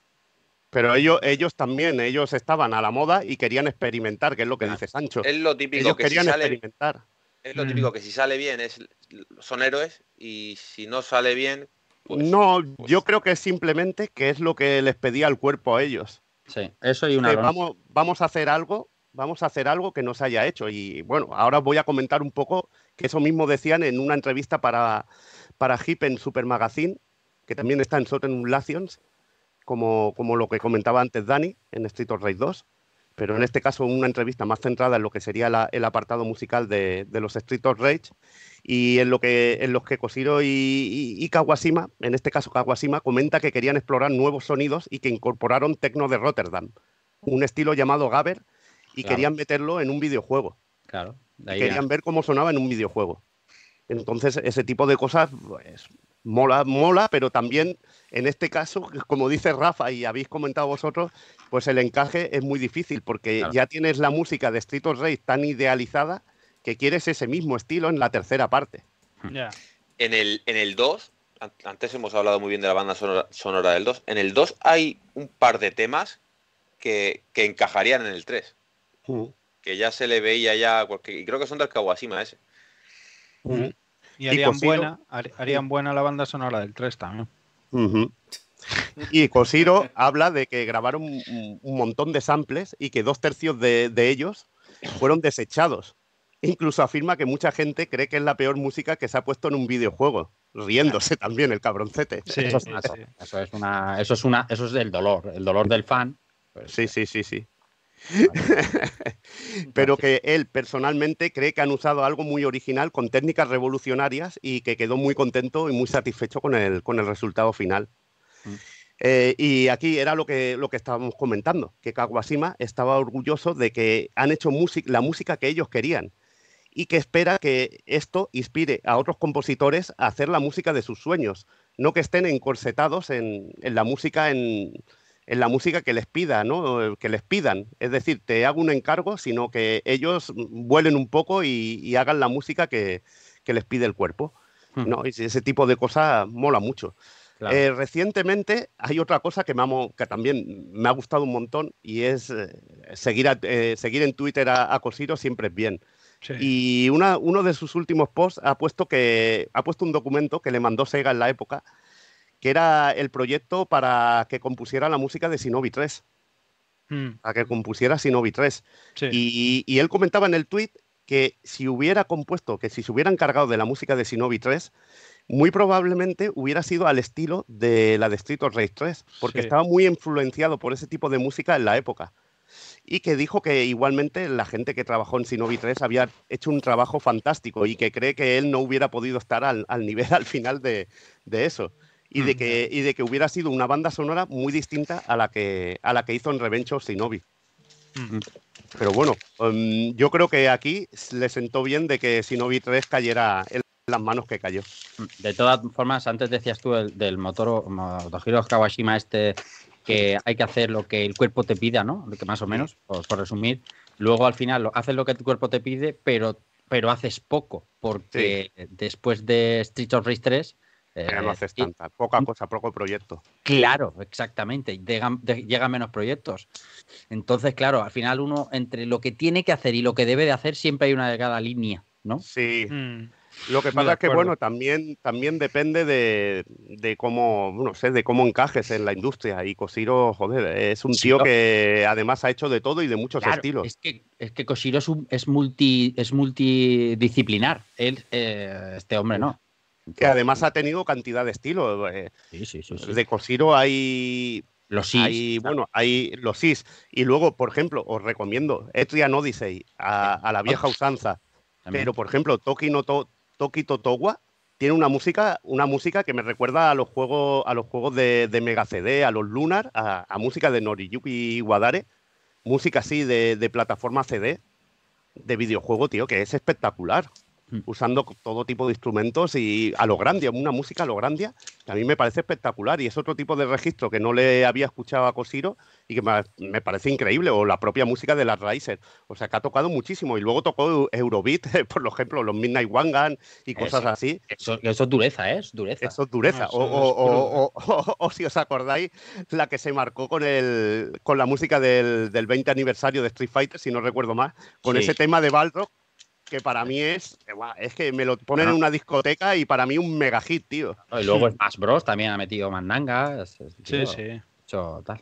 Que por la de Balrog que te queda, te pega el subidón cuando empieza la, la melodía del juego, tío. es, es- es- que Es decía increíble. Carlos su, su banda sonora favorita es la de Yu Yu Hakusho de Mega Drive. Decía Koshiro, ¿eh? Que no es suya. Ojo, ojo, hay Treasure ahí del bueno, ¿eh? Sí, sí. Eh, eh, ah, locura, locura total. Mm. En cuanto a los ports, eh, apareció como desbloqueable en Sonic Games Collection para GameCube y PS2 en su versión japonesa, porque aquí nos tuvimos que comer los Vectorman. Maldita la hora del cambio. maldita, maldita la hora. Y luego, pues, lo que, como comentabas, Dani, en tiendas virtuales, en el Sega Arcade Vintage Collection, en los Street of Rage Collection, así. Y la verdad que, que muy bien. Lo dicho, a mí es un juego que jugablemente aporta mecánicas súper interesantes, que es el quizá el más guay de jugar a la hora de hacer combos y de, di- de disfrutar del juego por lo rápido que es, pero que te mata un poco, te mata un poco la música. Y es de esos casos que el carisma y quizás diseño del 2, con esos momentazos también que se te queda en la memoria, como ese Siva que, lo llama Mr. X, que lo ganan, a pesar de tener cosas que son mejores que la segunda parte y de tener un megaje superior, porque tiene, mucho, tiene 8 megas más en la versión occidental y creo que son 32 en la japonesa. O sea que imaginaos, tío. Ya ves. Hmm. Yo voy a hacer un, un pequeño apunte. ¿eh? Antes de empezar, Venga. antes de empezar, así un poco fuera de micro, decíamos, hablábamos de bueno, que esto tenía que arrancar y tal, ¿no? Y yo les dije, bueno, sí, yo creo que a las dos hemos acabado. Me dicen, ¿dónde vas, loco? ¿Cómo vas a llegar hasta las dos? Pues mira la hora que tenemos y, mi- y mira cómo estamos, ¿eh? El Roque ya se ha quedado Poco- dormido. Le he poco visto me- que está fundido a negro ya. Rocket, Poco- Rocket ha dicho se ha ausentado un momento, lo ha dicho por el Ah, chat. hombre, Hemos estoy, de- estoy ya. A las dos ya era tarde. No que fuéramos a terminar antes de las dos. El único es Sancho, que el pobrecillo. El Sancho esto- es nuevo, es nuevo. Es es nuevo, nuevo, es es nuevo. nuevo. El, el Sancho, el Sancho tiene un hijo que tiene un año y un mes y, y entonces ahí todavía no, no termina de dormir demasiado bien. Ahí, Bueno, te entiendo, eh, hermano, te entiendo. Si Yo te lo sé, lo sé. A ver, si hay que irse por fuerza mayor, Sancho, ya lo sabes, tío. Nadie te dirá nada. No te quedarás dormido como Juanan en la guerra. Ahora ya no puedo. Si me- si- Ahora no puede, ahora sería la polla. Si te quedaras dormido, vamos, retratado para toda la vida, tío. Ya ves. Ya. Y bueno, vamos con, con- con lo que serían los años oscuros y los proyectos desechados. Que para mí, eh, eh, uno de los mayores pecados fuera que, que un juego tan exitoso como Street of Rage no se llevara a los circuitos de Saturn. Y además, eh, no sé, parece ser que hubo cierta intención de, de hacer algo con la franquicia, pero más que Sega, la interesada fue Coredesic, que al parecer presentó un proyecto que no llegó a cuajar y luego acabaría tomando la forma de los Fighting Force. Que incluso se, llegó a cancelar el de, el de Sega Saturn. Exacto. Que saldría el de Play. Que bueno, en este caso. Eh, eh, joder, eh, podría haber habido una secuela de Street of Rage perfectamente en Sega Saturn, porque la propia Ancien trabajó, por ejemplo, en una precuela de Story of Thor y la sacó en Sega Saturn. Y hubiera molado que, Sega apostara por, por Street of Rage en, en la 32 bits. Porque te llegó a publicar otros beaten ups como Guardian Heroes de Treasure o el propio, o el propio de, la Sega, de Sega, Dinamite Deca, la, la jungla de cristal arcade. Pero aquí ya Sega estaba más centrada en, en, otro tipo de juego, ¿no? O sea, esto ya. Sí, lo que pasa es que, mira, sí que apostó, por ejemplo, con un juego de, acción como Guardian Heroes, y es extraño que, bueno, es extraño. Al final, el Beaten Up también, también se le iba pasando la moda, ¿no? Mm. Se iba pasando la moda. Ahora Street of Rage 4 creo que ha ayudado mucho y muchos otros que han ido picando piedra, como Fight and Rage o Scott Pilgrim, pero que no, no han llegado a explotar como Street of Rage 4, que ha venido acompañado de un nombre y de mucha nostalgia, que también eso influye muchísimo. pero, pero Scott Pilgrim eh, o sea, se acaba de relanzar, pero este juego pegó muy fuerte, se pegó muy fuerte cuando salió, ¿eh? Sí, pegó, pegó muy fuerte, pero para mí no llegar a levantarlo es que es como eh, hubo juegos de lucha que pegaron fuerte, pero ¿cuál, cuál crees tú que, inicia lo que es la segunda época dorada? Yo creo que es, por ejemplo, Street Fighter 4. Hombre, claro, es Street Fighter 4. Ahí está. Pues yo creo que Street of Rage eh, también tiene ese, para mí tiene ese San Benito, ¿sabes? Porque lo que ha habido con ese juego no, lo he visto en ninguno de, ese tipo. A la hora de revival del género, tío. Porque bueno, yo considero también un poco eh, hijos del género, lo que es el Hagan Slash, un poquito, a lo bayoneta. Lo veo también un poco la reinvención del Beaten Up y los Musou. Los veo como, como la reinvención, pero en, otro, en otro estilo. Mm. Pero la vuelta a lo que son los orígenes, pues, pues veo que ha sido como, como el juego que lo ha relanzado a la fama. Pero yo, pero yo no creo que pase un fenómeno como el que pasó con Street Fighter 4. No, porque directamente Street Fighter 4 es un juego competitivo y, apareció otra vez el fighting en la escena competitiva, el online y demás. Y aquí yo creo que es casi anecdótico. Street o sea, Street Rey 4 ha, salido, está muy bien, eh, ha triunfado y demás, pero no creo que haya en el corto plazo una, quinta parte ni que haya un boom de, de juegos de este tipo ahora masivo más allá de algunos indies que aprovechen el tiro, ¿eh? No creo, ¿eh? No, pero, es que lo, propio de que el Scott Pilgrim lo relancen ahora, lo veo a consecuencia de que han visto de hostia, mira Street of Rage, cómo ha es que ha vendido muchísimo, tío, ha vendido mm. muchísimo. Puede ser. Creo, que también hacía ya, creo que eran 10 años, ¿no? Del, del, Scott Pilgrim, que era un poco que celebraban ese, Estaba retirado, estaba mm. retirado. No se podía comprar en ningún mm. sitio, ¿eh? No lo sé, también son cosas y, que el tiempo nos irá, nos irá diciendo, ¿no? Ya sabes cómo, mm. es, cómo es esto. Pero me da esa impresión, ¿no? Me deja esa sensación. Me, deja esa sensación. Igual que, también veo como un impasse en, la franquicia Sony, que es eso, Manía. No sé si a Rafa le parecerá lo mismo, pero son cosas que, revitalizan. Que revitalizan. Em, solo tenemos que pensar que nosotros tenemos casi 40 años, menos el que lo tiene todos los demás. hay muchísima gente, muchísimos chavales de 15 años que no tienen porque saber ni quién es Axel Storm, ni Blade Fielding, ni tal. Y de repente sale un juego, hostia, divertido, tal, arcade, y por lo menos la franquicia te viene a la cabeza. Incluso te vienen con los detalles del retro. Le puedes dar una vuelta a los anteriores si tiene emulador y un. O sea, me parece. Pero, pero, claro, es comparar compararlo con Street Fighter 4. Ya, eso ya son palabras mayores. Es que no Lo que pasa. Dime, no, dale, José, perdona, dale, dale. No, di, di, hombre, tranquilo. No, que te iba a decir que eh, para mí, o sea, por dónde va, que creo que, es como el detonante, ¿no? No, es, no es, a ver, no lo estoy valorando al mismo nivel, al mismo nivel de impacto. A, ver si me refiere al impacto que tiene en mercado. Me refiero a impacto en su género en su tipo mm. de juego. No, entiéndeme, entiéndeme, te lo explico por esa vertiente, no por la otra. Puede ser el detonante de un revival del género, de que de alguna manera facilite la vuelta o que ponga ese género otra vez, digamos, en el candelero, o que se lo piensen las compañías a la hora de sacar juegos de ese tipo. Y ojo, y ojo que hay mucha gente haciendo cosas buenas. Igual que en el fighting estuvo, sí, siguió picando piedra el System Wars, haciendo muchos juegos, ¿eh? Mm. Que tampoco hay que quitar valor a los que siguieron con el género y haciendo cosas, ¿eh? Sí, lo que Eso pasa es muy importante. Ya, lo que pasa es que ah, por uno que ha triunfado, digamos, fuerte, ¿no? ¿Vale? Sí. of Rage, se han dado una hostia tantos y tanto durante Claro. estos años. Acuérdate el Xbox Arcade, que salían juegos. Sí. eh, O sea, se han dado tantas hostias que. Sí, incluso los revival que intentaron de Final Fight, hacerlos en 3D Venga. y eso, ostiones de la hostia. Incluso, bueno, y siguiendo con la época oscura, en Dreamcast hubo, hubo intención de llevar a, a la saga las tres dimensiones, que tenemos por ahí, que podemos ver vídeos en YouTube, eh, que se quedó en eso, en intenciones, que incluso había una, había una cámara así en primera persona que, bueno, que daba todo el canguelo, que yo prefiero que, que no saliera al final. Aunque Sí. Sega, aunque Sega sacó beaten ups muy buenos como ese Zombie Revenge o el Spy Code.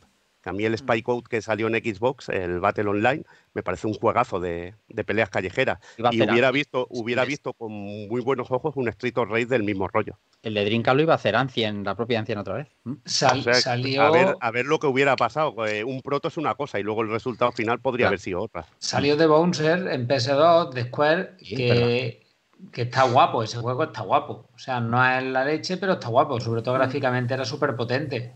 Y, Sí, era, era pero bastante bueno, resultó en el Bouncer. Lo que, pasa, lo que pasa es que yo ese juego lo veo un poquito como Power Stone, ¿no? que intentaba un poco emular esas peleas, esas peleas del cine de artes marciales de Hong Kong y de Jackie Chan, usando muchos elementos de escenario y haciéndolas muy espectaculares. Era lo que veía yo un poquito con ese tipo de juegos.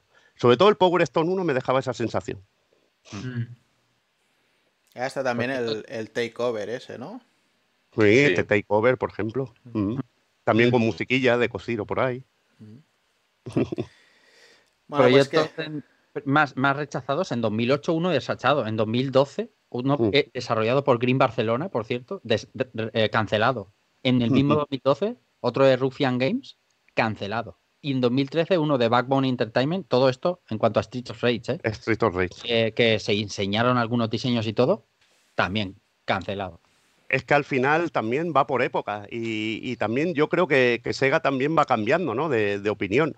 Acuerda, bueno, lo que ha pasado con el Street of Rage Remake. Si el Street of Rage Remake hubiera salido en la época de Sonic Mania, ¿tú crees que le hubieran hecho el Cease and Desist que le hicieron? Te vuelve, te- desde luego que no, en absoluto, en absoluto. Cogen a los chavales y los, y los fichan, pero vamos. Vamos, pero vamos, de callísima. A lo Capcom. Pues venga, vámonos con el 4 ya, ¿no? Mm. Va, pues venga. Venga, dale. Aquí ya damos un salto en el tiempo, ya no solo en el juego, sino en, en la vida real, ¿vale? Porque bueno, eh, desde 1993 nos vamos a, a abril del 2020. Y aquí pues tenemos a, a Lizard Cube, a Dotemu y a Ward Crush Games que lanzaron este Streets of Rage 4, que tenemos en todas las stores y en tiendas físicas, etcétera, etcétera. Esto viene un poquito, bueno, después del, del éxito que Lizard Cube y Dotemu tuvieron con el, con el remake de Wonder Boy, con The Dragon's Trap, que al final, bueno, yo es que en este caso, sea, ya no sé si llamarlo un remake o un remaster, porque al final es muy clavado al original, solo que con el estilo gráfico mejorado, muy mejorado, pero bueno, lo llamaremos remake, ¿vale? Y nada, pues a partir de aquí le, propusieron a Sega el, el juego que, bueno, que tantas veces había sido rumoreado y como bien decía Rafa ahora, tantas veces había sido cancelado o, o tirado para atrás. Este Streets of Rage 4. Hay que decir que fue una, una extraña la- alianza la que, la que hicieron con Warcrush Games, ya que bueno, utilizaron una adaptación de su motor gráfico con el que habían lanzado unos juegos que son cuanto menos curiosos que se llaman Streets of Fury que usa un, sistema gráfico muy loco y, bueno, te, te partes, si ves unos vídeos te partes de ese juego. Y en el mundo de Streets of Rage, bueno, pues han pasado 10 años desde la caída de Mr. X y el, y el famoso sindicato del crimen. Y como nada dura eternamente, pues surge una nueva variable, nunca mejor dicho, que son los gemelos Y. Y que se postulan, pues bueno, como los nuevos líderes del crimen. Entonces aquí, bueno, por suerte, pues seguimos teniendo a Axel Stone, a quien la vida ha tratado un poco regular y le han dado un poco de panza cervecera, una barba de homeless y le mantienen eso intacta la capacidad de reventar a todo el que, el que le ponga en duda. Y por supuesto contará con la inestimable ayuda de, Blaze Fielding, o al revés, Blaze Fielding contará con la inestimable ayuda de, Axel Stone. Tanto monta, monta tanto, ¿no? Y esta sí que podemos decir que, ha firmado un pacto con el diablo, porque el tiempo no parece que pase para ella. Y bueno, como los nuevos tiempos requieren de nuevos personajes, pues tenemos también por ahí a nueva gente. Vamos a ir viendo por aquí. Y es que tenemos dos nuevos personajes, que son Cherry Hunter, que es la hija de Adam, ¿vale? Supongo que ya por la época, pues Skate ya no les encajaba mucho.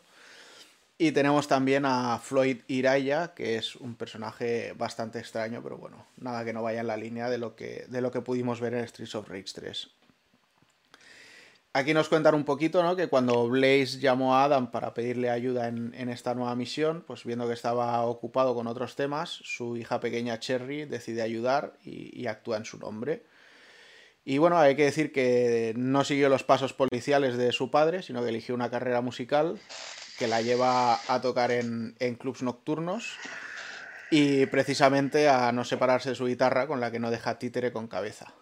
Y bueno, es un personaje que hace combos muy largos y que lleva a un nuevo nivel el, tema del combeo en, este juego. Es el personaje más rápido, es la que hace menos daño, es menos contundente quizá, pero también la única que tiene la capacidad de correr, que es algo que, los personajes de Streets of Rage 3 han perdido. Vale, aquí yo no sé si a vosotros os ha funcionado con todos los personajes, pero con ninguno me ha funcionado el tema del combeo aéreo también como con, esta Cherry. O sea, se, se pueden hacer auténticas virguerías. Y bueno, la verdad es que es, bastante graciosa de llevar. Pues bueno, es cuando quieres jugar a, subir muchos golpes en el marcador, aunque no, aunque no revientes a los enemigos muy rápido. Supongo que jugando a dobles da más gozo porque te puedes regalar más mientras el compañero te quita un poco de enemigos de en medio, pero bueno, está, está guay. Y luego el otro personaje que tenemos, manteniendo el, el legado de Street of Rage 3, tenemos a Floyd, como decíamos, que era un obrero que trabajaba en la construcción y que sufrió un accidente que le hizo perder ambos brazos, dejándolo básicamente en la mierda, ya que la empresa pues, se desentendió completamente de él. Por suerte, el, el Dr. Zan, de, la tercera entrega, se ofreció a hacerle unos brazos usando el, codiciado Rakushin del que nos hablaba antes eh, José, de, la, tercera entrega de la saga. Y bueno, como forma de intentar devolverle este favor, se ofrece como voluntario para ayudar a Blaze cuando, cuando Zan recibe su llamada. Con Floyd aquí cubren una vez más la ausencia de Max Thunder, quizá de una forma más eh, contundente que con el tercero, dándonos un personaje que es muy lento y pesado, aunque bueno, también tiene una habilidad de, poder coger a los enemigos a distancia y bueno, incluso cogerlos a, pares. Mm. Con lo cual es, un, tío lento, pero, pero muy versátil también. Y luego, bueno, además de estos cuatro personajes, pues podemos desbloquear a una versión actualizada de Adam Hunter, que sería cerraría el plantel de personajes actuales de la entrega. Y aparte podemos ir desbloqueando otros personajes como son Axel, Blaze y Adam de Streets of Rage 1, Axel, Blaze y Skate y Max de Streets of Rage 2, y luego tenemos a Axel, Blaze, Skate, Zan y Shiva de Streets of Rage 3. ¿Vale? Con lo cual, bueno, pues tenemos un, un buen plantel de personajes aunque hay que decir que yo no sé vosotros, pero a mí la, vertiente de jugar con personaje aspecto retro en, este juego no me ha terminado de, agradar. Casi que prefiero jugar con los. A, mí me gusta, porque es ah. un extra, es un añadido. Sí, como añadido sí, está cuanto menos curioso, pero cuando voy a jugar nunca se me ocurre sí, cogerlos. Exacto, queda, es, un extra, pero no. no, cuadra, no te cuadra por estética. Le queda como un Cristo dos pistolas. Ahí está. Lo que pasa es que a mí me, hace gracia, tío, el poder. Para una partidica y, echarte unas risas. objetivo para ir desbloqueando, conseguir puntos al final, ¿para qué? Si, pues, si te sirve para ir desbloqueando personajes y. Sí, todo lo que son extras siempre, siempre se agradecen. Claro. Pero si vas a jugar al conveo, como me imagino que juega Juan, aunque para al alto puntaje, al combo guapo, eh, del retro no te sirven. Exacto. Mm. De hecho, no sé si, es que yo ya digo, no los he usado nunca, no sé si Juana me podrá decir, eh, ¿puede ser que los retro hagan más daño? Al convear, más. Al convear, al convear menos lo han, lo han compensado con un daño mayor, ¿no? Sí. Es, mucho, es más fácil jugar con los retro, por lo menos cargarte a los enemigos. Bueno, pues nada, jugablemente nos encontramos con un título que respeta muchísimo a sus antecesores y se, convierte, bueno, es, una auténtica gozada. Y bueno, eso sí, los muchachos vienen dispuestos a repartir estopa de la buena y, cuentan con algunos nuevos trucos para ello, ¿no? Tenemos un, botón para hacer técnicas especiales, que además las podemos hacer en, modo defensivo, en modo ofensivo, en el aire, etcétera, etcétera. Y luego eh, los podemos ir eh, digamos, bueno, lo, que ocurre con estos movimientos especiales, como ya venía pasando también anteriormente, es que nos quitan vida. Pero lo que sí que tenemos nuevo es que después de utilizarlos, si seguimos conveando al enemigo eh, con golpes normales, pues nos va a ir devolviendo eh, parte de la vida. Con lo cual no, perdemos. o sea, es, un riesgo, ¿no? Es una apuesta. Si, si nos quedamos un poco en bragas y nos atacan pues acabamos perdiendo la vida que hemos invertido, pero si no, pues la, podemos recuperar.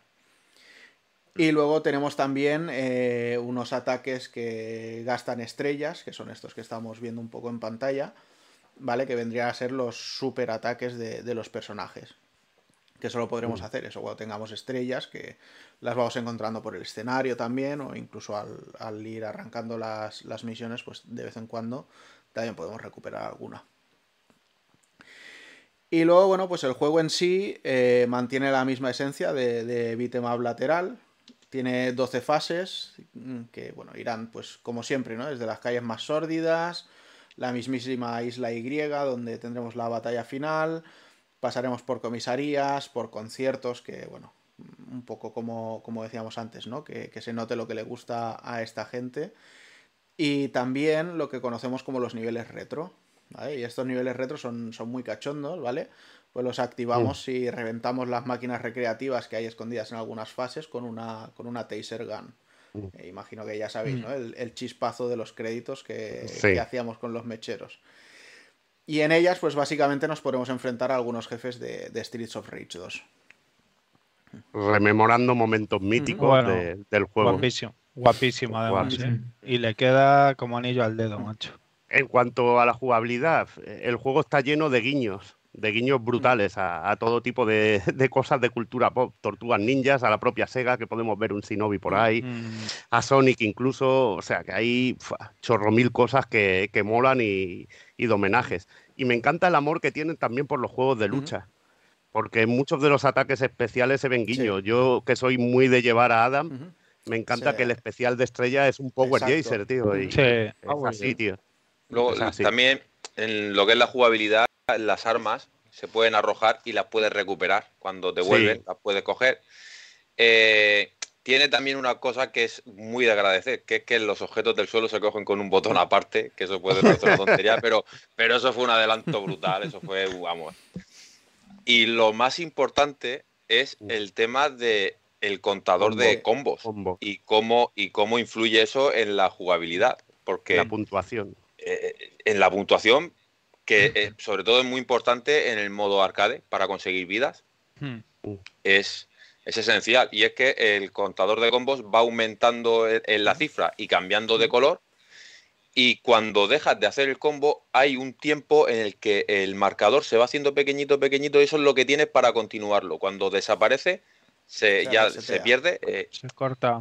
Y te da puntos en función de los hits que hayas dado y del daño, un golpe, del daño, ¿eh? Y del, sí, exacto, no de los hits, del daño, tiene razón. El daño, el daño te cambia el color más rápido porque hay, hay, eh, hay elementos que te sube el contador, como pegarle al coche o a una papelera o cualquier cosa, te sube, el contador de combo, pero no te sube la puntuación. Exacto, eso sirve para te sirve, te sirve para continuar, ahí está. Ahí está. Y eso, eso, es, eso es esencial. Eso es el, añadido que hace que se juegue de una manera totalmente diferente. No solamente juegas a pasártelos o a matar enemigos, sino que también tienes siempre el chip ese de no perder el combo. Y las sensaciones a cuando tienes un combo muy, muy, muy grande, de, coño que no me den ahora mi, y, huir de los enemigos cuando ya coge ya un color que debo me voy para que te den los puntos, pues. Y luego también tiene una cosita porque este juego es hace mucho hincapié en la importancia de la puntuación, es que cuando tienes la barra llena y coges comida, te da puntos. Mm. Eso también es. Eso es muy de Final Fight también. Sí. y, del, Cadillac también. De, Todo así a Capcom. Mm. Pues luego, bueno, viendo más un poco al apartado gráfico, eh, pese a que sabemos que levantó algunas ampollas cuando se vieron los primeros pantallazos e incluso algunos Mm, pequeños a mí me pasó.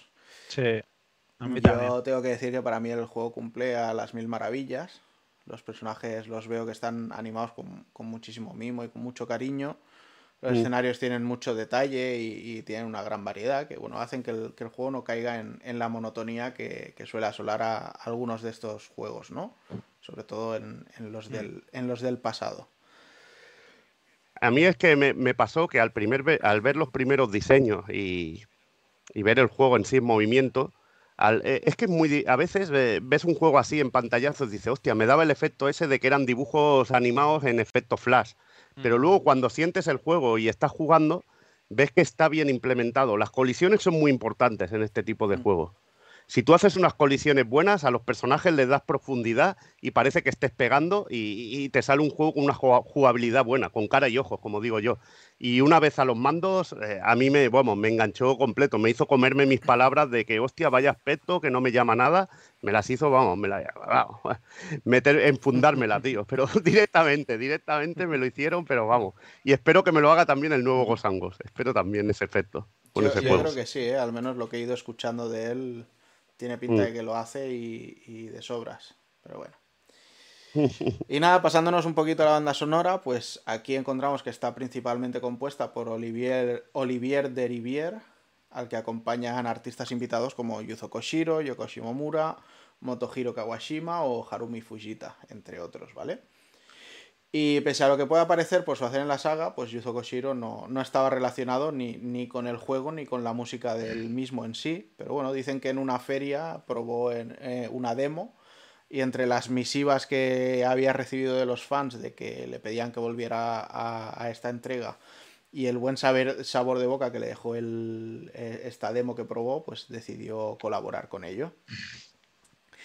Y hay que decir, bueno, que Derivier tampoco es un- que sea nuevo en esto, ya había trabajado en, en proyectos como Alone in the Dark, Obscure o, o Remember Me, que es eh, para mí es un, un señor juegazo que, que nos dejó Ujú. Capcom en la época de la PS3 y 360. Ujú. Y bueno, pues como no podía ser de otra manera, la banda sonora del juego coge mucha fuerza en, en la música electrónica, aunque se deja querer también con algunos toques de, de rhythm and blues o, o de hip hop. Y de hecho también el señor Olivier este ya dijo que tenía muchísimas influencias como Dr. Dre o Skrillex, por, por mencionar alguno. Y nada, para cerrarlo un poquito, pues sin duda es el broche de oro a, la saga, que se ha actualizado a los nuevos tiempos y la verdad es que ojalá nos regalen nuevas entregas de, de sagas olvidadas, o sea, viendo cómo han podido revitalizar este Streets of Rage, ojalá se, se atrevan y, y inviertan en, en hacer cositas así, ¿no? En, en aprovechar estos medios para volver a lanzar según qué juegos 2D, aunque ahí ya no sean 2D puro, pero bueno, no- eso nos da igual al final. Yo lo que digo siempre, ¿no? Eh, fantaseo con, con una versión actual de un Demon's Crest, por ejemplo. Pero bueno, son, son cosas difíciles. Ya. Y, y bueno, es... Lo que se está, lo que se está tardando mucho es en que lleguen, llegue el contenido extra del juego, que muchos estamos esperando, muchos de los, de los personajes que hay ahí que creemos que van a ser jugables. Y al final, al final huele a expansión muy bes- un un poco más bestia, con algún tipo de nivel más o con más cosas. Alessandra estaba por ahí por el chat diciendo, ay, que pongan a Estel como personaje Ahí está, jugable". tío. Yo, yo creo que lo van a poner. Yo creo que Lo, Estel tiene lo que está tardando mucho, tío. Sí, eso sí que es verdad. En, en los juegos anteriores hemos hablado de, de Go Stretch y de Dreamer, Sí. temas mm, icónicos ¿no? de la saga. Yo creo que este juego tiene un par de temas, Mm. por no ser muy, Ya que te adivino cuáles son.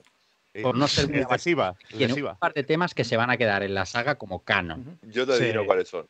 El de Siva te mola. Venga, va, de caña. El de Siva, ¿eh? Dojo, Dojo y An Exhibition. No, ¡Ah! me gustan, pero uno, uno es el de Shiva y el otro es Rising Up, el del Sí. ascensor. Eh, El del coincido- ascensor, el Coincido, del ascensor es coincido Dios. plenamente. Coincido plenamente. El del El ascensor es Dios. Es que la del, museo, la del museo me turbo flipa. Rising Up, que es una canción Sí. con, con estilo ochentero, rollo eh, eh, como esta película de Fury, ¿no? Que salió últimamente. Sí. O sea, Brutal. un, un auténtico homenaje a la música ochentera. Mm. Pero, o sea, brutal. Esa, esa, esa pieza, si, si la saga continuara, estoy convencido de que, de que va a formar parte. Además es el momento en que gana intensidad también, que es Sí, toda, toda la fase, que es, pues bueno, eh, en esa música que es eh, también la que gana mucha de esto es eh, cuando te enfrentas a los del Muay Thai, tío. Sí, sí, Sí, sí. ahí- dojo. Pero es que porque son dinámicas, o sea, el- el- el- la Sí. música entra en el momento en el que tú llegas al ascensor, no es, ¿sabes? Eh, con eso juegan. Y a nivel jugable, la modernización la ha sentado de lujo. Sobre todo a- los que amamos los juegos de lucha, es que estamos, lo gozamos jugando a- al Street of Rage. A la hora de convear o intentar alargar los combos y de hacer burradas, si juegas a dobles, eh, si juegas a cuatro playas ya es una bacanal, si ya juegas. Y, y sobre todo si no te pones fuego amigo, porque entonces ya la puedes liar bien. Lo- los enemigos, también se baja el daño, que eso no me lo comentaste tú, Roque, que yo no lo, no lo sabía Sí. que se baja el daño cuando, cuando tienes ese modo para que no puedas pegar los abusos. Y luego los niveles de dificultad, que la verdad que, que se pone la se pone la IA chunguilla, ¿eh? se pone, joder. Aparte de que lleva un poquito más allá, lo de hacer cada enemigo único, lo lleva un poquito más allá. Aquí los Donovan sí que te ganchean, vamos, te hacen el antiaéreo como bestias, tío. Sí, y y, luego que te putean de una manera que los odias a muerte. mete variedades como el, por ejemplo, las, las ay, que, no sé que no sé cómo se llama. Esto que tiran, que uno tira electricidad, el otro fuego, el otro veneno, Mm. eh, la- las pociones esas, eh, los enemigos con escudo. Eh, luego hay una muy cosa, sí, más claro. hay una cosa que hace que es muy peculiar en este juego y muy molesta, en mi opinión, por lo menos. Y es el, armor que tienen ciertos enemigos. Ah, bueno, hombre, guau. O sea, al- por ejemplo, para mí Max eh, abusa del armor, o sea, es un abuso. Ah, Es Pero- que es un abusón, tío. Es el Max. digo, met- meten mecánicas de armor en ciertos enemigos, o sea, tiene cosas jugables que, que están muy bien. Luego lo llevarás tú y no tienes armor, tío. Seguro. Eh, seguro. Le quitarán toda la ventaja, tío. Sí. Eh, decir también que, que Cherry es una pasada, pero Floyd me parece un gustazo llevarlo. Es de los personajes así pesados de- del género que más me ha molado. El rollo ese de atraer, tío, te da un juego a la hora de, de crear locuras que, que flipas. Y luego el super que tiene, que es un Sí, photon canon, exacto, tío. tal Sí, como el de Sí. Iron Man, sí. pero que- y te mete Pero dos Iron hostias Man, y te pone a bailar. Es El que te pone, pero vamos. El detallito del taser es un, uno de estos guiños, ¿no? Como lo de los personajes eh, clásicos, que no sirve para nada prácticamente. Bueno, para conseguir una estrella, ¿no? En una minifase Sí. con un jefe de los antiguos, pero cómo mola ese detalle cuando lo descubres y dices, mola demasiado. "Puta, tío, Demasiado. así sí, o sea, así sí se hacen las cosas. Claro, por eso digo que, que ese tipo de detalles, jugamos nosotros, que somos el público de esto, y, y lo que podemos llevarlo a, a que jueguen nuestros sobrinos, nuestros, los que tenéis hijos, jugar con vuestros hijos a esos juegos, descubrírselo, pues yo creo que, que te hace conocer la saga a otra generación y por eso lo, lo- lo veo que es importante y que se ha vendido muy bien. Mm. Es en ese aspecto, que lo veo que es un juego que te puede regenerar el- la pasión por el género. Sí. Y de que, y de que vuelvas a, vuelva, por ejemplo, ese, pro- a estar en. a que, a que salga lo de que, de que Capcom pueda hacer un Final Fight. Que Ya, eso sería increíble, tío. ya ves. Igual que hizo el Mega Man 11, ¿no? Que quería sacarlo. Sí. Pues Ya sí, te digo. pero bueno. A mí me ha vuelto loco la, revitalización. O sea, que todo el mundo esperaba este título como agua de mayo, ¿sabes? Eh, podía gustarte más o gustarte menos la estética, ser más reticente, pero todo el mundo lo esperaba, ¿no? Esa aproximación que quedó en nada, el otro en 3D, o sea, tanta gente haciendo Beats of Rage eh, con el motor, o sea, había un- una comunidad de fans bestial detrás esperándolo.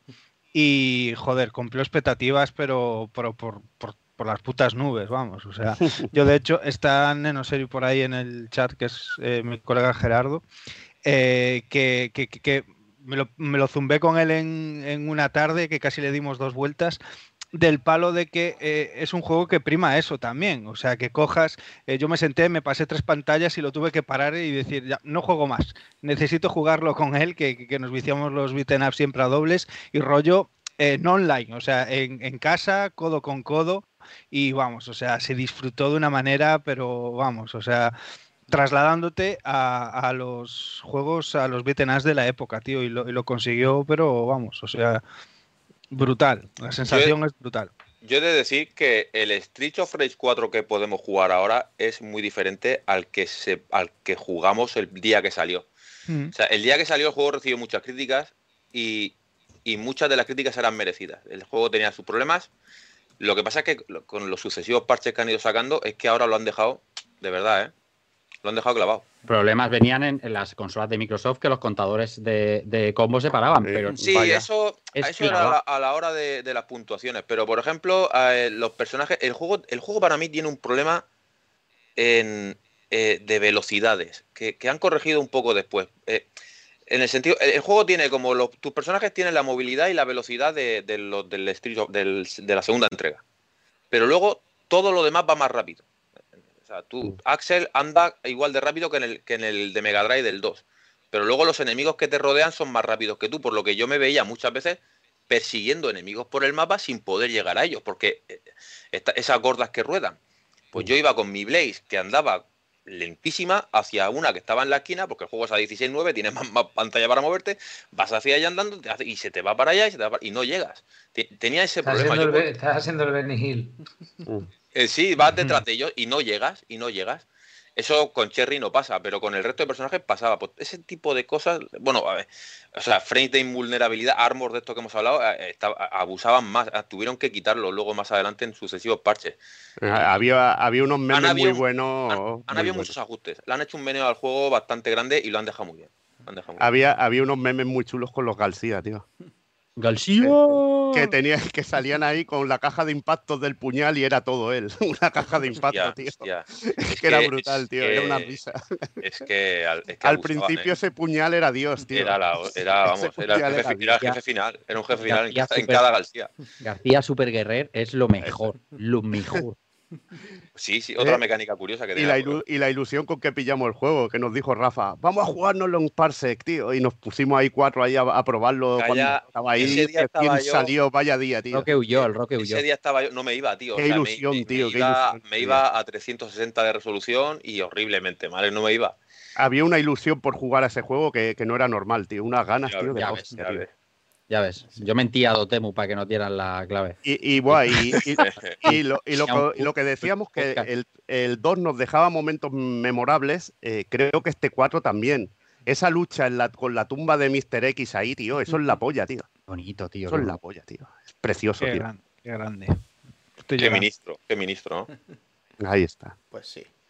Lo he dicho, un señor juegazo y, esperamos que, que sigan ese mismo ejemplo no solo la gente de Dotemu y Lizard Cube y Warcrash, sino más compañías y, tomen ejemplo de, lo que han hecho en este Streets of Rage 4. Y si os parece, vamos a dar paso ahora al último que nos queda para cerrar como Dios manda, que es ese Streets of Rage Remake. Mm. Bueno, pues Streets of Rage Remake. Bueno, yo quiero decir antes que es la primera vez en mi vida que he hecho un guioncito. Un guioncito que luego he visto, he visto los vuestros y digo, madre mía, el mío qué cortito es, pero creo que por la hora que se va a agradecer. No, te preocupes, el tuyo está muy bien, Roque. Y era además ya eh, de esto que te has preparado, te has preparado una parte y bien, tío. Yo siempre voy a salto de mata y aquí la primera vez que, y que, bueno, siempre que hemos preparado guiones, hay veces que depende del juego que te toque, hay veces que es más corto, más. Esto es así.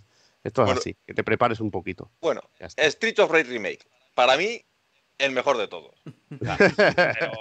O sea, está ese y luego te vas como tres kilómetros más para allá y está el segundo. Todos muy buenos, pero es que este para mí es que es gloria bendita. Y este juego donde viene, pues bueno, sabemos que la saga de Street of Rage era, es una saga que a lo largo de los años pues tiene, tiene una masa de fans enorme. Y cuando tanta gente le gusta una saga, pues eh, es fácil que de esa masa de gente pues surja gente con talento que, haga cosas ¿no? con, la, saga. Pues con, esta pues era inevitable que eso apareciera, pues, eh, que apareciera gente que hacía hacks, que hacía versiones de lo que sea. Lo que no sé si todo el mundo se esperaba que algo tan grande como este remake. De verdad, yo o sea, yo esto tardé en jugarlo, pero ah, yo lo jugué hace muy poquito el remake. Y mira que lo había leído en foros antes. Yo lo jugué hace muy poquito. Y cuando lo jugué dije, joder, pero, pero ¿dónde, dónde ha estado esto toda mi vida? Y es que es, que es, que es algo inmenso, de verdad. Eh, a mí me apareció en una Xbox eh, de las primeras que, que, me pillé, que venía chipeada con CoinOps y la de Dios hace trope mil años. Me encontré eso allí y digo, Street for Race Remake, ¿qué coño es esto? me lo puse. 2011, ¿no? Voy a mirarlo, pero creo que es de 2011. 2011. Madre, es que, madre mía. Fíjate, ahora que dices eso del CoinOps, eh, quería poner un apartado de versiones al final del guioncito, pero es que me puse a mirar y es que está en todo. O sea, no falta ponerlo. Tú pones todo y ya está. Escribes todo en mayúsculas y ya son Ya todas las versiones que hay. Es una genialidad, tío, también que se pueda, que se pueda tirar desde cualquier, desde Es cualquier esquina. Que, ¿eh? es que es la caña. Y bueno, como su. Al contrario de lo que su nombre indica, no es un remake del primer estilo Rey, que esto va mucho más allá. El juego es un juego hecho totalmente desde cero, que tiene contenido extra, no te lo acabas. Tiene rutas, eh, tiene un montón de rutas, que, rutas inéditas a los originales, eh, pero que en algunos casos como que, como que están... Creo que han puesto cosas que estaban desechadas de los originales, esta gente se las ha imaginado y las ha metido ahí. Tiene personajes seleccionables, eh, algunos conocidos, otros nuevos. Las músicas originales, remezclas de las músicas.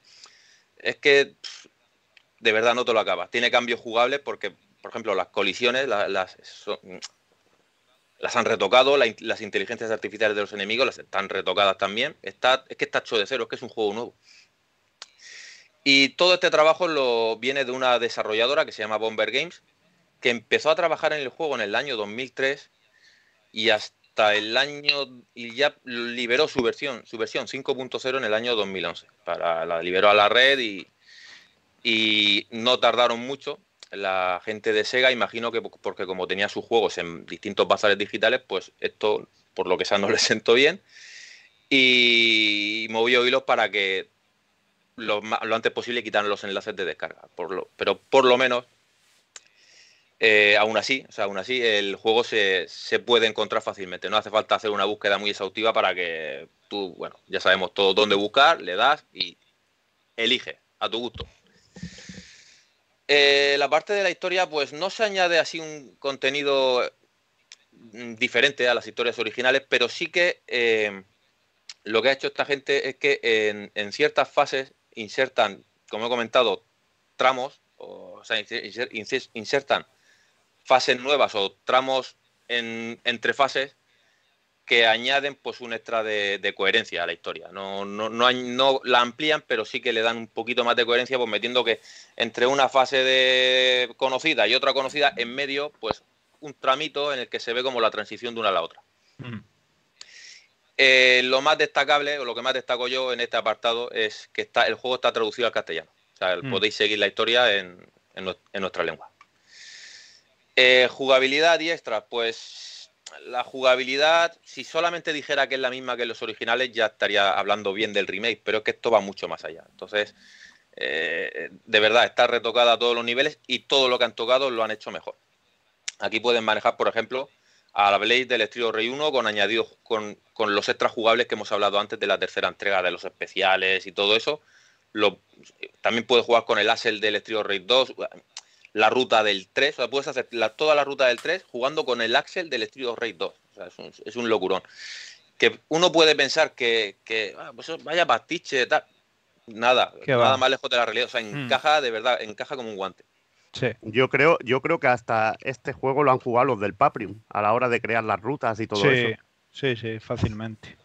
Mira, ahora me estamos viendo en el vídeo, he Pues- llegado tarde, eh, todos los personajes, los personajes que se pueden desbloquear o, comprar. Eh, personajes extra, pues tenemos todos los de los clásicos, los, los- seleccionables en los, en los tres originales.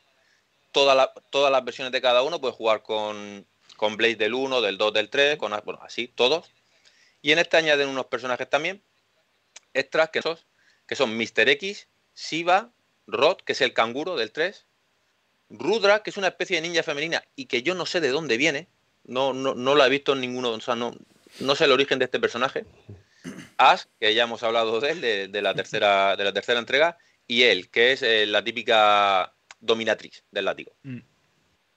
Cada uno de estos personajes tiene sus animaciones, sus movimientos especiales y todos, como he dicho antes, con los originales, pero es que estos también encajan súper bien con el juego.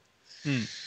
Mm, no todos son seleccionables de inicio, algunos eh, solo lo serán pues, si cumplimos ciertos requisitos o pagamos la cantidad necesaria del dinero de, que te van, del dinero de la moneda del juego en la tienda virtual. Eh, hay fases de, en vehículos. En vehículos hay fases en motos de cross y en motos de agua. Estas fases creo que provienen de, de fases descartadas de la tercera entrega. Y esta gente, pues, no se olvidó de ellas a la hora de hacer el juego y las metieron. Lo que sí quiere decir que la jugabilidad encima de estos vehículos no es.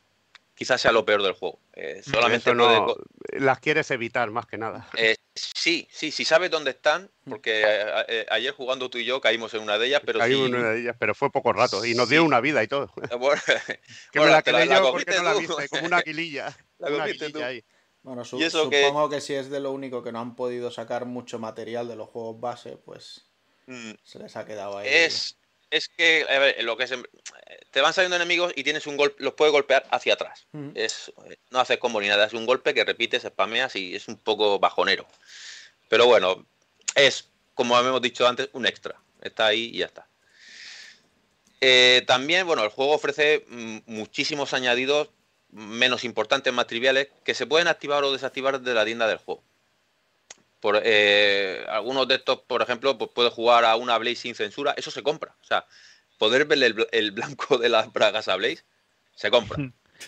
Y, es, lo, primero que hay que comprar, no nos para, Tendría que para, llamar OnlyFans, tío. Para auténticos putos sátiros, ¿eh? Pues no, OnlyFans, tío, Eso es lo primero que hay que comprar, eso es ley. Eh, puedes, puedes, por ejemplo, sustituir algunas de las armas blancas que están en el juego, las puedes sustituir por sables láser. O, o, por ejemplo, eh, la explosión de todos los enemigos que hayan sido derrotados. Que todos los enemigos que, que derrotes exploten. Eso también, el juego mejora también, ¿eh? Eso también, el juego es mejor. Todo lo que explota es mejor. He visto, también tiene también un detalle. El modo Michael Bay, tío. que es que ya no, no hay Garcías, ¿no? Son García ahora. García, hombre, claro. Ya, García es de lo que más abunda, tío. Joder, si el juego lo han hecho españoles, por lo menos que escriban bien un apellido. Eh, se añaden modos extras, aunque de todos ellos yo destacaría el, modo voleibol, que es curioso, aunque a mí no me termina de gustar, pero bueno, joder, jugar al voleibol con un trío Raid 2, no me jodas. Y también tiene un editor y, y un modo para dos jugadores con CPU aliada esto lo hemos visto ahora, ahora se ha hablado mucho de esto con el Paprium, pero en el, en el remake en 2011 también estaba. Todo esto que comento pues, compone un producto pues, de lo más completo. Pero es que además, esto que ya en la versión anterior de 2000, no sé en qué año, era la caña, hace unos meses de repente apareció una versión 5.2, que según me dijeron ayer, no, no la ha hecho la propia Bomber Games. Esto yo no, lo puedo, lo, digo aquí, pero no, pero no estoy seguro. Me dijeron que lo había hecho otra gente, mm. con el permiso o lo que sea, pero lo habían hecho otras personas. Y añade opciones muy interesantes. Por ejemplo, el, el 16 novenos, se puede jugar 16 novenos, añade logros, añade algunos tramos más de fase, no fases completas, pero sí algunos tramos más, 15 pistas musicales, mejoras en la inteligencia artificial y tiene nuevas escenas en la intro y en el ending. Me acuerdo la intro que dijiste, esto es nuevo. Sí, esto no, claro. Y luego también te da la opción de elegir, eh, porque el juego, una de las cosas que tiene es que la música es un poco aleatoria, no, no te pone el tema tal en la fase tal. Aquí sí que puedes elegir la, banda sonora original o, o la remezclada. Y, un detalle que esto lo quiero decir aquí, por si alguien se anima a jugar o a actualizar a la 5.2, tiene que saber que eh, la partida guardada de la versión anterior no sirve para la, para la 5.2. O sea, si se la instala y vuelve a jugar, todo lo que haya avanzado desbloqueado lo tiene otra vez chapado. A conseguir pasta. A conseguir pasta. Y esto, bueno, puede ser una putada o, oye, una excusa perfecta para, volver a, encabronarte con el juego. Eso ya pasaba, ya pasaba en la versión anterior. De todas maneras, tampoco es, difícil portear el, el save, ¿vale? ¿Se puede hacer? Sí, sí, se puede, se puede. Pues se puede hacer porque yo lo he hecho, yo lo he hecho anteriormente cuando no se podía y, tampoco soy ningún genio, así que. Pues de lujo, de lujo puede ser. Pues ya te preguntaré. Cosas, sí. Te, voy a cortar un momento porque me voy a despedir porque tengo al, jefe llamando, a empezar a llorar, así que me toca, venga, Sancho. Me toca ya consolar. Yo también he pasado por ahí. Venga, Bueno, Sancho. Sancho, Venga, cuídate. Nos vemos mañana, un ¿vale? abrazo. Un placer. Venga, tío. Un abrazo. Venga. Un abrazo. Sancho. Hasta Chao, luego. Chao. Bueno, pues continuamos con el apartado técnico y sonoro. Eh, lo que he comentado antes, todo el aspecto gráfico ha sido rehecho y, y luce de maravilla.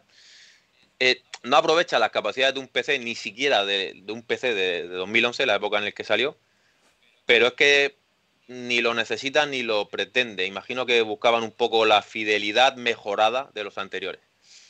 Y aunque haya sido hecho por gente, no sé si profesional, pero entiendo que no, es, es un- para mí en lo que es el pixelar es, es un exponente este juego, de verdad. En general, y para quien no lo haya visto, pues son el aspecto global es de 16 bits, pero venidos a más, o sea, 16 bits vitaminados. Tiene algún efecto gráfico que no tenían los originales, y como por ejemplo transparencias, tiene la proyección. Esto me resultó curioso. Tiene las sombras, no es el típico círculo debajo del sprite, sino que es Mm. una sombra. Ya, Y eso también está, está es curioso. mola mucho. O las claro- explosiones, que tiene un efecto muy chulo. Sí, también las explosiones son tan que te cagas. Al no tener limitaciones de memoria ni limitaciones en la paleta de colores, pues, pues se, se explayaron. Y el apartado sonoro, pues bueno, eh, sabemos que es uno de los mayores atractivos de la saga. Bomber Game lo sabía y lo ha potenciado al extremo. Tiene pistas originales, pistas remezcladas, trae algunas pistas de los de Master System. Mm. Y, y vamos, que, que es, de lo, es de esos juegos que en el menú de opciones, o sea, puedes ponértelo solamente para entrar al menú de opciones, darle a, la, a la música y, y ponértelo de fondo. Es, es increíble. Qué guay. Para mí, de los juegos así, rollo fan, es de lo mejor, tío. La verdad que No, impresionante, tío. Tiene un, tiene un mimo, tío, que se nota que la gente. eh, no sé, o sea, la pasión que hay por el título, por los detalles, la enfermedad, o sea, Sí. Está sí, todo plasmado, tío. A ver, y esto ya no está en el guion, ya el guion, el guioncito ya lo he terminado, pero de verdad, quien no lo haya jugado, que, que- es que esto, si te gustan los originales, esto no es que te guste, es que te va a flipar. Luego tiene, como has dicho, eh, detalles. Un detalle que es muy curioso es que en el, en el Street of Rage 1, en la portada, aparece un tío Mm, en una ventana sí. con una, no sé si es un fusil o una, una- no sé, un arma de fuego. Pero es que en este lo han puesto, tío. Hay una, cuando tú juegas la ruta del Estrío Rey 1, en la, te aparece una mirilla que te persigue y es el tío que está en la, en, en la ventana, en la portada. Luego también te peleas con el, con el conductor del camión del 2. Es que, es que ti- tiene cosas que, que- que- que son geniales, de verdad. Mm. Camionero, grandísimo. Es Lo que camionero, sí, sí. es que no lo había hecho Bomber esta actualización. Y no encuentro quién la ha hecho, ni, ni si es la misma gente con otro nombre o una Coge- cogerlo con pinzas. Esto lo he comentado porque, mm, porque me lo dijeron ayer y dije, ah, pues puede ser, pero Mm. no lo sé seguro. O sea, no lo sé seguro, pero sí que me dijeron ayer que no lo había hecho Bomber Game, como que lo había hecho fans, pues como que Bomber Game ya no está en el juego y que son fans los que lo están actualizando. No lo sé, no lo sé. Es una currada, tío. Es una Es que, es que es una sobrada, de verdad. Un curro Mm, bestial esto, tío. Mm, Qué pocos, o sea, mm, qué honor, o sea, qué, qué- qué orgullo para, para, un, para los creadores de una saga tener unos fans que sean capaces de hacer esto. O sea, que, Ya ves. porque esto tiene un currazo. O sea, muy pocas sagas, creo yo, que tengan cosas así. De que la- los fans te hagan un juego y, y sea tan brutal. Es, es que llega, llega al nivel de obsesión. Ya ves. Es que yo lo que digo, yo no puedo decir otra cosa que quien no lo ha jugado lo juegue y, y- y es que, es que se va a enamorar. Molt bé, pues creo que... Ahora, un pequeño, un pequeño apunte que comentaba Dani, Street of Kamuro 8, que con la reciente salida de Yakuza Laika Dragon y con una Sega a tope con su 60 aniversario, se lanzó en Steam una serie de juegos gratuitos, entre los que se encontraba Street of Kamuro 8, un homenaje a Street of Rage eh, 2, en este caso, con unos invitados muy especiales de la saga Yakuza, en la que podíamos desbloquear al nuevo héroe de, de la franquicia, que es el, el Magno Ichiban y que bueno que consistía más en, en sí en, en la primera fase en la primera fase de Street of Rage 2 pero ambientada en, en el universo Yakuza y que era un- es como una especie de homenaje minijuego que creo que lo han hecho los responsables también del minijuego del, del Final Fantasy XV de así de peleas callejeras así bueno tipo Beaten Up que salió tipo El- el rollo King- 2D King's Tale, creo que se llamaba o algo Sí. así. sí Sí, sí. ahí está ahí está El juego como curiosidad está bien, pero yo me decepcioné totalmente. Creo que fue Claro, Evil porque y yo. querías todo. Creo que todo. Evil y yo nos decepcionamos a la vez porque lo pusimos, ostras, qué bonito, ostras, qué guapo, tal. Y la, y la segunda, y luego repetir otra vez la fase. Y aparte Bueno, a lo mejor- eran Axel. Y decía, a lo mejor cuando te lo pasas 10 veces cambia, a lo mejor cuando te lo pasas O te 20 dan un veces premio, cambian. No me acuerdo cuántas veces no lo llegamos a pasar, que de hecho no lo... Fíjate hasta dónde nos llevó nuestra fe, que cuando terminé de jugar y se grabó la puntuación, en ese momento creo que íbamos el- los sextos del mundo. O sea, lo habíamos, re- lo habíamos repetido no sé cuantísimas veces para ver si salía algo nuevo y no salió nada, tío. Qué desastre. Ha venido, Sí, ha pues. venido el jefe a ver si te exploramos, si te explotamos, perdón, exploramos. Que. Hola. Ha venido tu jefe a ver si te explotamos, tío. Muy buena, Jimmy. es- explorarlo analmente hablas, ¿no? Sí, también, eso es- ya sabes que es una de mis habilidades, tío. Eh, No, sí, oscura. Oscura, una de las habilidades oscuras de Evil. Y bueno, no sé si podemos poner las fotillos que, que he puesto de así rollo curiosidad, sobre todo la de las portadas del Street of Rage y, y Final Fight 2, que era lo que comentaba Rafa antes, Pues. que eso era, era bien. Pues. No sé si las puedes pillar del Me guion. sabe mal, José, pero no. Porque No las puedes. no, es que de- del Docs no dejará cogerlas y no, no hay manera ahora de que, de que las monte y eso. Este, Bueno, eh, en un, en un principio hay una imagen con, con Mona y Lisa, que ya no me acordaré, que es más fácil que decir el nombre japonés, Sí. del, del manual de, no sé si eran del manual de Street of Rage o de Street of Rage 2, creo Sí. que del 1, que salen haciendo una postura, para que veáis Mm. lo del rollo de, de basado en Street, en Street Fighter 2, que creo que será más del 2, habla- Sí, eh, hablando del- lo que hemos hablado sí. de, de Street Fighter 2, con una postura que resulta muy sospechosa y muy parecida a la ilustración de Akiman de, de Street Fighter 2 en la postura de Chun-Li con el salto y patada, sí. que es clavadita, Ah, clavadita. pero. Y clavada, luego, vamos. Clavadísima. Y luego lo de la ilustración, las ilustraciones de Street of Rage 1, Street of Rage 2 y Final Fight 2, Mm. que eso es una auténtica salvajada. Eso Mm. lo podéis buscar, las similitudes, porque os podéis ver. A mí el, el que me hace mucha gracia eh, es que, bueno, de, de la imagen de Final Fight 2 hay tres elementos de esa portada, de la portada Sí. americana y tal. Hay tres elementos que aparecen en las portadas de Street of Rage 1, que coge dos, y de Street of Rage 2, que coge una, que es un tío con un cuchillo cayendo, que parece un navajero de estos de, de la peli de The Warriors, traído directamente en Street of Rage 2. Y luego hay uno que sale de una alcantarilla, que es brutal, tío. Y que salgan estos tres, y luego otro, otro que sale ahí El arriba, de la, que, que- el de la el- ventana. el de la ventana, eh, que el de la dice, ventana que he comentado, sí. sí, que te quedas ahí flipando, dice que aparezcan estos tres de Street of Rage en Final Fight 2, tío. Ya Te ves. quedas muy. Y, y dices, hostia, ¿qué coño ha pasado aquí, tío? ¿Y vosotros habéis visto el Don Walkman? ¿Sabéis lo que es? Es una especie de guiño a la portada del Trio Rey 2. Hay un tío que justo la cabeza se la corta un semáforo que pone Don't Walk. Sale Sí. un tío con un bate. Pues hay por ahí como un cachondeo, como que un personaje jugable de ese tío con la cabeza de semáforo. Lo vi hace tiempo por ahí, no sé si fue una especie de, de eso, de alguien que hizo una animación ahí chorra y tal, pero hostia, que mm, curiosísimo. Sí, sí. Pero resulta muy curioso que, se co- que el ilustrador será el mismo ilustrador ahí reaprovechando ahí, reaprovechando trabajo que tenía hecho y cómo lo mete en, Trabajo en ya esas hecho. imágenes. Ese- es- Es Rafa, el perrismo total y encima en dos sagas que son rivales, tío. Ejemplar, Es eh, ¿en in- cuánto tiempo queréis la ilustración? En dos días. ¿Cuánto me vais a pagar? Poco. Pues, vale. No hay, pro- no hay Eso, problema. a- Es que, claro, es que si le pagaban poco, dijo, pues ahora verás. A Esto va mí por- este tío debe ser, eh, debe ser el mismo ilustrador de Street Fighter 2 de americano, tío, porque Sí. tiene todo el estilazo, En tío. Sega, en Sega dijeron al principio, queremos un juego como Final Fight. Y en, y- y en Capcom dijeron, para Final Fight 2 queremos un estilo de portada pues como las que tiene Street of Rage. Espera un momento. Sí, sí. Mm, Espera, tenemos que hablar. Se Sí, están sí, re- sí. retroalimentando qué violento. unas de otras. Pues sí. Pues nada, no sé si queréis que le demos ya carpetazo a esto. Me- me- Pues lo Sí. mismo, lo mismo después de cuatro horas. Si algo, Después pues de igual una, sí, ¿eh? hora, una hora por Street of Rage no está mal, tío. Sí, sí, no. Al final no me he ido yo desencaminado, ¿eh? Os dije a las dos No, y, y a, la a verdad- las dos, sí, sí, sí, que es verdad. Sí, sí, vamos, vamos a ir. Vamos de a hecho, a Sancho a las 2 y 0 ha dicho hasta Sí. Luego. adiós. Sí, sí, Sí, sí. sí. Ha Se acabó mi tiempo. Entonces, Y esto, esto ya apuntaba excusas, Si de, Ha sacado el catálogo de excusas del Papa eh, para, para si, si del 1 se ha terminado a las once y media, ya apuntaba maneras. Ya, Ya Ya te digo, ya te digo. Pues nada, voy a empezar a despedirme, va, señores. Eh, empiezo con nuestro querido invitado, señor Roque. Un placer haberte tenido por aquí.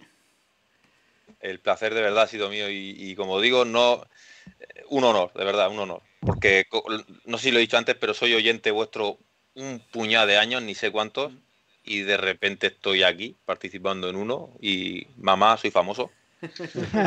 y, y muchísimas gracias, de verdad. Y el ratito genial, porque de, de verdad me lo pasa que te cagas. Pues nada, sabes que esta es tu casa y siempre que quieras, estás invitado. Pero Muchas hazte, un poco de spam. ¿Qué vas a hacer mañana? repite, repite un Ah, poquito. Me va. cago en Dios. Bueno, mira, antes en el spam, y ahora que está el jefe, lo tengo que decir porque si no me mata. eh, eh, eh, también estoy en un podcast, podcast de todo Mega Drive, que antes no lo he dicho, antes he hecho spam del canal y ya está. El podcast Todo Mega Drive, donde, bueno, eh, se llama así, pero realmente es- Invi- invitáis a golfos como invitamos Rafa a, o como a a mí. gente de mal vivir, a gente de mal vivir. Y, y bueno, y también mañana, que me estés diciendo que me haga... Es que yo soy muy malo para el spam, tío. Es que Es malísimo, es muy malo. No, no, ya sé- no me digas. Me tenéis que me dar, me dado tenéis- cuenta. me tenéis que dar clases, Eh, cabrón. no me había dado Cada vez Es que pero, pero, pero es que me da vergüenza, tío. Es vergüenza. Yo, como digo, yo no quiero molestar, yo no quiero pedir. no sé. A ver, mañana que- qué pasa, tío. Ma- bueno, mañana, va, mañana. Eh, junto con Jimmy de todo Mega Drive vamos a jugar y a pasarnos a dobles el River City Girls. Muy bien. Uh, Mañana a las 6 de la tarde. ¿A qué hora es esa movida? A las 6. A las seis de Esto la termina a las 9. Bien. Eh, hemos calculado que entre pitos y flautas las 10. Las 10. Sí, Bien, porque enganchar. a las 6. Me viene bien. Ahora te cuento. Me viene Ahora bien. que, ahora A que- ver, Ah, a venga. a ver, a ver. A ver, a ver. ¿Y tú, Rafa, dónde vas a estar mañana? ¿Dónde vas a estar mañana? ¿A las 10? Pues Sí. a lo En mejor. los salones apunta- recreativos. Apunta Roque. Vamos a hablar de recreativos en el canal de Rejugando. ¿Ves? que está mal pedir, pero es que es más triste de robar, Roque. es verdad, es verdad. ¿Ves? Tienes que aprender de un maestro spamero, tío. Es un, es un grandísimo Roque, ¿eh? O sea, el que no lo, el que no lo siga en YouTube o allá donde vaya, es un tío, es un tío de putísima. Me O sea, pones colorado y está la cámara puesta, cabrón. Entonces, entonces me- ah, yo, yo me tendré que. Tengo que ir a crear el mal a esa partida, tío. Tengo que ir a crear ahí Bueno, ya, distensión en la pareja, tío. Tengo que- con, bueno, tengo que ir a crear tensión ahí conta- y, y contamos mal con rollo. ello. Eh, es- Para es eso como, estoy. Es como jugar con un handicap, ¿no? Como cuando hablando de recreativo jugabas con un botón que no iba bien, una palanca que no te hacía Pues bien la juegas hacia con el Evil de fondo. Jugabas con Evil de fondo riéndose y es un handicap. De las Te mete presión. todo esto. Y luego nos pasamos por el salón recreativo. Exacto. Eso También. sí hay que pasarse. Pues sí. Hay que estar. Hostia. Qué guay, tío. Y de hecho, aprovechamos, le damos el testigo, va, Rafa. Eh, cuéntanos un poquito más qué es lo que vais a hacer mañana, va, antes de despedirte. No, no, mañana, mañana Venga. directito, ligerito, de buen rollo, de abrir, abrir Discord y que la gente eh, me- menos, eh, menos preparado que lo últimamente. Lo importante es que hoy aquí me lo he pasado estupendamente bien. A mí siempre me apetece venir aquí a, a lo que considero también mi casa y encima hablar de una de las mejores se- sagas de Sega. Pues Mm. estupendo. Es bien, es bien. Me lo he pasado muy bien, me lo he pasado muy bien. Streets of Rage para mí es eh, uno del- de mis juegos top, de mi juego más importante y por lo que todavía estamos aquí haciendo podcast y tal. Pues si no Streets of Rage eh, sería otra cosa, compartirlo con vosotros siempre es un placer. Nada, deseando que llegue el próximo, que el actual cuando tenéis pensado, porque como sea el viernes que viene me pilla fuera. No, el que viene no, será en un par de semanitas y luego aprovechábamos que salía el 4 de abril Guilty Gear para hacer una actualización. Entonces en- marzo igualmente lo tomaremos y haremos esa actualización de Guilty Gear que servirá para el lanzamiento en junio.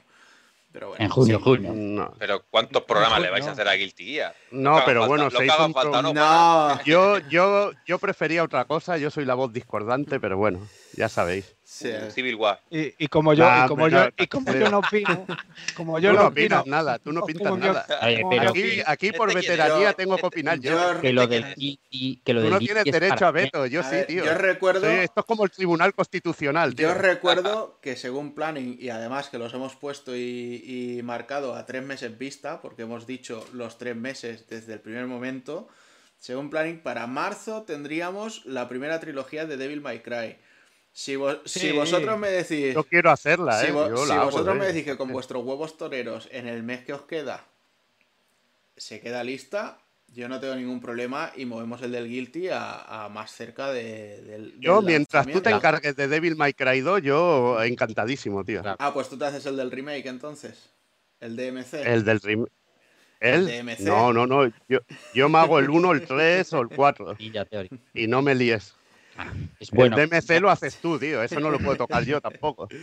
Que me da urticaria, ya sabes. Eso yo lo tengo hago un yo. Yo tengo vamos, un amigo que le parece el mejor. A mí, a Cabrón, mí el DMC me parece increíble. Yo otro, yo también tengo otro que le parece el mejor. A mí me parece Si será por el contenido que tenéis, eh, se ha, extra- se ha retrasado el Guilty es para bien, para que salga ahí de Sí, saldrá más, madre. saldrá más Rollback a tope. depuradito, sí. Para que ahí buenísimo, así que pues, ah, pronto otro. Sí. Pues nada, si es dentro de dos semanas el actual, Sí. pues aquí me tendréis hablando. Hay, hay, hay temas, ¿eh? Hay temas, hay temas, eh, muchos retrasos, pero hay temas de los que vamos a hablar. Daniel San, pero sí. Claro. Además vendrá Y mientras, pues- a- alguna pequeña retaíla de análisis que tenemos ahí perdidos. Tenemos Atelier para analizar, tenemos el Persona 5 Strikers. Strikers, Strikers. seguro que cae sí o sí.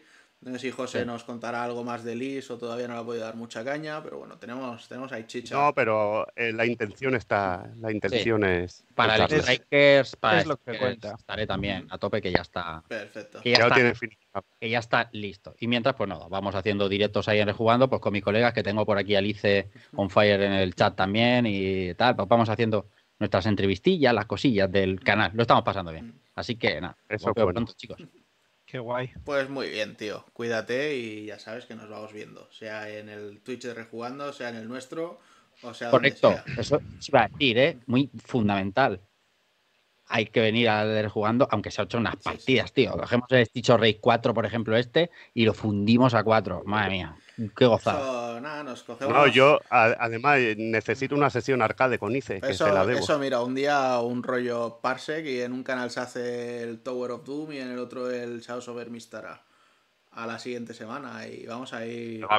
Evil, Me hoy, hoy, hoy Juana me ha rechazado, pero le tienes que dar clases de Parsec, ¿eh?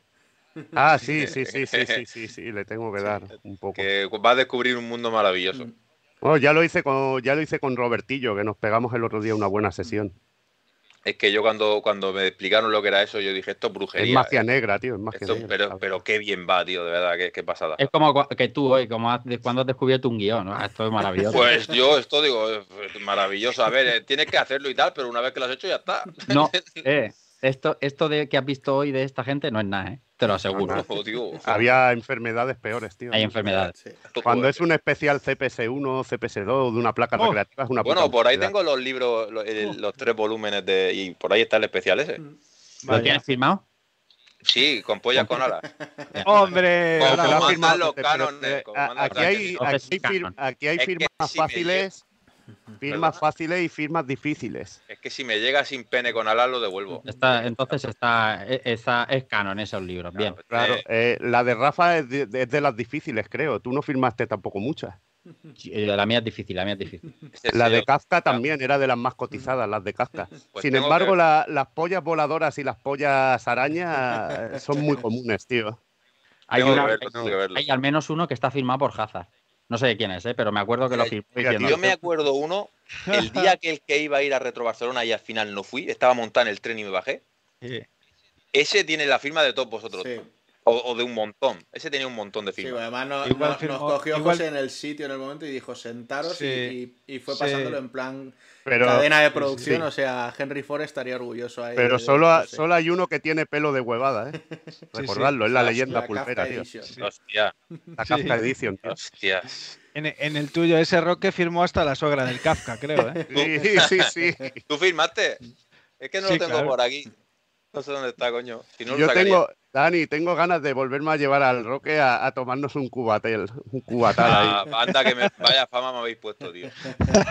Qué ministro, chaval. ¿Eh? ¿Te acuerdas, me- tío? Qué puto cuba- me ¿Cómo tomo un cubata fue? cada cuatro años y ahora tengo tío, la fama ¿eh? de borracho. Sí, sí. Porque me lo bebí rápido, dicen.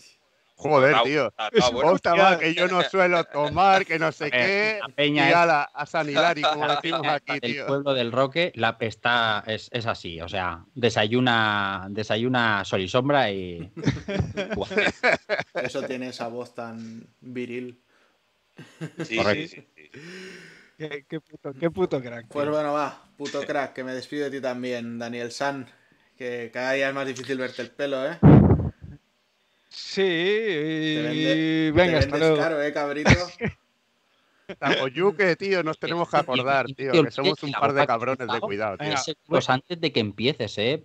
No te olvides de ese bombazo, o sea, me parece, o sea, un antes y un después. Yo me estoy acordando, lo que pasa es que eso lo Sí, tiene sí, que sí, decir. ¿eh? no, ya luego nos, nos tiene que Cuando contar, él- sí, sí, cuando él quiera. contar. Muy duro, Correcto. Correctísimo, correctísimo, oiga. Oye, No, no me vendo. yo te ¿Qué? digo que lo del taco jukebox, te digo que si lloras un poco por aquí, creo que toda España se pone de tu parte, que últimamente es tendencia eso, ¿eh? Lo que. El que un gallego salga en la tele llorando y toda España se ponga de su parte. y tú que veo que te gusta tocar ese bigotito con los filtros de Instagram, digo, mira, igual aquí... Eso es, lo- eso es lore profundo, yo eso no lo pillo, esa referencia. Qué cabrón. Es porque juegas mucho y no ves la isla de las tentaciones, tío. Claro. Hostia, mi, mi mujer sí, mañana le pregunto. Claro, claro, joder. Te voy a decir que el gallego es lo mejor. Le digo un ¿Qué- gallego que llora, a ver qué me dice. ¿Y qué, y qué, y qué, qué hace si llora? Pero por dónde No llora. folla, no ¿eh? folla, Por- no pero folla. por dónde llora el gallego, por el pene o es lo importante, saber si llora por el pene. Pues en soledad seguramente.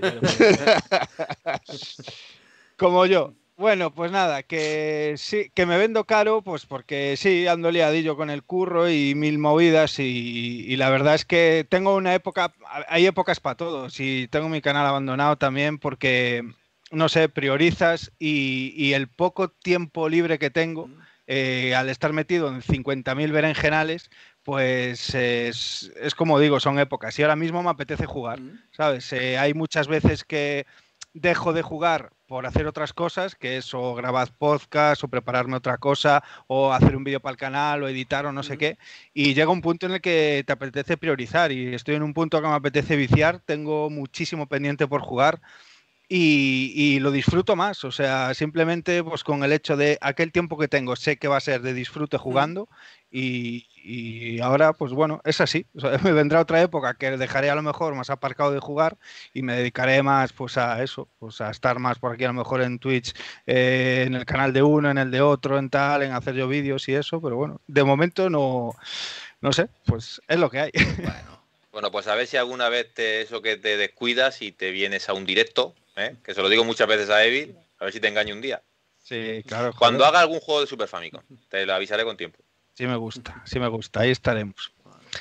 Y nada, tío, poco más, que un puto placer hablar con, joder, con todos vosotros, macho, aquí de, de un Saga Street for Rage, como decía Rafa, eh, puro Sega, que, que no le hemos comentado mucho, que eh, no hemos hablado del rollo de que también salió en Megaplay, y para mí tenía una movida, eh, Street for Rage en general, que es que yo como poseedor de, Super Nintendo es aquel típico juego que sí que mirabas por el rabillo del ojo y, que cuando le puse las manos por primera vez, a lo mejor un Street for Rage 2 o algo así, flipaba, porque siempre lo digo, o sea, si nunca nadie hubiera visto eh, ese tipo de juegos en una mega, eh, por entonces tú llegabas a un salón recreativo y, y sin verle las tripas te encontrabas una Mega Drive rulando ese juego y te lo comías, o sea, te pensabas que era un juego de arcade y eso es alucinante en el momento. O sea, eso con eso la Mega puede sacar pecho y decir, eh, tengo un beaten up, pero con putas mayúsculas, ¿sabes?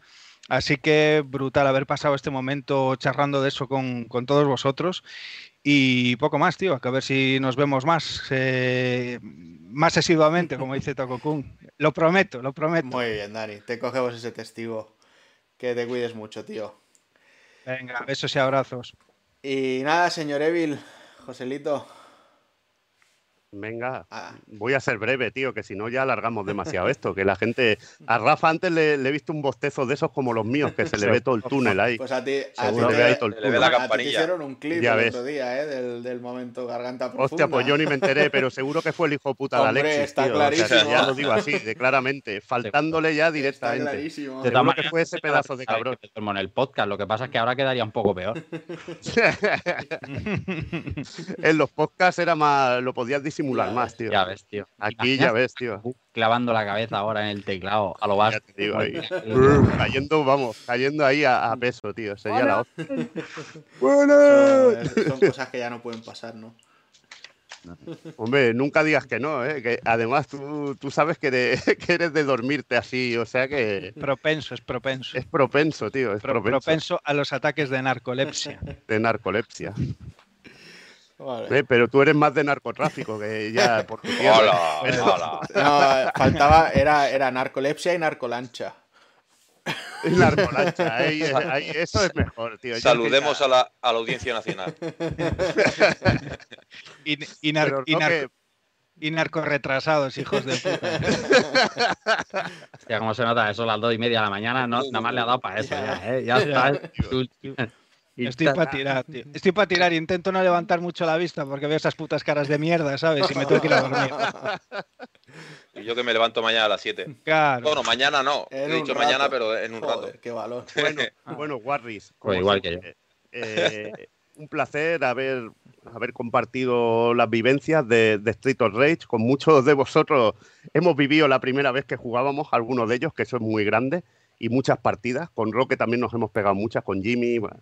Con Juanan le debo una, una buena partida al Street of Rage 4 que tenemos que, ahí, que retransmitir algún día. Es la partida que debemos. Y nada, que un gustazo, un gustazo y, y nada, ya, ya haremos algo para el mes que viene. Ya sea Guilty Gear, Devil May Cry, lo que toque. Molt bé, José. Pues mira, además tu, tu cam ha muerto al final. Ha aguantado como una valiente, pero ahí al final te has quedado congelado en, en un momento. Ah, igual en la batería ya, que En se ha un muerto, momento tío. Yo creía que estaba muy quieto, digo, mira qué quietito está. Bien. ventrílocuo.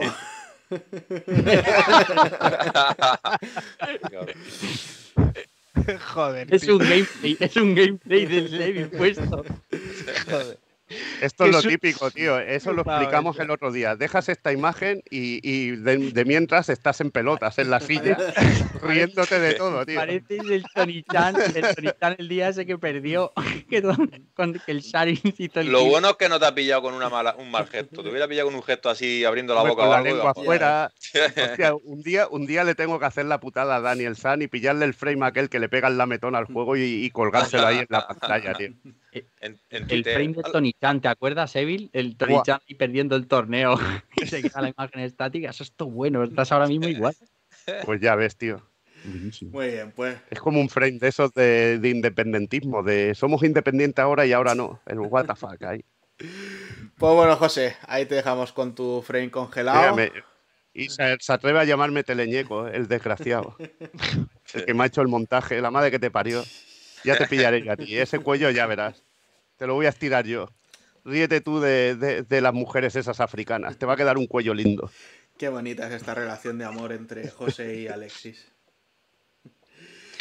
Pues nada, eh, gente del chat, mis queridos pulpitos, sepias y calamares, muchísimas gracias por haber aguantado hasta tan tarde con nosotros.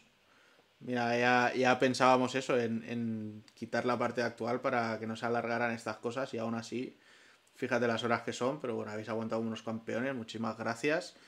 Y simplemente recordaros, pues eso, aparte de todo lo que tanto Roque como Rafa ya os han contado que van a hacer estos días, no os olvidéis que el lunes también estaremos por aquí con el señor Bruno Sol, haciendo una noche del pulpo donde charlaremos un poquito con él, ¿vale? Así que cuidaros mucho y sed felices, como diría nuestro querido Führer. Un fuerte abrazo para todos. No me veis diciendo adiós, pero bueno, imaginaos, estoy haciendo con la mano así. Eh, mi, animador, mi animadora está, re- está reciclando frames y no puedo, tío. Soy como Street of Rage 1, tío. Te gusta, tío. Capturar pantalla. Por favor. Venga, buenas noches. Hasta luego. Hasta luego.